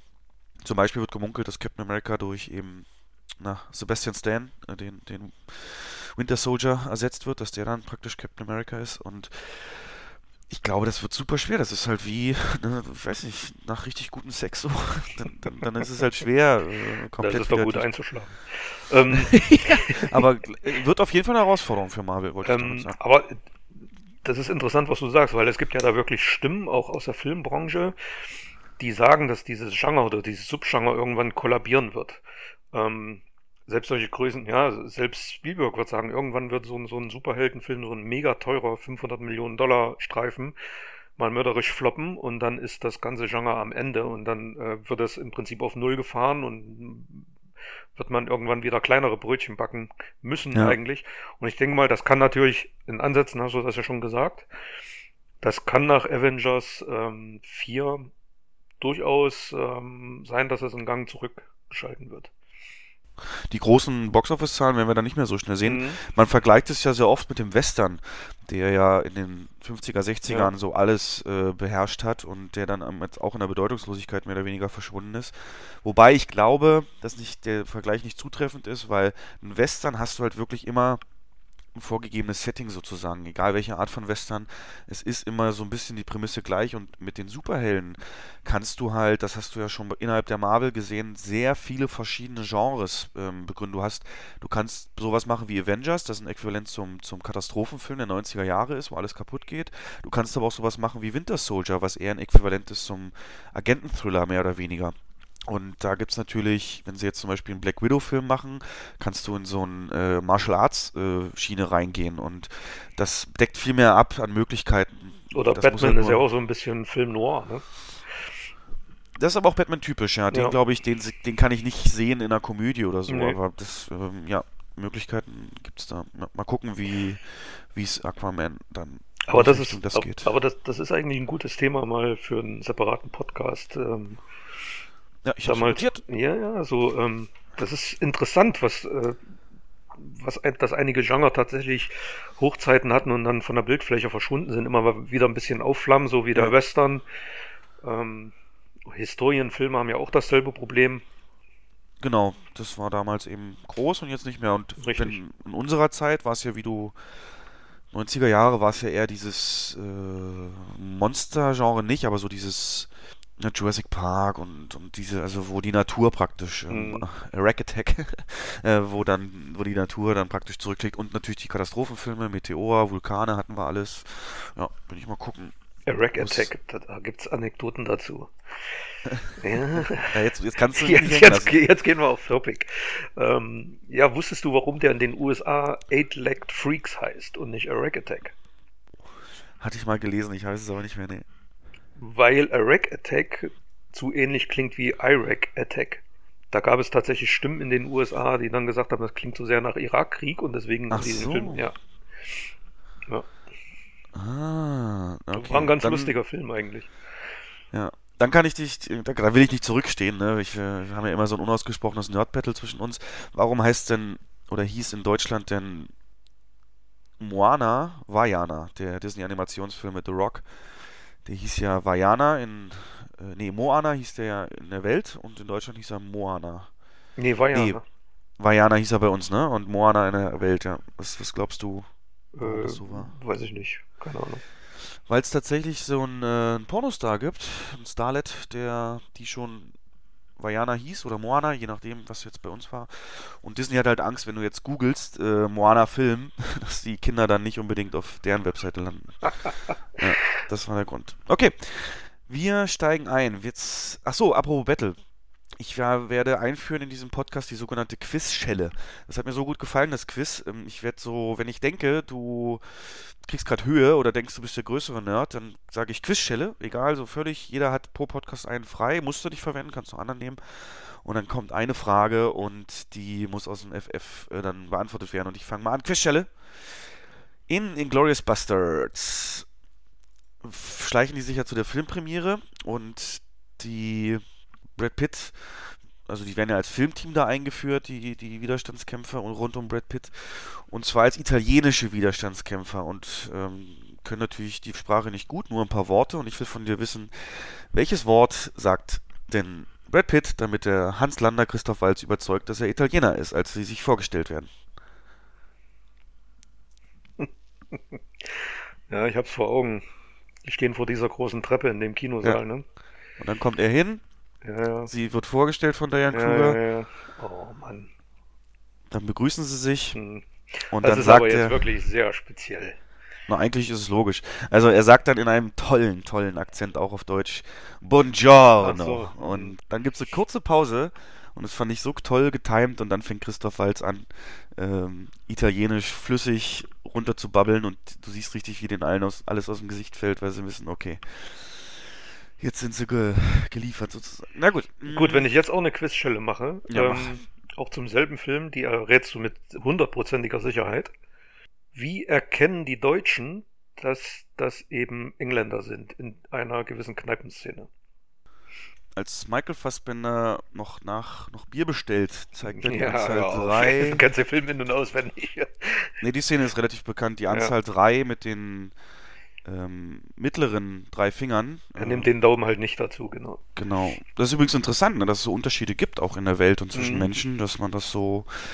Kleine Dinge. Ja, genau, so in die Schiene soll das gehen. Aber jetzt, das eigentliche Battle. Groß angekündigt und jetzt kommt's. Bond, James Bond, die Reihe ist ja gerade so ein bisschen am struggeln, die, die hat ja gerade ein bisschen Schwierigkeiten so und der letzte, was Qualität angeht vor allen Dingen, der letzte Teil war nicht so positiv aufgenommen worden. Die Lust hat auch ein bisschen gefehlt bei Daniel Craig und die Gerüchte über Nachfolger verdichten sich jetzt Richtung Henry Cavill und es wird eben, es gibt auch einen neuen Regisseur für, für den Film, den, den Bond 25. Und wir haben gedacht, wenn wir das machen würden, wie würde unser Bond-Film aussehen. Wir pitchen also euch, ihr seid jetzt unsere Produzenten. Ihr sitzt da so vor dem großen Schreibtisch, Geld gestapelt neben euch und dann sind wir da und sagen, hey, wir haben die Idee für den nächsten Bond. Und das wird ein Hit, weil wir wissen, worauf es ankommt. Und das machen wir jetzt mal und Jens, du fängst an. Ich fange an. Ich muss dazu sagen, du weißt es ja, dass ich eher so der Retro-Bond-Fan bin. Ja, also ich, lieb, ich liebe die äh, Connery-Filme und die Moore-Filme. Und äh, im Gegensatz zur allgemeinen Meinung fand ich Spectre richtig gut. Der hatte für mich alles, was zu einem klassischen Bond-Film dazugehört, angefangen von einem tollen Bösewicht. Und was ganz wichtig war, war der äh, Handlanger, gespielt von Dave Bautista, der wirklich arg an Oddjob aus Goldfinger erinnert hat. Mhm. Ja, also ich fand den sehr gelungen mit ein paar Abstrichen, okay, ein paar Logiklöcher, aber das haben Bond-Filme ja immer. Und deswegen wäre es für mich konsequent, den Film ähm, direkt fortzusetzen. Und zwar, ich weiß nicht, ich habe dir ja schon gesagt, wahrscheinlich war ich, hatte ich irgendwie 2,8 Promille, als ich das geschrieben habe. Aber egal. Ähm, meine Idee.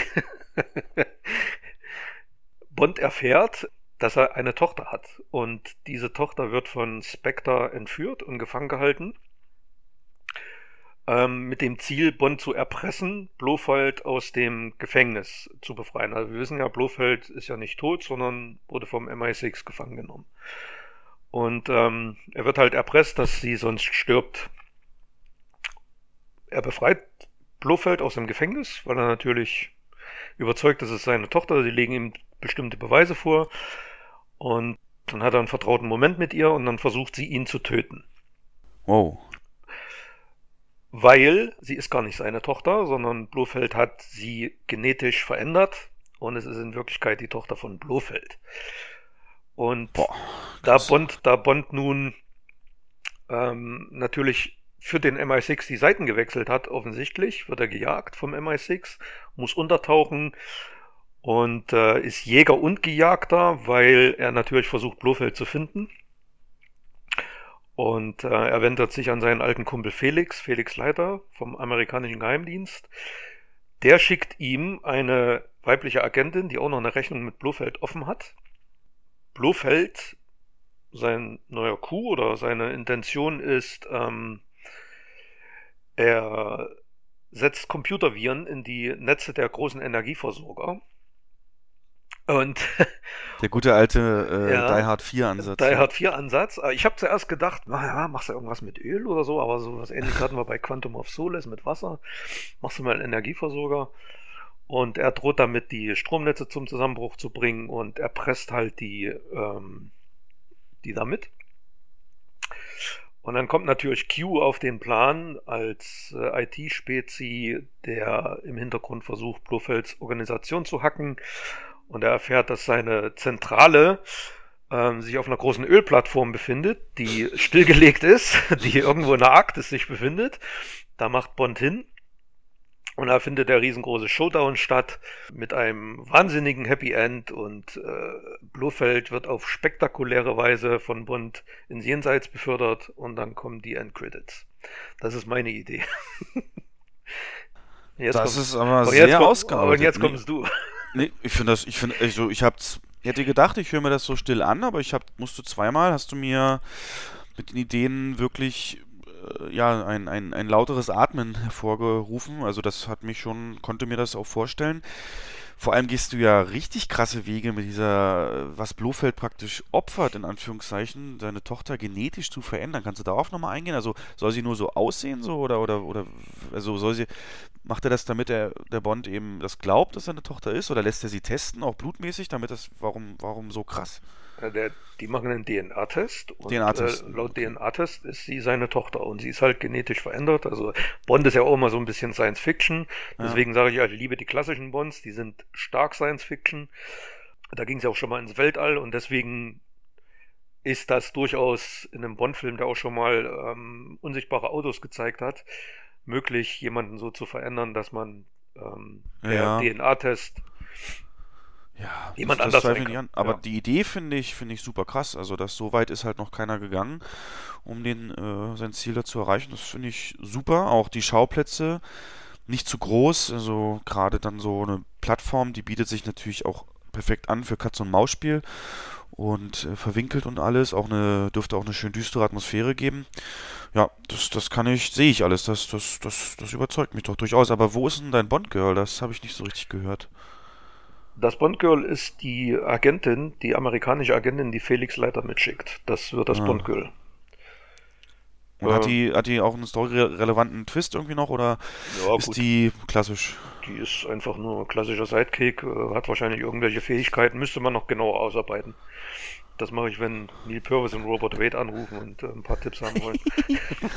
ja, ja, okay. Und hättest du nur der, Rein der, der Vollständigkeit halber einen Titel? Oh, das ist ein. Oh, siehst du? Ähm, gib mir da mal noch ein bisschen Zeit. Ja, ja, nee, ist okay. Ja, ja, ja. Das machen also, wir beim nächsten Mal. Glaubst du nicht, dass die Leute ein bisschen müde sind, dieser Idee, dass ähm, ja, der eigene Geheimdienst praktisch denkt, dass sein Agent die Seiten gewechselt hat. Das hat ja nur sowohl Bond als auch Mission Impossible schon ein paar Mal jetzt gemacht. Ähm, das ist unvermeidlich, dass man das so macht, ne? So anders rangehen. Ich glaube, mittlerweile wäre es erfrischend, wenn es mal nicht so ist. Ja, das, wie gesagt, das kann natürlich sein, dass das nicht so den ähm, Mainstream-Nerv trifft, so eine Idee. Aber das ist, ja, das ist so mein Wunsch, wie die Story fortgehen könnte. Ja. Ähm, ja. Sehe ich aber. Also mein, mein, mein, mein Kriterium, ob irgendein Pitch äh, so ankommt oder vorstellbar ist, ist immer, ob ich einen Trailer vor Augen sehe. Und ich sehe den. Also beispielsweise eben diese, wie die Tür vom Gefängnis aufgeht, beispielsweise, oder eben kurzer Schnitt auf den DNA-Test und irgend so ein ernst reinblickender Doktor sagt, sie ist mit ihnen verwandt und dann hast du erstmal den What, Tochter? Und dann so Cut, Cut, Cut auf die Locations und ein bisschen, ja, das sehe ich alles. Also das, äh, da würde ich ähm, jetzt dir erstmal wahrscheinlich Geld geben, um das auszuarbeiten und mir dann durchlesen lassen und dann fragen, ob Daniel Craig darauf Bock hat, weil an dem hängt ja alles, wissen wir ja.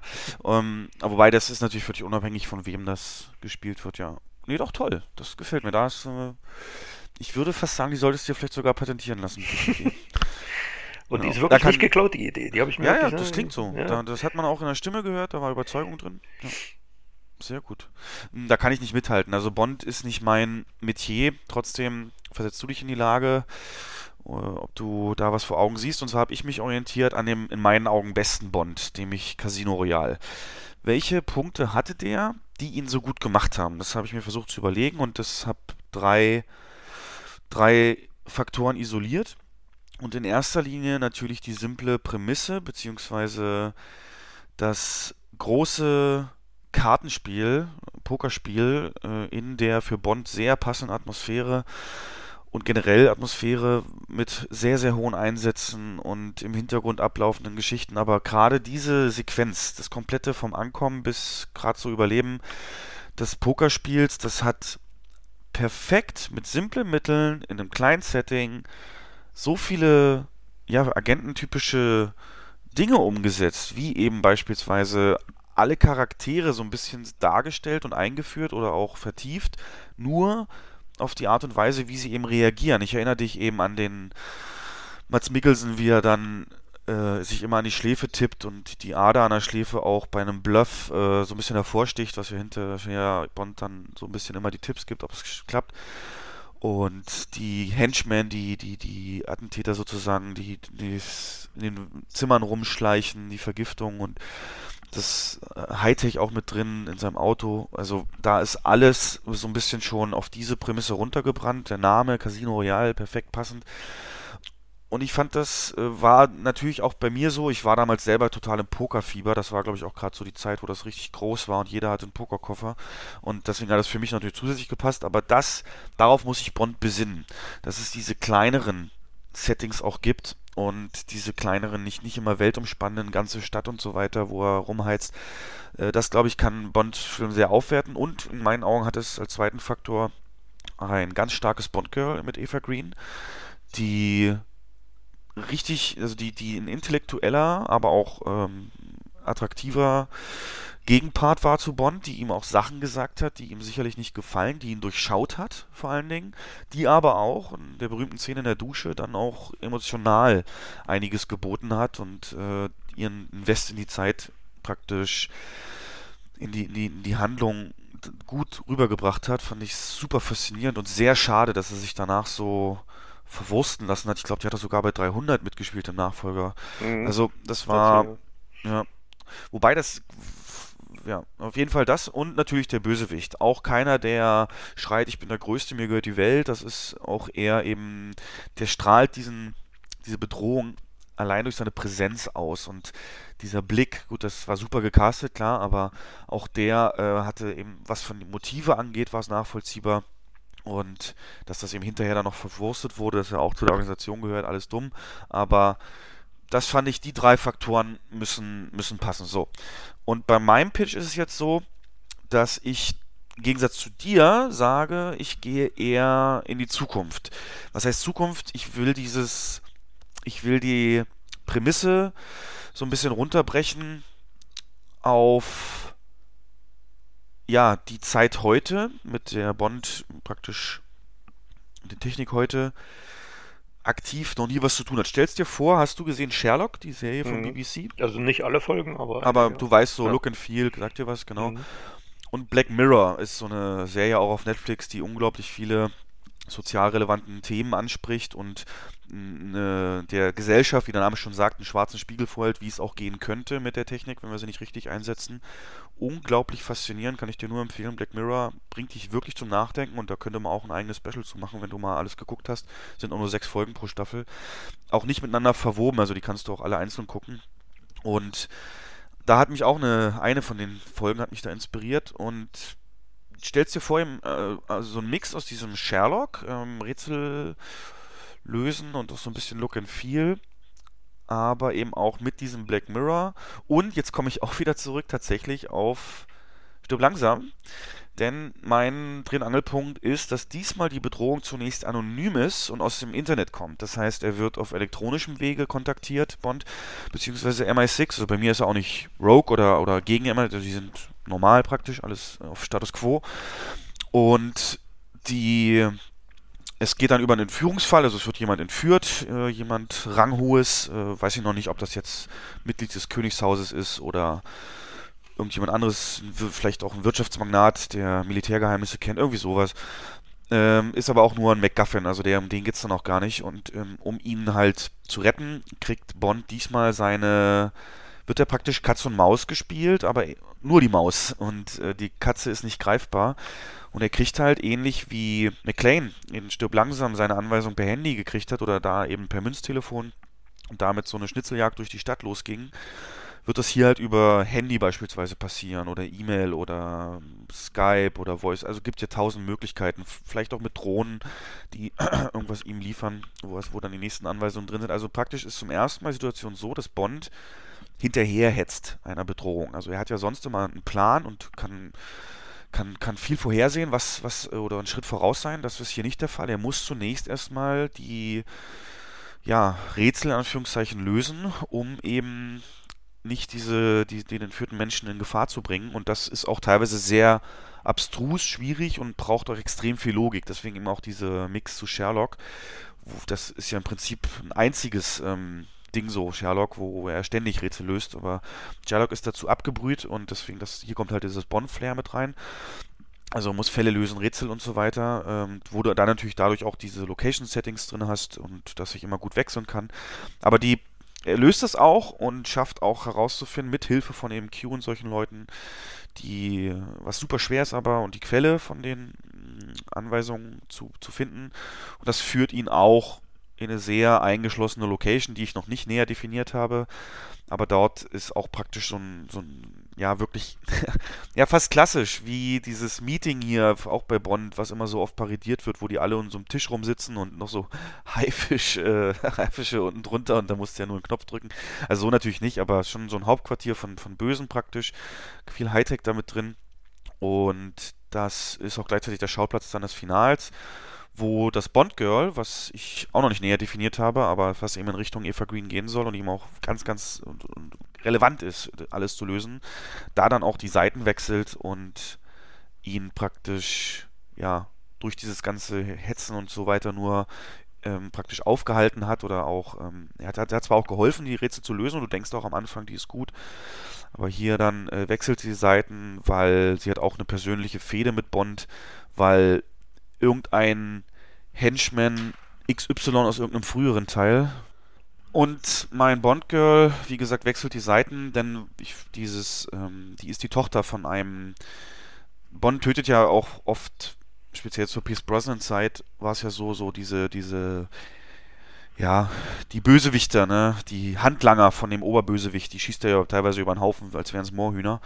Und sie, aber das sind ja auch Menschen mit Familie, Geschichte, Leben, Hoffnung und so weiter. Und das ist eben eine Tochter von so einem. Und damit möchte ich den Aspekt reinbringen, dass alles Konsequenzen hat und entsprechend, ja, äh, steht er dann scheinbar ausweglos vor den Bösewichten und hält die, kriegt die Knarre an den Knopf von dem Bond-Girl. Ja. Und dann weiß ich noch nicht, wie es weitergeht. Also entweder ist der Film dann zu Ende oder äh, es gibt eine Fortsetzung. Also interessant der Ansatz. Dir würde gefallen, wenn es weniger Sets geben würde. Also wenn, wenn er sich längere Zeit an einem Ort aufhalten würde. Und ähm, also da gab es in der Bond-Geschichte genügend Beispiele, wo das perfekt funktioniert hat. Ich denke zum Beispiel an ähm, Liebesgrüße aus Moskau. Da spielt der halbe Film in einem Zug grandioser, ja, grandioser Bond-Film. Also halbe Film ist übertrieben, aber großer Teil. Wirklich ein grandioser Bond-Film, der zweite überhaupt, der gedreht wurde. Und so, so wirklich so Agentenfeeling, kalter Krieg und äh, Zigaretten rauchende Typen auf dem Bahnhof und oh. also ich weiß nicht, ob du den Film kennst, ob du den nee. gesehen hast. Aber ähm, das klingt ja genauso wie meine Beschreibung von dem Casino. Wirklich archetypisch. Also ja. das ist Kann, Deswegen war ich auch ja. so fasziniert von deiner Ölplattform. Ja. Weil die wirklich auch viel bieten kann für ähm, so ein Finale, was jetzt nicht in super Explosion enden muss, sondern eben auch äh, Spannung aufbauen kann durch eben vielleicht auch Präparat also dass es präpariert wurde, weißt du, so eine ja. Stufe mit, mit, mit Drucksensoren, irgendwas passiert, so fallenmäßig. Ja, finde ich äh, durchaus, wenn man sie gut einsetzt, sehr, sehr, sehr sehr wichtig, so, ein, so einen kleineren Standort auch mal zu haben. Aber Bonn-typisch brauchst du es natürlich auch, die großen Sachen. Aber mir hat das zum Beispiel überhaupt nichts gegeben, in, ähm, wenn es jetzt so komplett in London eine Hetzjagd ist oder so. Mhm. Und auch jetzt im letzten Teil, im MI6 Headquarter. Das war, ja, Hindernisparcours, aber das war schlecht umgesetzt. So würde ich es nicht machen. Also Bond hatte immer große Momente, wenn es wirklich darum ging, an, sich an einem bestimmten Setting festzukalten. Goldfinger, großes Beispiel. Die Anfangsszene in dem Hotel geht auch Viertelstunde, 20 Minuten, als er mit Gerd Fröbe da am ähm, Tisch sitzt und äh, zockt. Das sind alles so wirklich Dinge, die einen Bond-Film ausmachen und könnte ich mir gut vorstellen.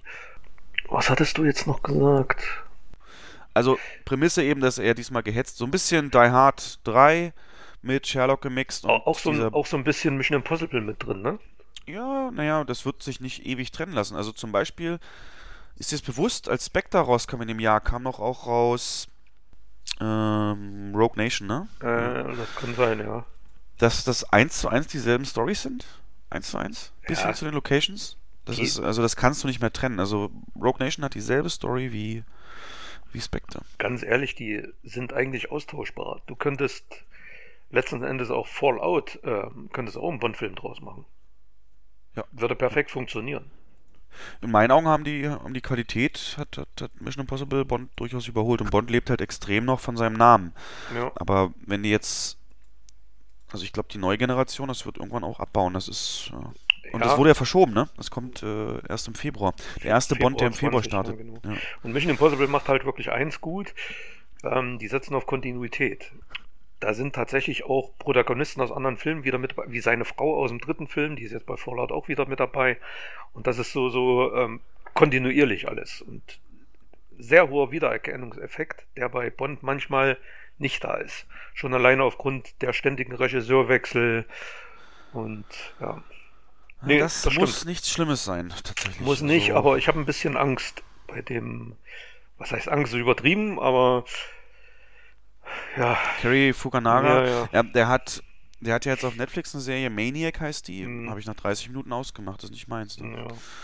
Muss mal gucken. Ja. ich habe, du hast mir das gesagt, ich habe ganz kurz reingeguckt und ich war erschrocken, wie Jonah Hill aussieht da drin, aber Macht mir Angst, ja. ne, Macht mir richtig Angst. Und dann guck nochmal War Dogs, haben wir ja auch heute schon besprochen, ähm, wo er dann auch glücklich in seiner dicksten Phase ist. Ja, das gefällt mir wesentlich besser, aber naja. Wahrscheinlich kriegt er einen Oscar, weil er sich das angetan hat. Der Profi an Buddy-Veränderungen ist ja Christian Bale, finde ich. Was der teilweise zwischen ein paar Rollen macht, ähm, Maschinist und dann Muskelaufbau, Dark Knight, das ist ja unglaublich. Und jetzt gibt es erste Bilder, weil er Dick Cheney, den Vizepräsidenten unter George W. Bush, spielt, über so ein Dick Cheney Biopic. Da ist er wieder richtig Dickie McDixon und Mhm. unglaublich, was der sich antut, ja. aber gesund ist das auch nicht, ne? Auf keinen Fall. Auch ähm, Wolverine zum Beispiel, äh, Hugh Jackman hat gesagt, diesen Muskelkörper, den er halt für die oben, oben ohne Szenen brauchte, hat er natürlich, also das war weniger Krafttraining, das hat, er hat halt viel gemacht, auch Training, logisch, aber um dann wirklich on point zum Drehtag so auszusehen, hat er einfach auf Wasser verzichtet und wenig getrunken und, und wenn du halt auf Wasser verzichtest, dann ist ja klar, dann treten die Adern und alles viel mehr hervor und er hat ganz deutlich gesagt, "Jo, Leute, macht das nicht, das ist total gefährlich. Ja. Mhm. Aber um jetzt nochmal auf deinen Pitch zurückzukommen, hast du denn einen Namen für deinen Bond-Film? Nee, noch nicht. nee, aber das war, es geht ja erstmal so um eine Grundidee zu verkaufen und ich finde, mit der modernen Technik, Internet, sollte sich Bond mehr auseinandersetzen mit den auch für den Normalbürger erschwinglichen Techniken, wie zum Beispiel eben äh, Drohnen oder, oder eben, ja, Handys leistungsstark und so, dann kann man viel machen und somit ist theoretisch die Bedrohung, können sieben Milliarden Menschen sein, ne? Und das ist erstmal das. Ähm, hast du das Gerücht gehört, dass Boyle auch deswegen gegangen ist, weil er sich nicht mit der Drehbuchidee anfreunden, kon äh, anfreunden konnte, Bond sterben zu lassen? Also das geht jetzt gerüchteweise so um, dass Bond eventuell das Zeitliche segnet. Habe ich nicht gehört, nee. Ähm, Also gut. war zu lesen, aber Vielleicht ist ja der. Vielleicht ist er als. Er ist ja selber Engländer auch, ne, Danny Boyle. mh, Vielleicht ist ihm das zu heilig, das ganze Franchise, dass er der Regisseur ist. Und das klingt für mich aber schon wieder ganz stark nach. nach verzweifelt. Sensationsheischerei. mh. Wenn du im Trailer irgend so eine Szene bauen kannst, wo der dann vielleicht schon so da liegt. aber vielleicht, Oh hat, vielleicht hat Daniel Craig ja nur unter der Prämisse unterschrieben, ähm, nur wenn ich sterbe, mache ich den Bond nochmal. Denn das ist ja so, so. eine Theorie, dass, dass James Bond wie, ja, wie ein Titel weitergegeben wird, also dass es ein Deckname ist. Ja, klar. Und anders würde sich ja auch die große zeitliche Rahmen nicht erklären lassen und ja. Aber ist das, ist das ein Geheimnis? Ich dachte, das ist bekannt, weil genauso habe ich mir immer erklärt, die wechselnden Schauspieler und. Nee, eigentlich, also ich sag mal, in den 60er, 70er war das definitiv nicht so, weil es gibt äh, Szenen, in denen Bezug auf alte Bond-Filme genommen wird. Zum Beispiel steht Roger Moore am Grab seiner Frau in einem 1980er Bond und das ist 1969 mit George Lazenby äh, gedreht worden. Also da Mhm. ist es definitiv nicht so. Aber keine Ahnung. Ja. Aber wäre für einen neuen Bond dann auf jeden Fall ein guter Start. Wäre ein Ansatz, ja. Wäre ein Ansatz. Gut. Gut. Naja, also vielleicht hat das ja jemand gehört und gibt das weiter nach LA. Und dann gucken wir mal. Also ich kann mir das vorstellen, zumindest wenn ein paar Elemente übernommen werden, dass das äh, durchaus spannend ist. Aber du merkst auch, wie schwer es einem fällt, komplett was Neues zu erschaffen. Ne? Da muss man immer mehr und noch stärker eigentlich Martin Campbell loben, der das ja mit GoldenEye und Casino Royale zweimal gerebootet hat praktisch, die Serie. Und äh, dass der eben aufs, also mit Hilfe natürlich der Schreiber, aber dass der das dann jedes Mal so frisch hingekriegt hat und da einen riesen Respekt an die Leute, die da weil in dem Moment, wo man sich an irgendwas orientiert, hast du schon nichts Originelles mehr. Ne? Aber das, das steht, also das steht und fällt wirklich mit einem guten Drehbuch. Ja, genau. Das ist erstmal primär ist erstmal nicht so wichtig, wer da der Regisseur ist. Das natürlich kommt dann am Ende der Stil noch dazu und alles, aber die Story ähm, hängt wirklich stark vom Drehbuchschreiber ab. Es ist halt beides. Du kannst ein Top-Drehbuch haben, was dann aber durch äh, handwerkliche ja. Minderleistung kann praktisch nicht zum Schein kommt und umgekehrt. Du kannst die besten Leute haben für Effekte und alles. Kamera, wenn das Drehbuch scheiße ist, dann, dann kriegst du es da nicht hin. Das müssten wir auch mal vielleicht ein Top 5 machen. Gutes Drehbuch, schlechter Film oder umgekehrt. Mhm. Und jetzt aus dem FF würde mir, glaube ich, nichts einfallen, aber da gibt es im Internet, da ist schon viel drüber diskutiert worden natürlich. Aber ja, umso mehr Respekt habe ich vor den Schreibern. Es gab ja, wann, du weißt, kannst dich noch erinnern an diesen Writer Strike, an diesen Sch mhm. Streik der, der Drehbuchautoren in Hollywood, als die dann eben auch an den Blu-ray-Verkäufen beteiligt werden wollten. Da gab es monatelang keine Serienstarts mehr und sowas. Genau, und die Serien, die es trotzdem gab, die sind halt in der Qualität so abgefallen. Ja. Also merkst halt, wenn du es dann selber probierst und äh, um da mal ein bisschen wieder auf mein, mein Steckenpferd Transformers zurückzukommen, Transformers 2 ist genau in der Zeit entstanden. Das heißt, die hatten zwar ihren Drehplan und alles schon fertig, aber das Skript war noch nicht fertig, als die in, in den Streik gegangen sind. Und wenn du dann Michael Bay selber ranlässt, dann kommt halt sowas bei rum. Also definitiv hätte Teil 2 auch besser werden können. Naja, aber das noch am Rande. Teil 2 war die Rache, ne? Ja, ja, auf den Pyramiden mit dem, mit dem, mit dem Transformer, der diese Abrissbirne als, als Klöten hatte, das war ganz, ganz schlimm. Das war sogar für mich, von dem wende sogar ich mich ab. Das war, war nichts. Nee. Ähm, genau, dann danke für den Pitch. Äh, ich bin, kann mir das wirklich sehr gut vorstellen. Und vielleicht, wenn du Lust hast, das Dokument hier lasse ich ja so, ich erstelle ja mal ein neues, da kannst du gerne fortsetzen und vielleicht ganz ehrlich, reichen wir das dann mal ein. Also, wenn du ein paar Ideen hast oder wieder die 2,8 Promille, dann schreib das einfach weiter. Und dann kriegen wir das hin, genau. Jetzt noch die Top-Liste, weil wir sind jetzt bei Filmen, die es halt definitiv schon gibt. Und da ist es so, was mich sehr fasziniert oder was einen ganzen Film nochmal eine Note äh, höher äh, stellen kann, zumindest in, der, äh, in dem Empfinden oder wie man dann das so mitnimmt, ist für mich die letzte Szene. Die letzte Szene oder der Abspann. Das ist, äh, wird nicht oft drüber gesprochen, aber es kann. Du kennst diesen Moment, ein Film ist zu Ende und der, die Credits gehen los oder die letzte Szene ist gerade gelaufen. Und es gibt Filme, da bleibst du erstmal noch sitzen mit Mund offen. Wow. Das muss jetzt nicht zwingend ein Twist sein am Ende, geht auch, aber auch einfach, wenn der Abspann so perfekt zusammenfasst, was in dem Film, das Look and Feel, was der hatte, und so dich nochmal so, so, so einen Stoß gibt, so, ey, das war's und danke, dass du dabei warst. Das ist so ein richtig tolles Kinogefühl. Also für euch vielleicht draußen, ich habe so ein kleines, so einen kleinen Spleen auch, dass ich meine Mitarbeiter angewiesen habe, wenn wir Filme erstellen zur Projektion an den Projektor, sind es ja mehr oder weniger nur ja, Dateien, die abgespielt werden, wie in jedem Windows Movie Media Player und so. Und da ist es so, wir programmieren oft dann manuell anhand der exakt feststehenden Länge, wie lange ein Film geht, bis seine, sein Abspann losgeht. Diese Zeit kriegen wir mitgeteilt, wenn der Film angeliefert wird auf Festplatte. Normalerweise programmiert man dann so, dass exakt dann das Licht angeht, wenn diese Zeit erreicht ist. Das kann man dann so eingeben, eine Stunde 36,15 und dann geht halt in dem Moment das Licht an, an den Seiten vom Kino. Und ich äh, möchte es so, dass das immer fünf Sekunden nach hinten gelegt wird in unseren Kinos, in meinem Kino. Einfach aus dem Grund, dass die Gäste die Chance haben, Filme, das nochmal die fünf Sekunden, bevor es Licht angeht, dieses, diesen Effekt zu zelebrieren, wenn denn der Film dafür geeignet war. Das machen wir nicht bei allen Filmen, bei sowas wie Klassentreffen ist sowas natürlich nicht nötig, aber äh, bei, bei, bei anderen Filmen ist das Gold wert, wenn du da nochmal diese Sekunden hast, zurück in die Realität zu kommen, weil dich der Film einfach so gepackt hat. Also setzt natürlich meistens auch einen guten Film voraus, logisch, aber die letzte Szene, die kann auch mal eine extra Portion Gänsehaut verursachen. Und ich will, oder wir tauschen uns jetzt mal aus, wo das bei uns so war. Und da gibt es so viel, dass wir beide auch noch Filme nennen, die jetzt erstmal nicht in unsere Top 5 drin sind, aber genannt werden wollen.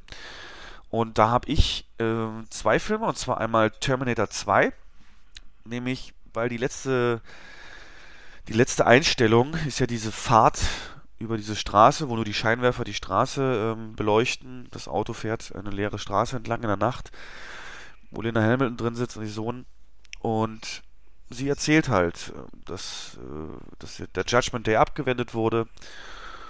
Und so ein bisschen rekapituliert sie das, was die Maschine ihr praktisch, naja, nicht gelehrt hat, aber was sie durch den Umgang mit der Maschine, mit dem Terminator praktisch selber noch äh, reflektiert, nämlich über Themen wie Schicksal, Entscheidungen, Auswirkungen, Konsequenzen. Und das finde ich, äh, ist der perfekte, das perfekte Ende für diesen Bombastfilm, weil es einen nochmal so wirklich auf die Quintessenz, die Message runterbricht. Und das aber auch nicht dumm, sondern eben, du hast diese Mutter leiden sehen, Sorgen sehen, Angst haben sehen, sich einsetzen sehen, verletzt werden. Und äh, in dem Moment fasst sie das nochmal für sich zusammen. Und eigentlich eben ist das das perfekte Ende, was es ja auch allen anderen Terminator-Verfilmungen so schwer macht, sinnvoll eine Story zu produzieren, weil das ist so in sich perfekt geschlossen und diese Message ist so zeitlos, dass ich finde, ähm, die muss hier genannt werden. Du weißt, das kannst dich erinnern an die Szene? Mhm, ja, klar. Also da auch tonal nach so einem Actionfilm perfekt, perfekt, perfekt, perfekt. Und dann noch Fight Club, denn bei Fight Club haben wir am Ende die Szene, ich werde den Satz nie vergessen, nie vergessen, wo er dann sagt, du hast mich in einer schwierigen Zeit meines Lebens kennengelernt, oder sinngemäß so, ich habe gerade, du hast mich kennengelernt, als ich gerade eine schwere Zeit hatte, der Edward Norton. Und dann stehen die da an diesem Fenster und die Bomben gehen hoch und alles.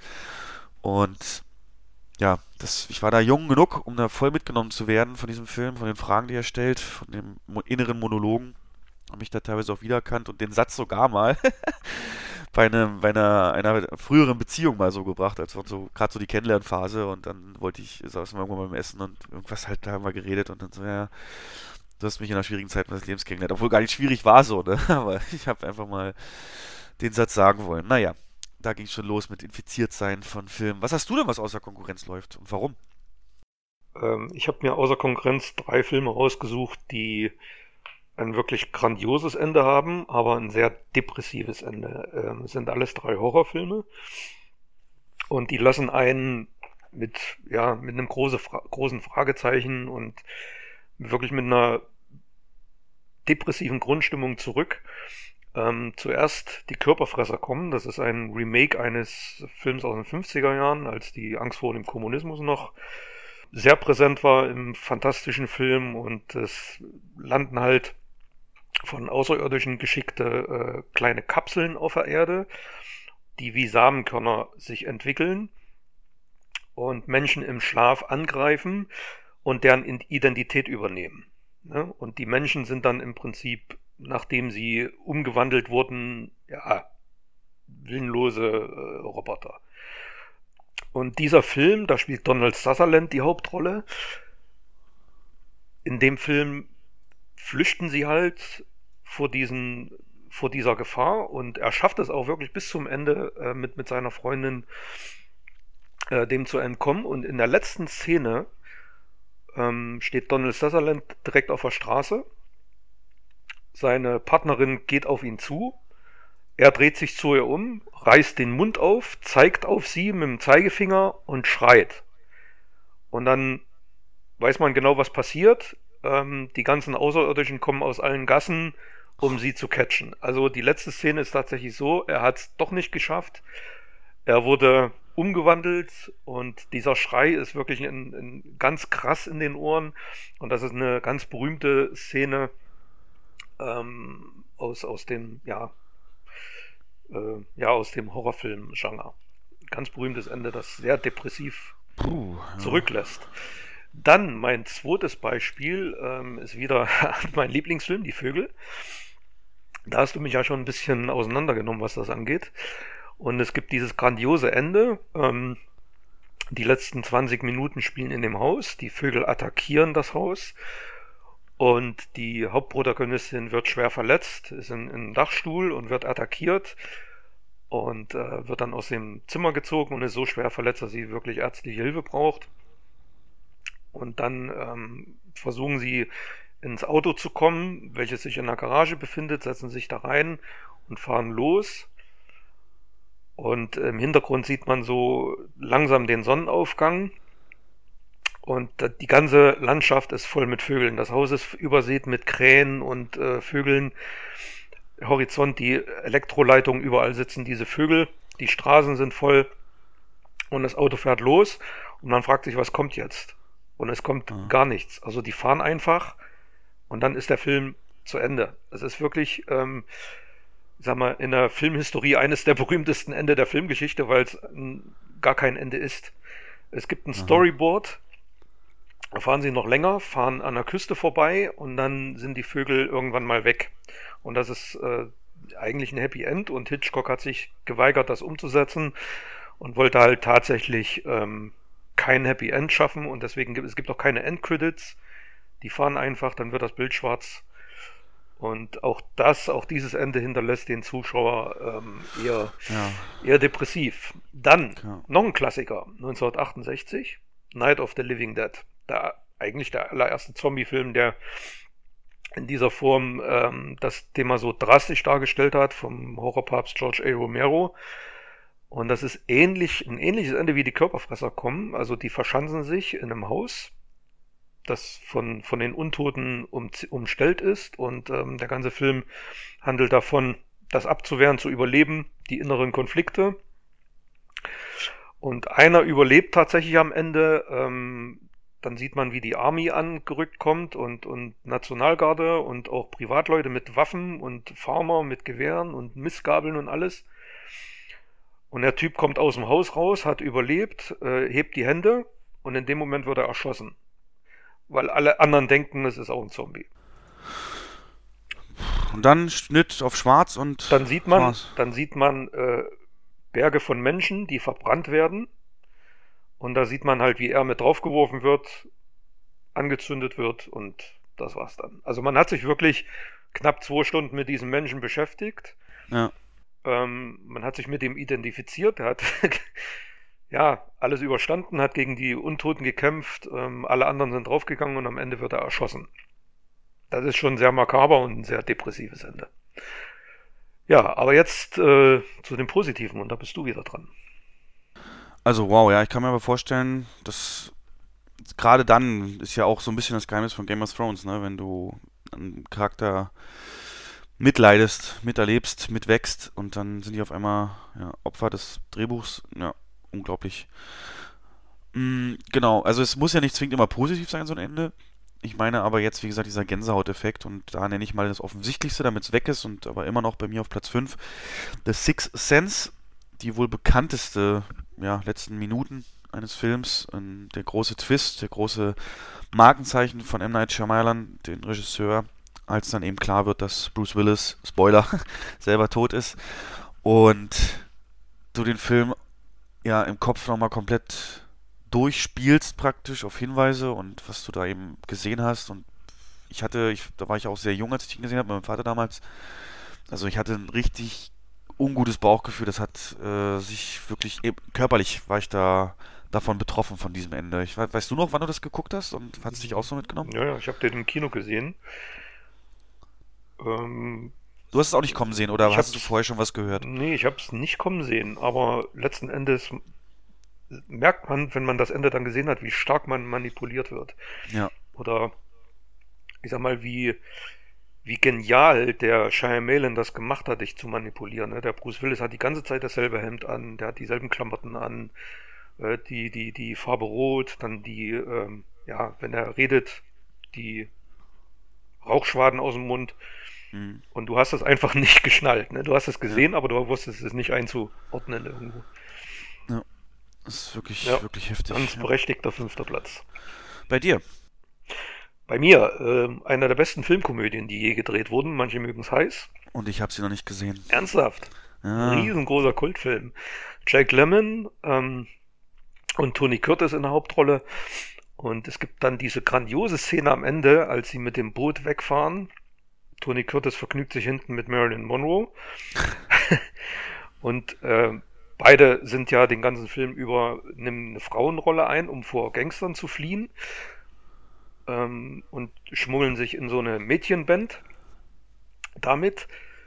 Und da gibt's natürlich sehr viel lustige Verwicklungen und am Ende ist Jack Lemmon immer noch in seinen Frauenklamotten und hat sich auch einen Millionär geangelt. und die sitzen da und ähm, Jack Lemmon sagt, also der Millionär macht einen Heiratsantrag und Jack Lemmon sagt zu ihm, ich kann dich nicht heiraten. Ja, wieso nicht? Ja, ich kann das Hochzeitskleid deiner Mutter nicht tragen. Ja, wieso nicht? Ja, die ist ganz unterschiedlich gebaut. Also wir sind ganz unterschiedlich gebaut. Und dann, ich kann dich trotzdem nicht heiraten. Ich bin Raucher und der Millionär ist mir egal. Ähm, und am Ende reißt er dann seine Perücke runter, stupst ihn so an und sagt, Osgut, ich bin ein Mann. Und dann kommt dieser geniale Satz, mir egal, niemand ist vollkommen. Und dann ist der Film zu Ende. Wow. ja, also wirklich, ähm, man, man sitzt mit einem Grinsen im Gesicht da. Es ist wirklich ein perfektes Ende für diesen perfekten Film. Billy Wilder, ganz großer Mann, ganz großes Kino. Muss man sich mal anschauen oder musst du dir mal anschauen. Das, ähm, wie, wann, wann, von wann ist der? 1960. Also war das ja eigentlich sogar für die Zeit ganz progressiv, oh, ne? ja, das ja, absolut. Ja, klar. Schon allein, dass Männer in Frauenklamotten rumrennen, Ja. den ganzen Film, das war, ja, das war sehr anzüglich. Cool. Na, den hast du bestimmt auch in deinem Fundus, dann bitte auch Der mitbringen. ist, der ist ja in meinem Fundus, klar. Sehr gut, sehr gut, siehste. Ähm, sag mal, ist Tony Curtis der Vater von Jamie Lee Curtis? Ja, ist er. Okay, krass, ich bin jetzt erst so bewusst geworden. Gut, ich switche mal auf Platz 4. Also, was ich wieder toll finde, ist, dass unsere Listen sich wirklich wieder von dem zeitlichen her sehr unterscheiden und dass wir da beides abdecken. Und ich habe auch was relativ Aktuelles, also was heißt relativ, mittlerweile neun Jahre, aber es ist Avatar, James Camerons erfolgreichster Film, der weltweit erfolgreichste Film. In vielerlei Hinsicht natürlich nicht mehr so präsent, hat keinen popkulturellen Einlass, äh, Einfluss gefunden in die Gesellschaft, aber hat für damalige Zeit eben die 3D-Filme etabliert und das eben auch sinnvoll gemacht und gut gemacht, was sicherlich auch der Hauptgrund gewesen sein wird für, die, für den Erfolg, aber die Story ist eben auch komplett unverfänglich und auch, ja, was kam dann hinterher auf? Eine Kopie von der mit dem Wolf tanzt. Und wie gesagt, kein an sich guter Film, aber das Ende, den kann man schon schauen, aber das Ende hat mich insofern beeindruckt, weil ja dann der ähm, Sam Worthington, der da die Hauptrolle spielt, praktisch sich äh, ja, von seinem menschlichen Körper löst praktisch und in mit dem Hilfe dieses magischen großen Baums, glaube ich, äh, in den ein, ein Körper, einen, seinen Avatar-Körper praktisch auch geistig komplett annimmt, ohne dass er nur mit ihm verbunden ist, praktisch da reingeladen wird, mehr oder weniger. Und dazu hat man richtig tolles, äh, richtig tollen Soundtrack von James Horner, der da wirklich unter die Haut geht, mit so ein bisschen auch, äh, ja, so ein bisschen wie bei Gladiator auch Frauenstimmen, die was singen und aber nicht, dass es sich rausholt oder den Vordergrund spielt, das untermalt es halt toll. Die Kamera fährt von oben auf den am Boden liegenden Avatarkörper zu, bis das Gesicht in der Totalen ist und dann in dem Moment, wo auch die Musik auf einer hohen Note ist, gehen die Augen auf, schwarzer Bildschirm, Ende. Und das äh, ist mir. Also ich habe zwei Szenen präsent von diesem Film, nämlich die und den Flug auf dem Drachen, weil das in 3D so beeindruckend war. Aber so muss es sein, finde ich. Das ist so ein Film, wo ich vielleicht sogar auch 10 Sekunden später programmiert hätte, das Licht, aber es ist äh, mir deswegen halt hängen geblieben, weil das alles zusammenpasst. Die Taktung, die Musik und eben dieses Augenaufmachen, wo man wirklich nicht sicher war, ob es klappt. Ich meine, klar, im Nachhinein logisch, aber das hat er ist richtig gut kompo komponiert, sag ich mal. Genau. Das äh, Avatar hast du ja wahrscheinlich auch mega abgefeiert, weil 3D-Film und so, ne? Und die große Umbruch im Kino. Mehrfach gesehen, das war eine Offenbarung, als der Film im Kino lief. Das war Da haben- ein da habt ihr gerade Riesenerfolg. Ja, ja, der, Die Digitalprojektoren auch richtig, gekriegt, ne? genau. Also nicht komplett, aber zwei, zwei Stück hatten wir, zwei oder drei. Und Avatar war der erste Riesenerfolg in 3D, der dann diese große 3D-Welle überhaupt erst möglich gemacht hat. Es gab einen Film, den habt ihr, das weiß ich, weil ich selber der Gast war, wo ich jetzt arbeite, ähm, vorher schon 3D gezeigt hat und den habt ihr auch gezeigt. Weißt du, welchen ich meine? Äh, die Weihnachtsgeschichte vielleicht. Der war Nee. vorher da, das stimmt. Ich habe vorher gesehen, Ich weiß, äh, GeForce, GeForce, den Hamstern. ja. ja. GeForce. Genau. Und da weiß ich noch, bin ich rausgegangen und habe gesagt, das ist die Zukunft. Ja, und der hatte das Phänomen, das war ein Cinemascope-Film, der in Flat vorgeführt wurde. Und da sind die 3D-Effekte über die schwarzen Balken gezeigt worden. Das war so nochmal so ein Kick. Ja, wie zuletzt bei Wie Ghostbusters. bei Ghostbusters, genau. Ja. Ja. Okay. Ähm, mein Platz 4 ist ein klassischer Italo-Western. The Good, the Bad and the Ugly, auf Deutsch Zwei glorreiche Halunken von Sergio Leone, der solche Meisterwerke wie Spiel mir das Lied vom Tod und Das war einmal in Amerika gedreht hat. Und in diesem Film ähm, spielen Clint Eastwood, Eli Wallach die Hauptrollen. Man ist auf der Suche nach einem Schatz. Der wird am Ende auch gefunden. Und beide quälen sich so immer gegenseitig in dem Film. Und ähm, es ist tatsächlich so, dass Clint Eastwood ihn dann den Schatz ausbuddeln lässt am Ende. Und ähm, ihn dann an einem Baum aufhängt, wegreitet. Und dann dreht er sich rum und schießt das Seil durch. Er fällt runter, rennt hinterher und sagt dann und ruft dann diesen, diesen, ja, unter Fans wirklich sehr berühmten Satz, Hey Blonder, weißt du, was du bist? Der Sohn einer gottverdammten Hure. Und in dem Moment setzt die grandiose Musik von Ennio Morricone ein und der Abspann beginnt. Also die, wie bei Avatar, wie du bei Avatar gesagt hast, der Soundtrack spielt hier eine sehr entscheidende Rolle. Und es ist ein perfekter Abschluss für diesen perfekten Film. Aber wahrscheinlich kennst du den auch nicht, ne? Nee, nee, nee. Äh, so einen vulgären Satz, echt? Ja, ist, ja, ja. aber wa- was macht denn jetzt den. Es ist ja nur kein so, also was, was macht denn hier die Faszination aus? Also, ich, also verstehe ich richtig, der, da wurde einer aufgehangen, Ja, das ist, ähm, der Bösewicht reitet weg und. es ist schwer, es ist schwer zu beschreiben, wenn man, den- wenn man den Film tatsächlich nicht okay, kennt. Okay. Ähm, Gut, dann musst du mir den auch mitbringen. Ja, aber wie gesagt, das Ende passt wirklich perfekt zum Film. Fasst nochmal alles gut zusammen. Richtig. Genau wie mein Platz 3. Den habe ich erst vor kurzem erstmalig gesehen, weil er auf Netflix ist. Er ist wieder da. Die Verfilmung des Buches, äh, wo aus der Ich-Perspektive beschrieben wird, wie Adolf Hitler im modernen Berlin aufwacht und da praktisch sich zurechtfinden muss und sämtliche Implikationen eben, die es in der modernen Zeit gibt, wie er dann Technik und Internet entdeckt und wie er ähm, ja, zunächst eben für einen Schauspieler gehalten wird und damit auch ins Fernsehen kommt und ja, sich so ein Bild macht über die aktuelle Lage und darauf eben auch anspricht ähm, vor Publikum und das eben völlig ernst macht. Ein fantastisch dargestellt durch, ähm, wie heißt er? Ich hab's vergessen. Ähm, ein Theaterschauspieler, das so eine seiner ersten größeren äh, Filmrollen war. Und das Buch habe ich schon als Hörbuch, wie gesagt, gehört.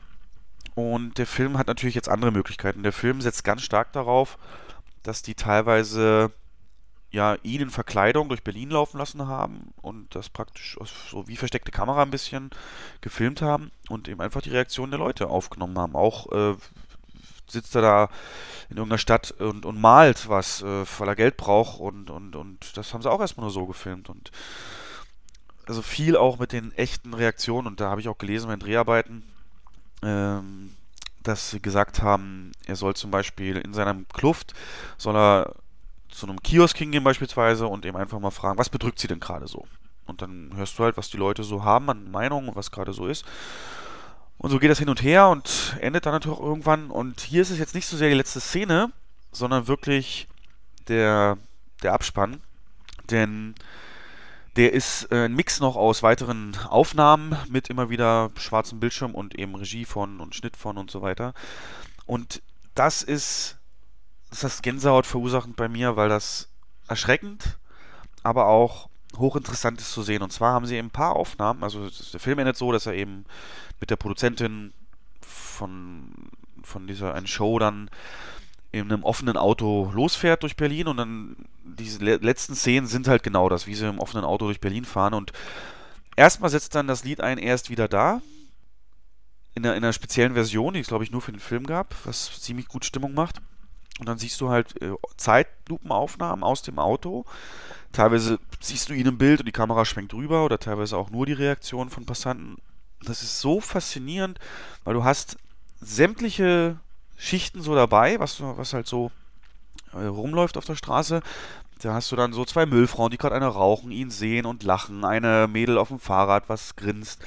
Den türkischen Friseur, die ihn aus dem Geschäft raussehen und auch winken. Und so einen Jugendlichen, der einen Daumen nach oben macht. Und aber auch andersrum den, den, den Altpunk sozusagen auf dem Fahrrad, der den Stinkefinger zeigt. Und äh, wütende Reaktion. Also dieser komplette Mix aus diesen verschiedenen Leuten zusammen mit den ja, äh, Reaktion und der Musik vor allem.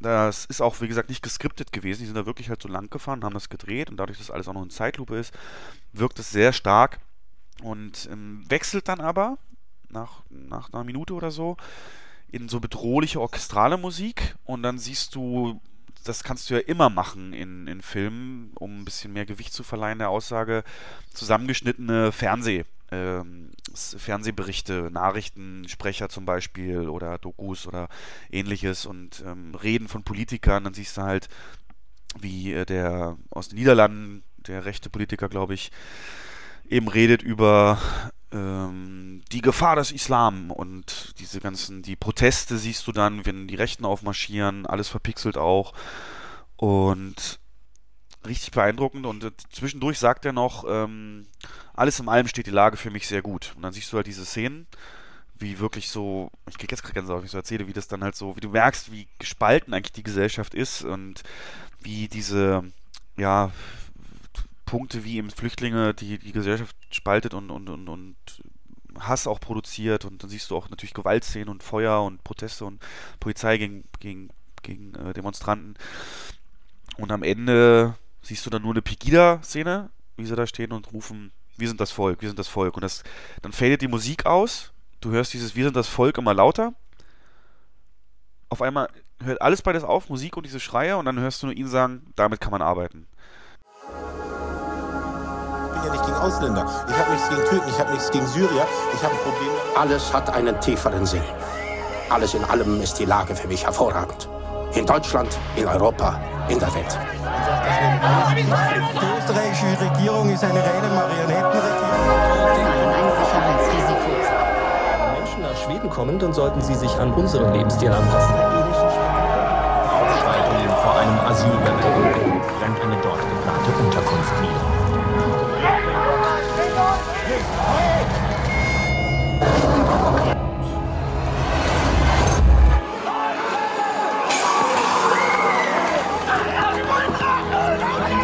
unseres Landes verändern. Es ist das Gespenst des Islam.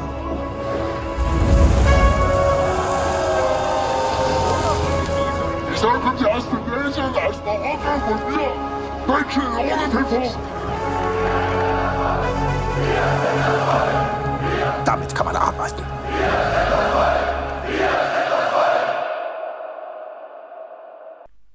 Wow. Also ich finde, das fasst das auch so gut zusammen, wo wir gerade stehen gesellschaftlich. Und ich weiß nicht, ich glaube, der ist ja auch auf der Höhe oder kurz vor der Höhe der Flüchtlingskrise rausgekommen, der Film. Und das war genau der richtige Zeitpunkt und das hat mich extrem stark beeindruckt. Hast du den gesehen? Ich habe den gesehen, ja. Ähm, ich habe, als der Trailer rauskam damals, weiß ich noch, habe ich mich tierisch über die Besetzung geärgert, weil ich dachte, es ist Christoph Maria Herbst oder so. Ja, perfekt Ja, der dafür. spielt ja auch im Film Ja, mit und das der spricht das- das, das- Hörbuch. Das, ja. der, das Witzige ist ja, dass der wirklich da mitspielt und auch der Michael Kessler spielt mit. Beide haben Hitler schon mal in Comedy-Versionen gespielt. Kessler und- bei, und- bei, und- bei Switch und Herbst. ja, und Dings, Dings bei Stromberg, ne? Ja, oder bei, bei ähm, Der Wichser, da hat er den Butler Hutler gespielt. Ah, Hatler. hm, Ja, ja, ja. Und das hätte ich mir damit, das hätte ich mir gewünscht, aber letzten Endes ist es so genau richtig. Und der ging in eine ganz andere Richtung, als ich überhaupt gedacht habe. Ich dachte, das ist, ist so, ein, so ein Ding wie, ähm, na hier dieser Comic. Kennst du den? Weiß ich jetzt gar nicht, wie, wie hieß es denn? Adolf. Die Nee, Comics. kenn ich dachte, es geht in diese Richtung, aber nee, überhaupt gar nicht. Für mich war es stark an Borat zum Beispiel angelehnt. Also Ja, sehr ja, viele. Parallelen, Borat oder Bruno. Ähm, auch wirklich Leute bloßstellen durch äh, Interviews oder Situationen, in die man sie verstrickt. Und ähm, eigentlich passt das Ende jetzt gar nicht so zur, zur, zum Film an sich, aber bringt wirklich alles auf den Punkt. Also du hast das völlig richtig in deiner Liste. Ähm, ja. Es gibt ja auch, der Maria Herbst, der kann ja auch glänzen in einer Szene. Es gibt diese eine Szene, wo er so einen Mental Meltdown hat, so, wo ihm alles entgleitet und da spielt er ja diese berühmte Szene aus der Untergang von Bruno Ganz nach. Mhm. Ich weiß nicht, ob du dich so genau dran erinnern kannst. Also da habe ich, hast du auch Angst gekriegt. Also er hätte es definitiv auch hingekriegt, hundertprozentig, ja. Naja, gut. Also, starke Empfehlung meinerseits. Was hast du denn auf der 3? Wieder ein Film, den ich gesehen habe. ich habe auf der 3 wieder einen richtigen Kultfilm, Tanz der Vampire, ähm, von Roman Polanski gedreht, 1966, glaube ich. Ähm, und wie man, wie man schon dem Namen entnehmen kann, es geht um Vampire, es spielt auch in Transsilvanien. Ähm, so, so ein sehr schrulliger Professor mit seinem Assistenten Alfred sucht halt das Schloss des Obermotzen, Obervampirs, finden das auch. Ähm, Alfred wird übrigens selber gespielt von Roman Polanski. Aha. Und ähm, also es ist wirklich eine Komödie. Und am Ende ähm, gelingt es, also um es mal zusammenzufassen, da ist natürlich ein hübsches Mädchen, was gerettet wird. Am Ende gelingt es, äh, gelingt die Flucht. Sie fahren in einem Schlitten vom Schloss weg.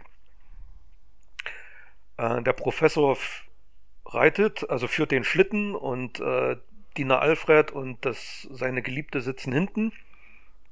Und ja, alle denken Happy End, jetzt kommt der Abspann.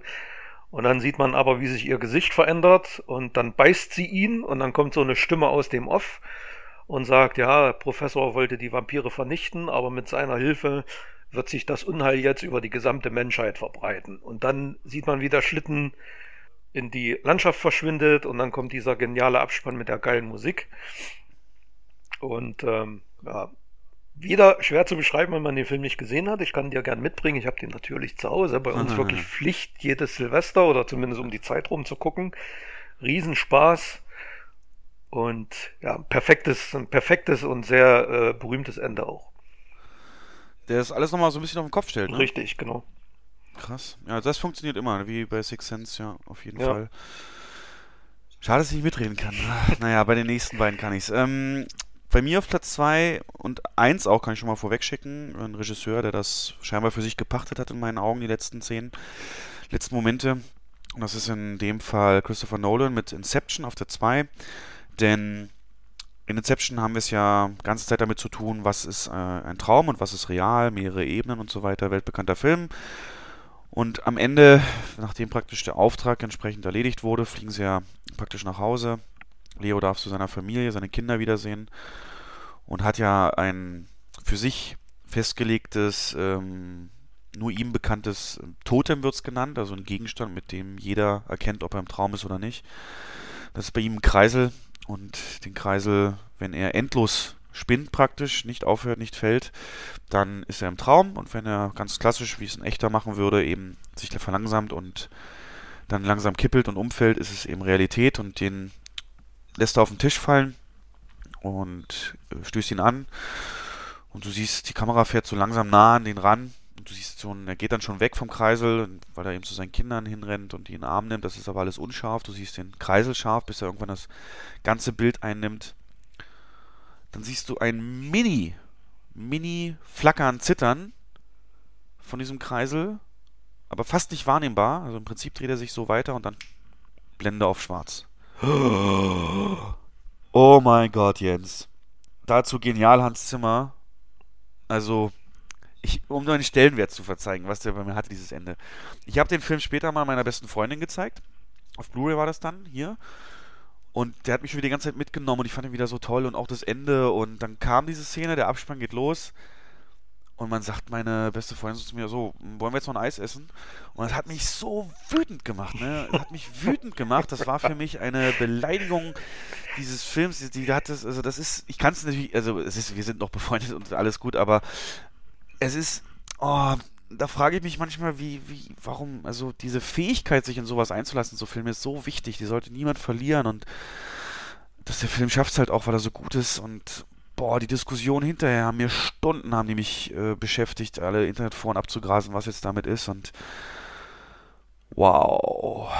Ja, mittlerweile weiß man natürlich, ob es Realität war oder nicht, auch durch einen anderen Hinweis, aber das in dem Moment zu sehen, Cut auf schwarz. Willst du es spoilern? Nö, brauchen wir nicht. Du Für- kennst es ja. Ja, ja. Und, genau. Also Inception generell zu empfehlen. Wirklich Originales, wirklich Originalität im Kino. Beste handwerkliche Machart. Also, ich muss sagen, für mich, Inception ist für mich der beste Christopher Nolan-Film mit Abstand. Ähm, bei dir ist es wahrscheinlich deine Nummer eins. Ja. Aber Inception ist einer der Filme, die man sich wirklich mehrfach angucken kann und die man immer wieder neu entdeckt. Also es gibt immer wieder neue Dinge zu entdecken und der wird nie langweilig, ähm, selbst wenn man den im Jahr ein, zweimal schaut. Wirklich ein toller Film. Ja. Leider in meinen Augen der letzte gute von Nolan. Ja. Ja. Aber guck mal, aber ich, mir ist gar nichts bekannt, was er als nächstes Projekt hat. Weißt du da was? Nö. Mhm. Okay. Okay, kommen wir mal zu deinen fast Platz 1, nämlich Platz 2. Äh, Meine ersten beiden Plätze, also fangen wir natürlich mit zwei an, sind auch von einem Regisseur, ähm, der für mich das auch auf die absolut perfektioniert hat, ein Ende im, im, eines Films so darzustellen, dass der Zuschauer mit, äh, mit einem wahnsinnig positiven Gefühl aus dem Kino geht. Perfektes Beispiel ist für mich Indiana Jones und der Tempel des Todes. Der zweite Indiana Jones, den viele für den schwächsten halten. Zu Recht. Für mich ist es der beste. da kann man sehen, wie unterschiedlich Geschmäcker sind. Ähm, Aber was, was, warum? Ich meine, allein das Kind nervt. ne, mich nicht. Also ich wirklich, also ich finde an dem Film von A bis Z alles perfekt. Vom Anfang, vom Vorspann, Intro, das, das Setting, die, äh, da ist alles perfekt. Okay. Und was dazu beiträgt, zu einem nicht unerheblichen Maße, ist der geniale Soundtrack von John Williams, der übrigens bei uns im Foyer auch ab und zu zu hören ist. Ja. Und da gibt es diese, äh, da gibt es das Ende, in dem Indiana Jones und Willie Scott, also die Frau, ähm, den Hügel hochlaufen und kommen in das äh, indische Dorf, in dem die Steine geklaut wurden. Und ähm, die Kinder sind ja alle entführt worden. Und dann setzt der Raiders Marsch ein. Indiana Jones und Willie Scott gehen so zusammen. Und den Hügel hoch strömen die ganzen Kinder die von Indiana Jones befreit wurden. Und die Eltern sehen das und schlagen die Hände über den Kopf zusammen, rennen ihnen entgegen, dann wird, umarmen die sich und äh, also es ist wirklich ein riesen Glücksgefühl auch beim Zuschauer, wenn man diese Szene sieht Ja. und der Raiders Marsch dabei. Und ähm, die letzte Szene des Films äh, ist wieder so, ein- so ein kleines Streitgespräch zwischen Indiana Jones und Willie Scott. Und ähm, dann kommt diese berühmte Kamerafahrt, die Spielberg in jedem Film drin hat. Und zwar die Kamera geht rückwärts zwischen zwei äh, Darstellern zurück. Und in dem Moment, wo die Kamera zurückgeht, sieht man beide rechts und links ins Bild kommen. Und dann küssen sie sich und dann kommt ein großer Wasserstrahl, das was der Elefant da drauf äh, äh, gespritzt hat. Und der, der Short Round sitzt auf dem Elefanten und sagt, sehr komisch, sehr komisch. Und dann geht der Abspann los. Also es ist für mich wirklich ein perfektioniertes Filmende, grandioser Abspann. Der Score nach dazu, da stimmt für mich einfach alles. Deswegen gucke ich den Film auch so gerne. Also es ist für mich der beste äh, Indiana Jones.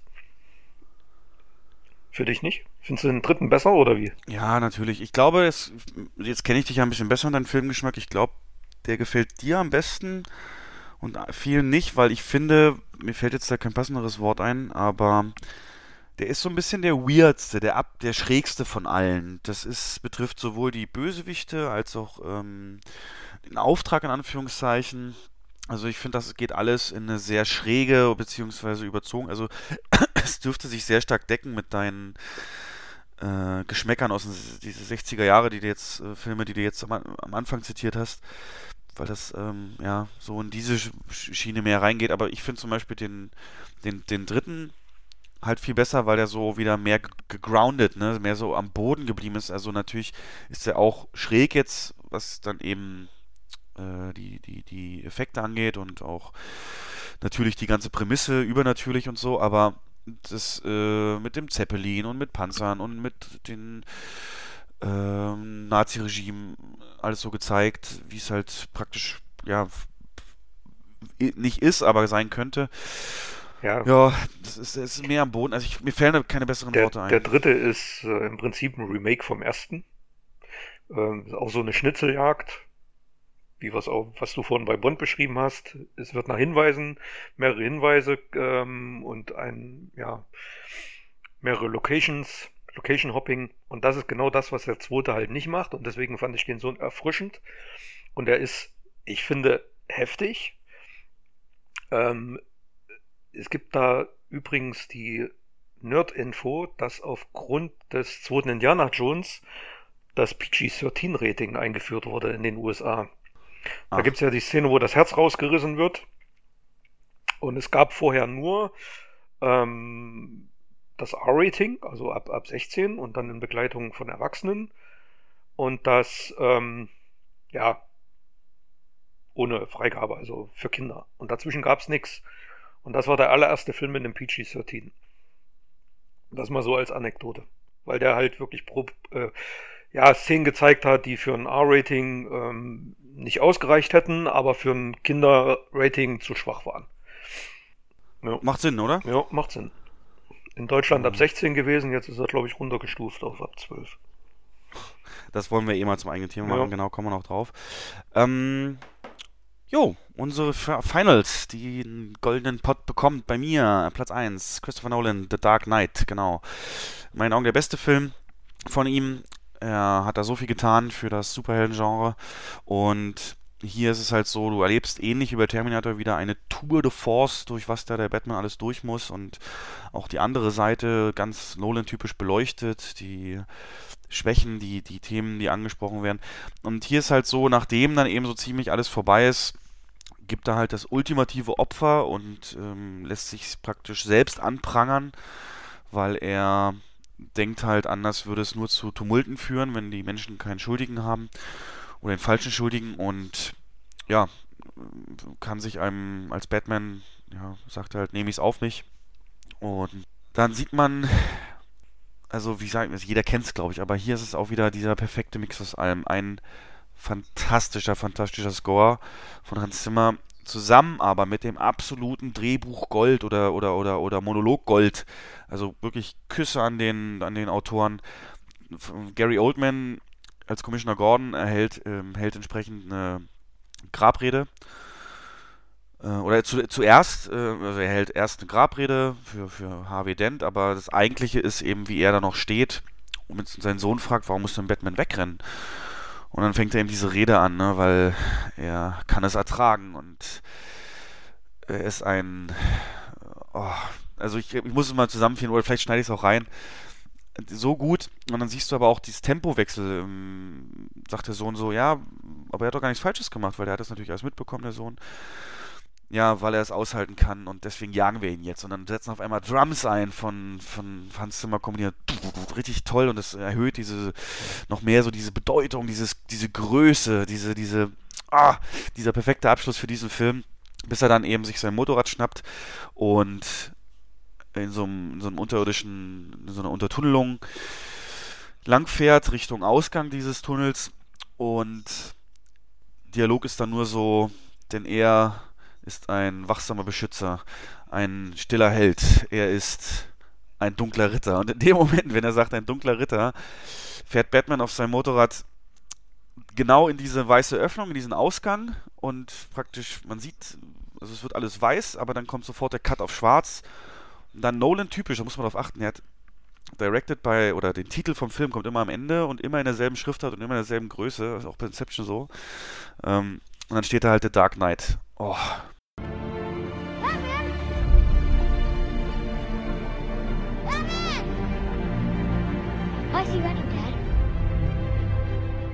Because we have to chase him. Okay, we're going in! Go, go! Move! He didn't do anything wrong. Because he's the hero Gotham deserves. But not the one it needs right now. So we'll hunt him. because he can take it. Because he's not our hero.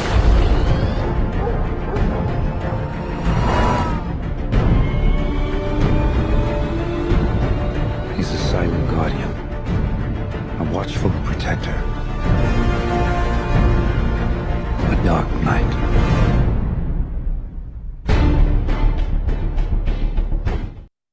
Gänsehaut, Jens, Gänsehaut. Ne? Ich hatte, ich, hatte jahrelang, hatte ich bei Facebook bei meinen Lieblingszitaten diese Rede drin. So.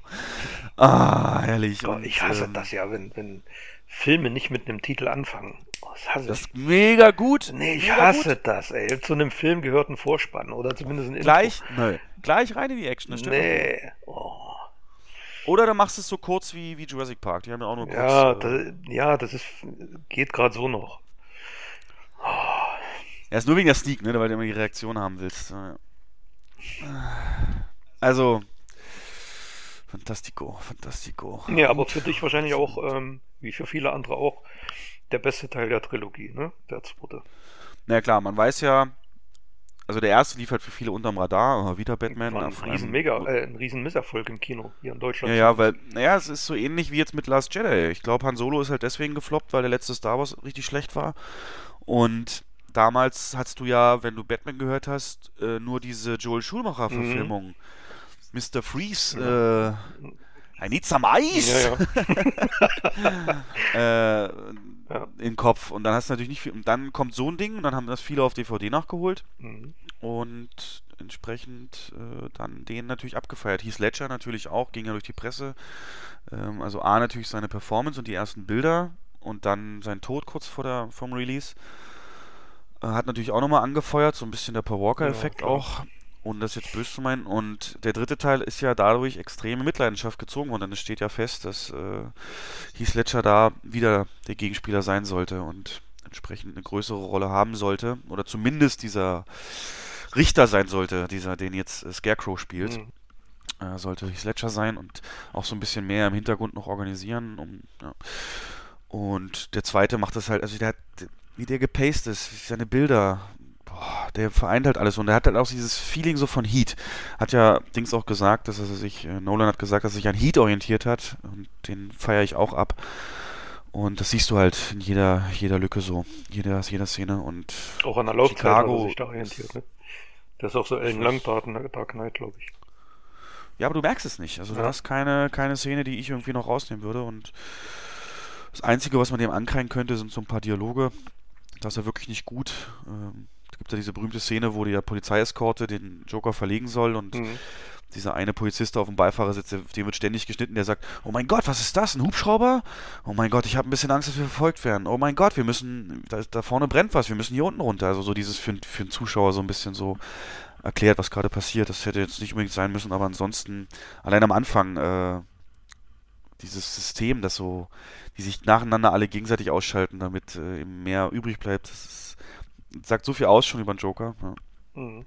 Also ich fand vom, vom dritten Dark Knight Rises den, den äh, Beginn noch richtig grandios, die Szene mit dem Flugzeug, aber dann den Twist im Film total deplatziert, cheesy. Das Und? War, ja, kannst du dann bei YouTube angucken, die allerschlechteste, allersch am allerschlechtesten geschauspielerte Todesszene aller Zeiten, nämlich von dieser Tochter von von Rasal Ghul, mhm.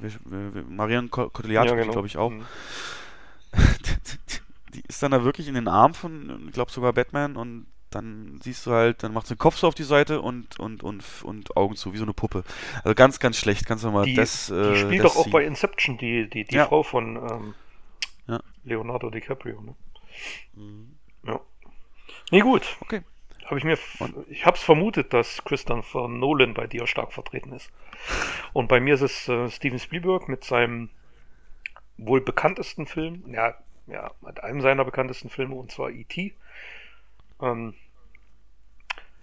da gebe ich wirklich zu, wenn ich den nach ein paar Jahren mal wieder sehe, habe ich wirklich Probleme am Ende das Tränchen zu verdrücken, was dann unweigerlich äh, hervorkommt. Weil es ist so wunderschönes Ende. Und jeder wird es wahrscheinlich kennen. Ähm, E.T. wird von seinem von seinem Raumschiff abgeholt. Die stehen im Wald, die ganzen Erwachsenen stehen drumherum im Halbkreis und Elliot als Hauptprotagonist mit E.T. gegenüber. Ähm, schwere, schwere Abschiedsszene, sie umarmen sich. Und die letzten Worte von E.T., also er hält seinen Zeigefinger hoch, er beginnt zu leuchten, hält ihn auf die Stirn von Elliot und sagt, ich bin immer bei dir. Oh ja. Und dann watschelt er in sein Raumschiff hoch, dann geht diese Tür zu, wie so ein, ja, man sieht das Herz noch pumpen, schlagen, geht die Tür zu, das Raumschiff fliegt weg. Und Und dann kommt wieder diese wunderschöne Musik von John Williams und äh, der Film ist zu Ende.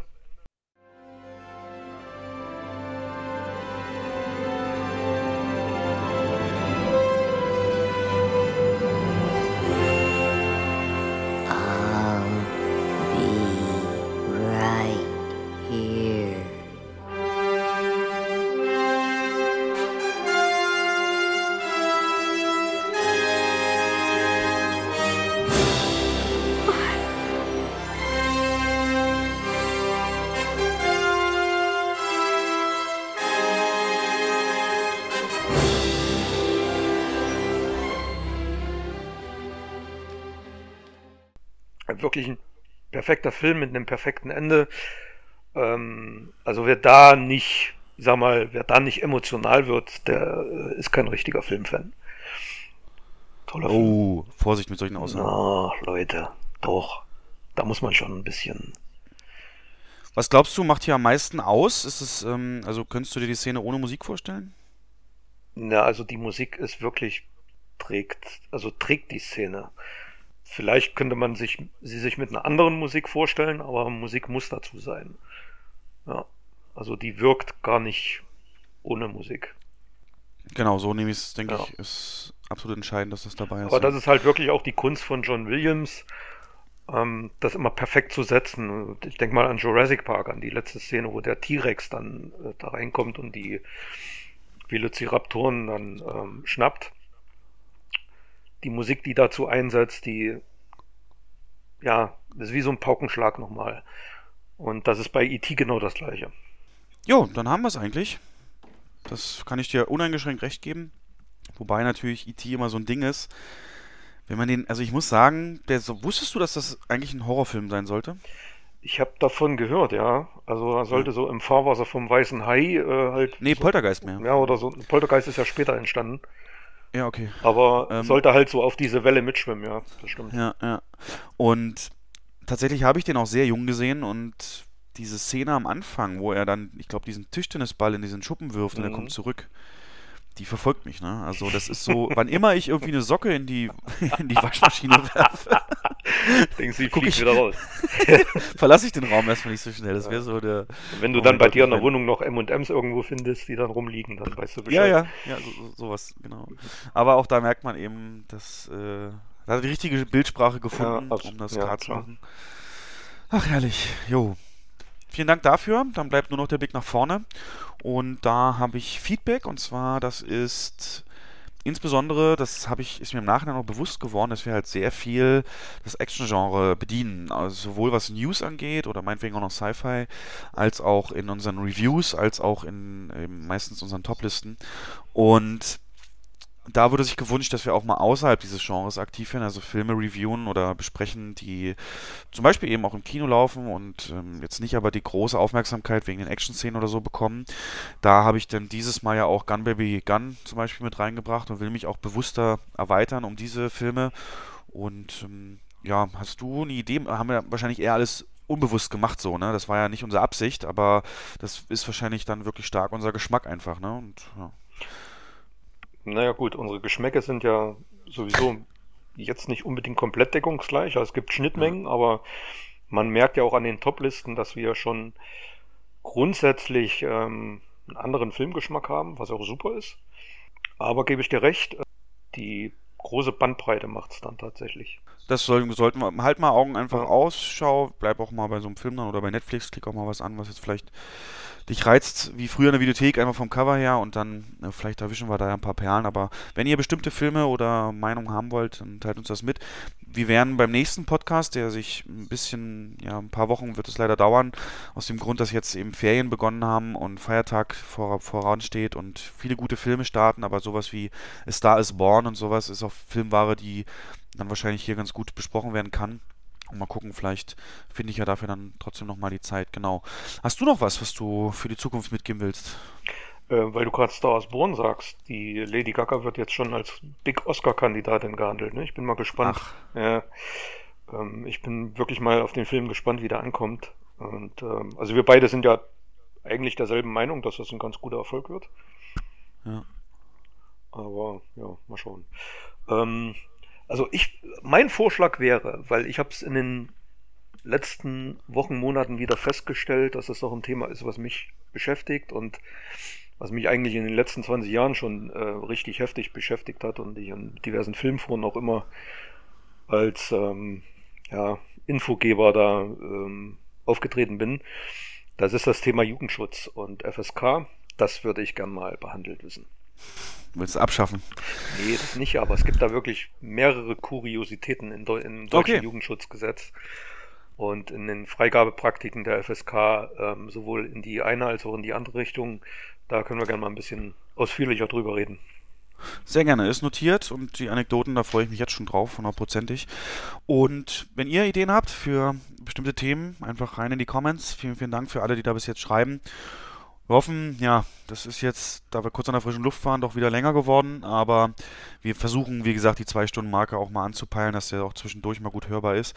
Von daher haben wir nicht vergessen, dieses Feedback. Mir bleibt nichts mehr zu sagen, außer geht ins Kino, schaut euch ein paar Filme an, genießt die Filme, genießt den Abspann und danke dir, Jens, dass du dir Zeit genommen hast. Vielen, vielen Dank und freue mich wirklich auf die nächsten Ausgaben. Und ähm, wenn dein Skript genommen wird für Bond, möchte ich irgendwie zumindest beteiligt werden. Ne? Also reicht ja so ganz kleiner Ansatz.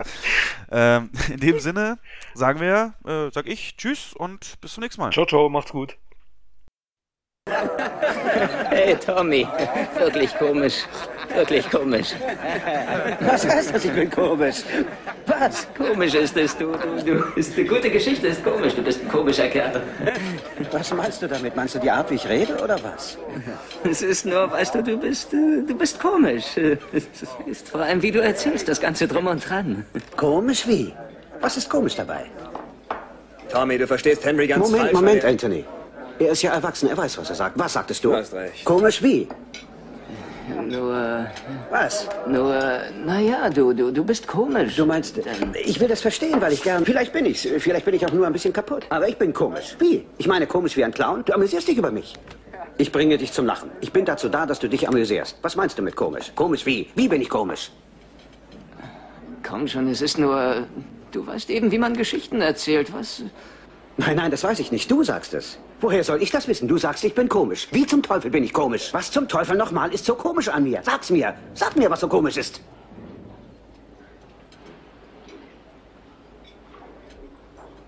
Zieh hier bloß endlich Leine, Tommy. Du Kopie-Arschloch. Fast habe ich ihn gehabt. Fast habe ich ihn gehabt. Das wäre ja noch schöner. Herumstottern und Mist erzählen. Frankie hat er gezittert.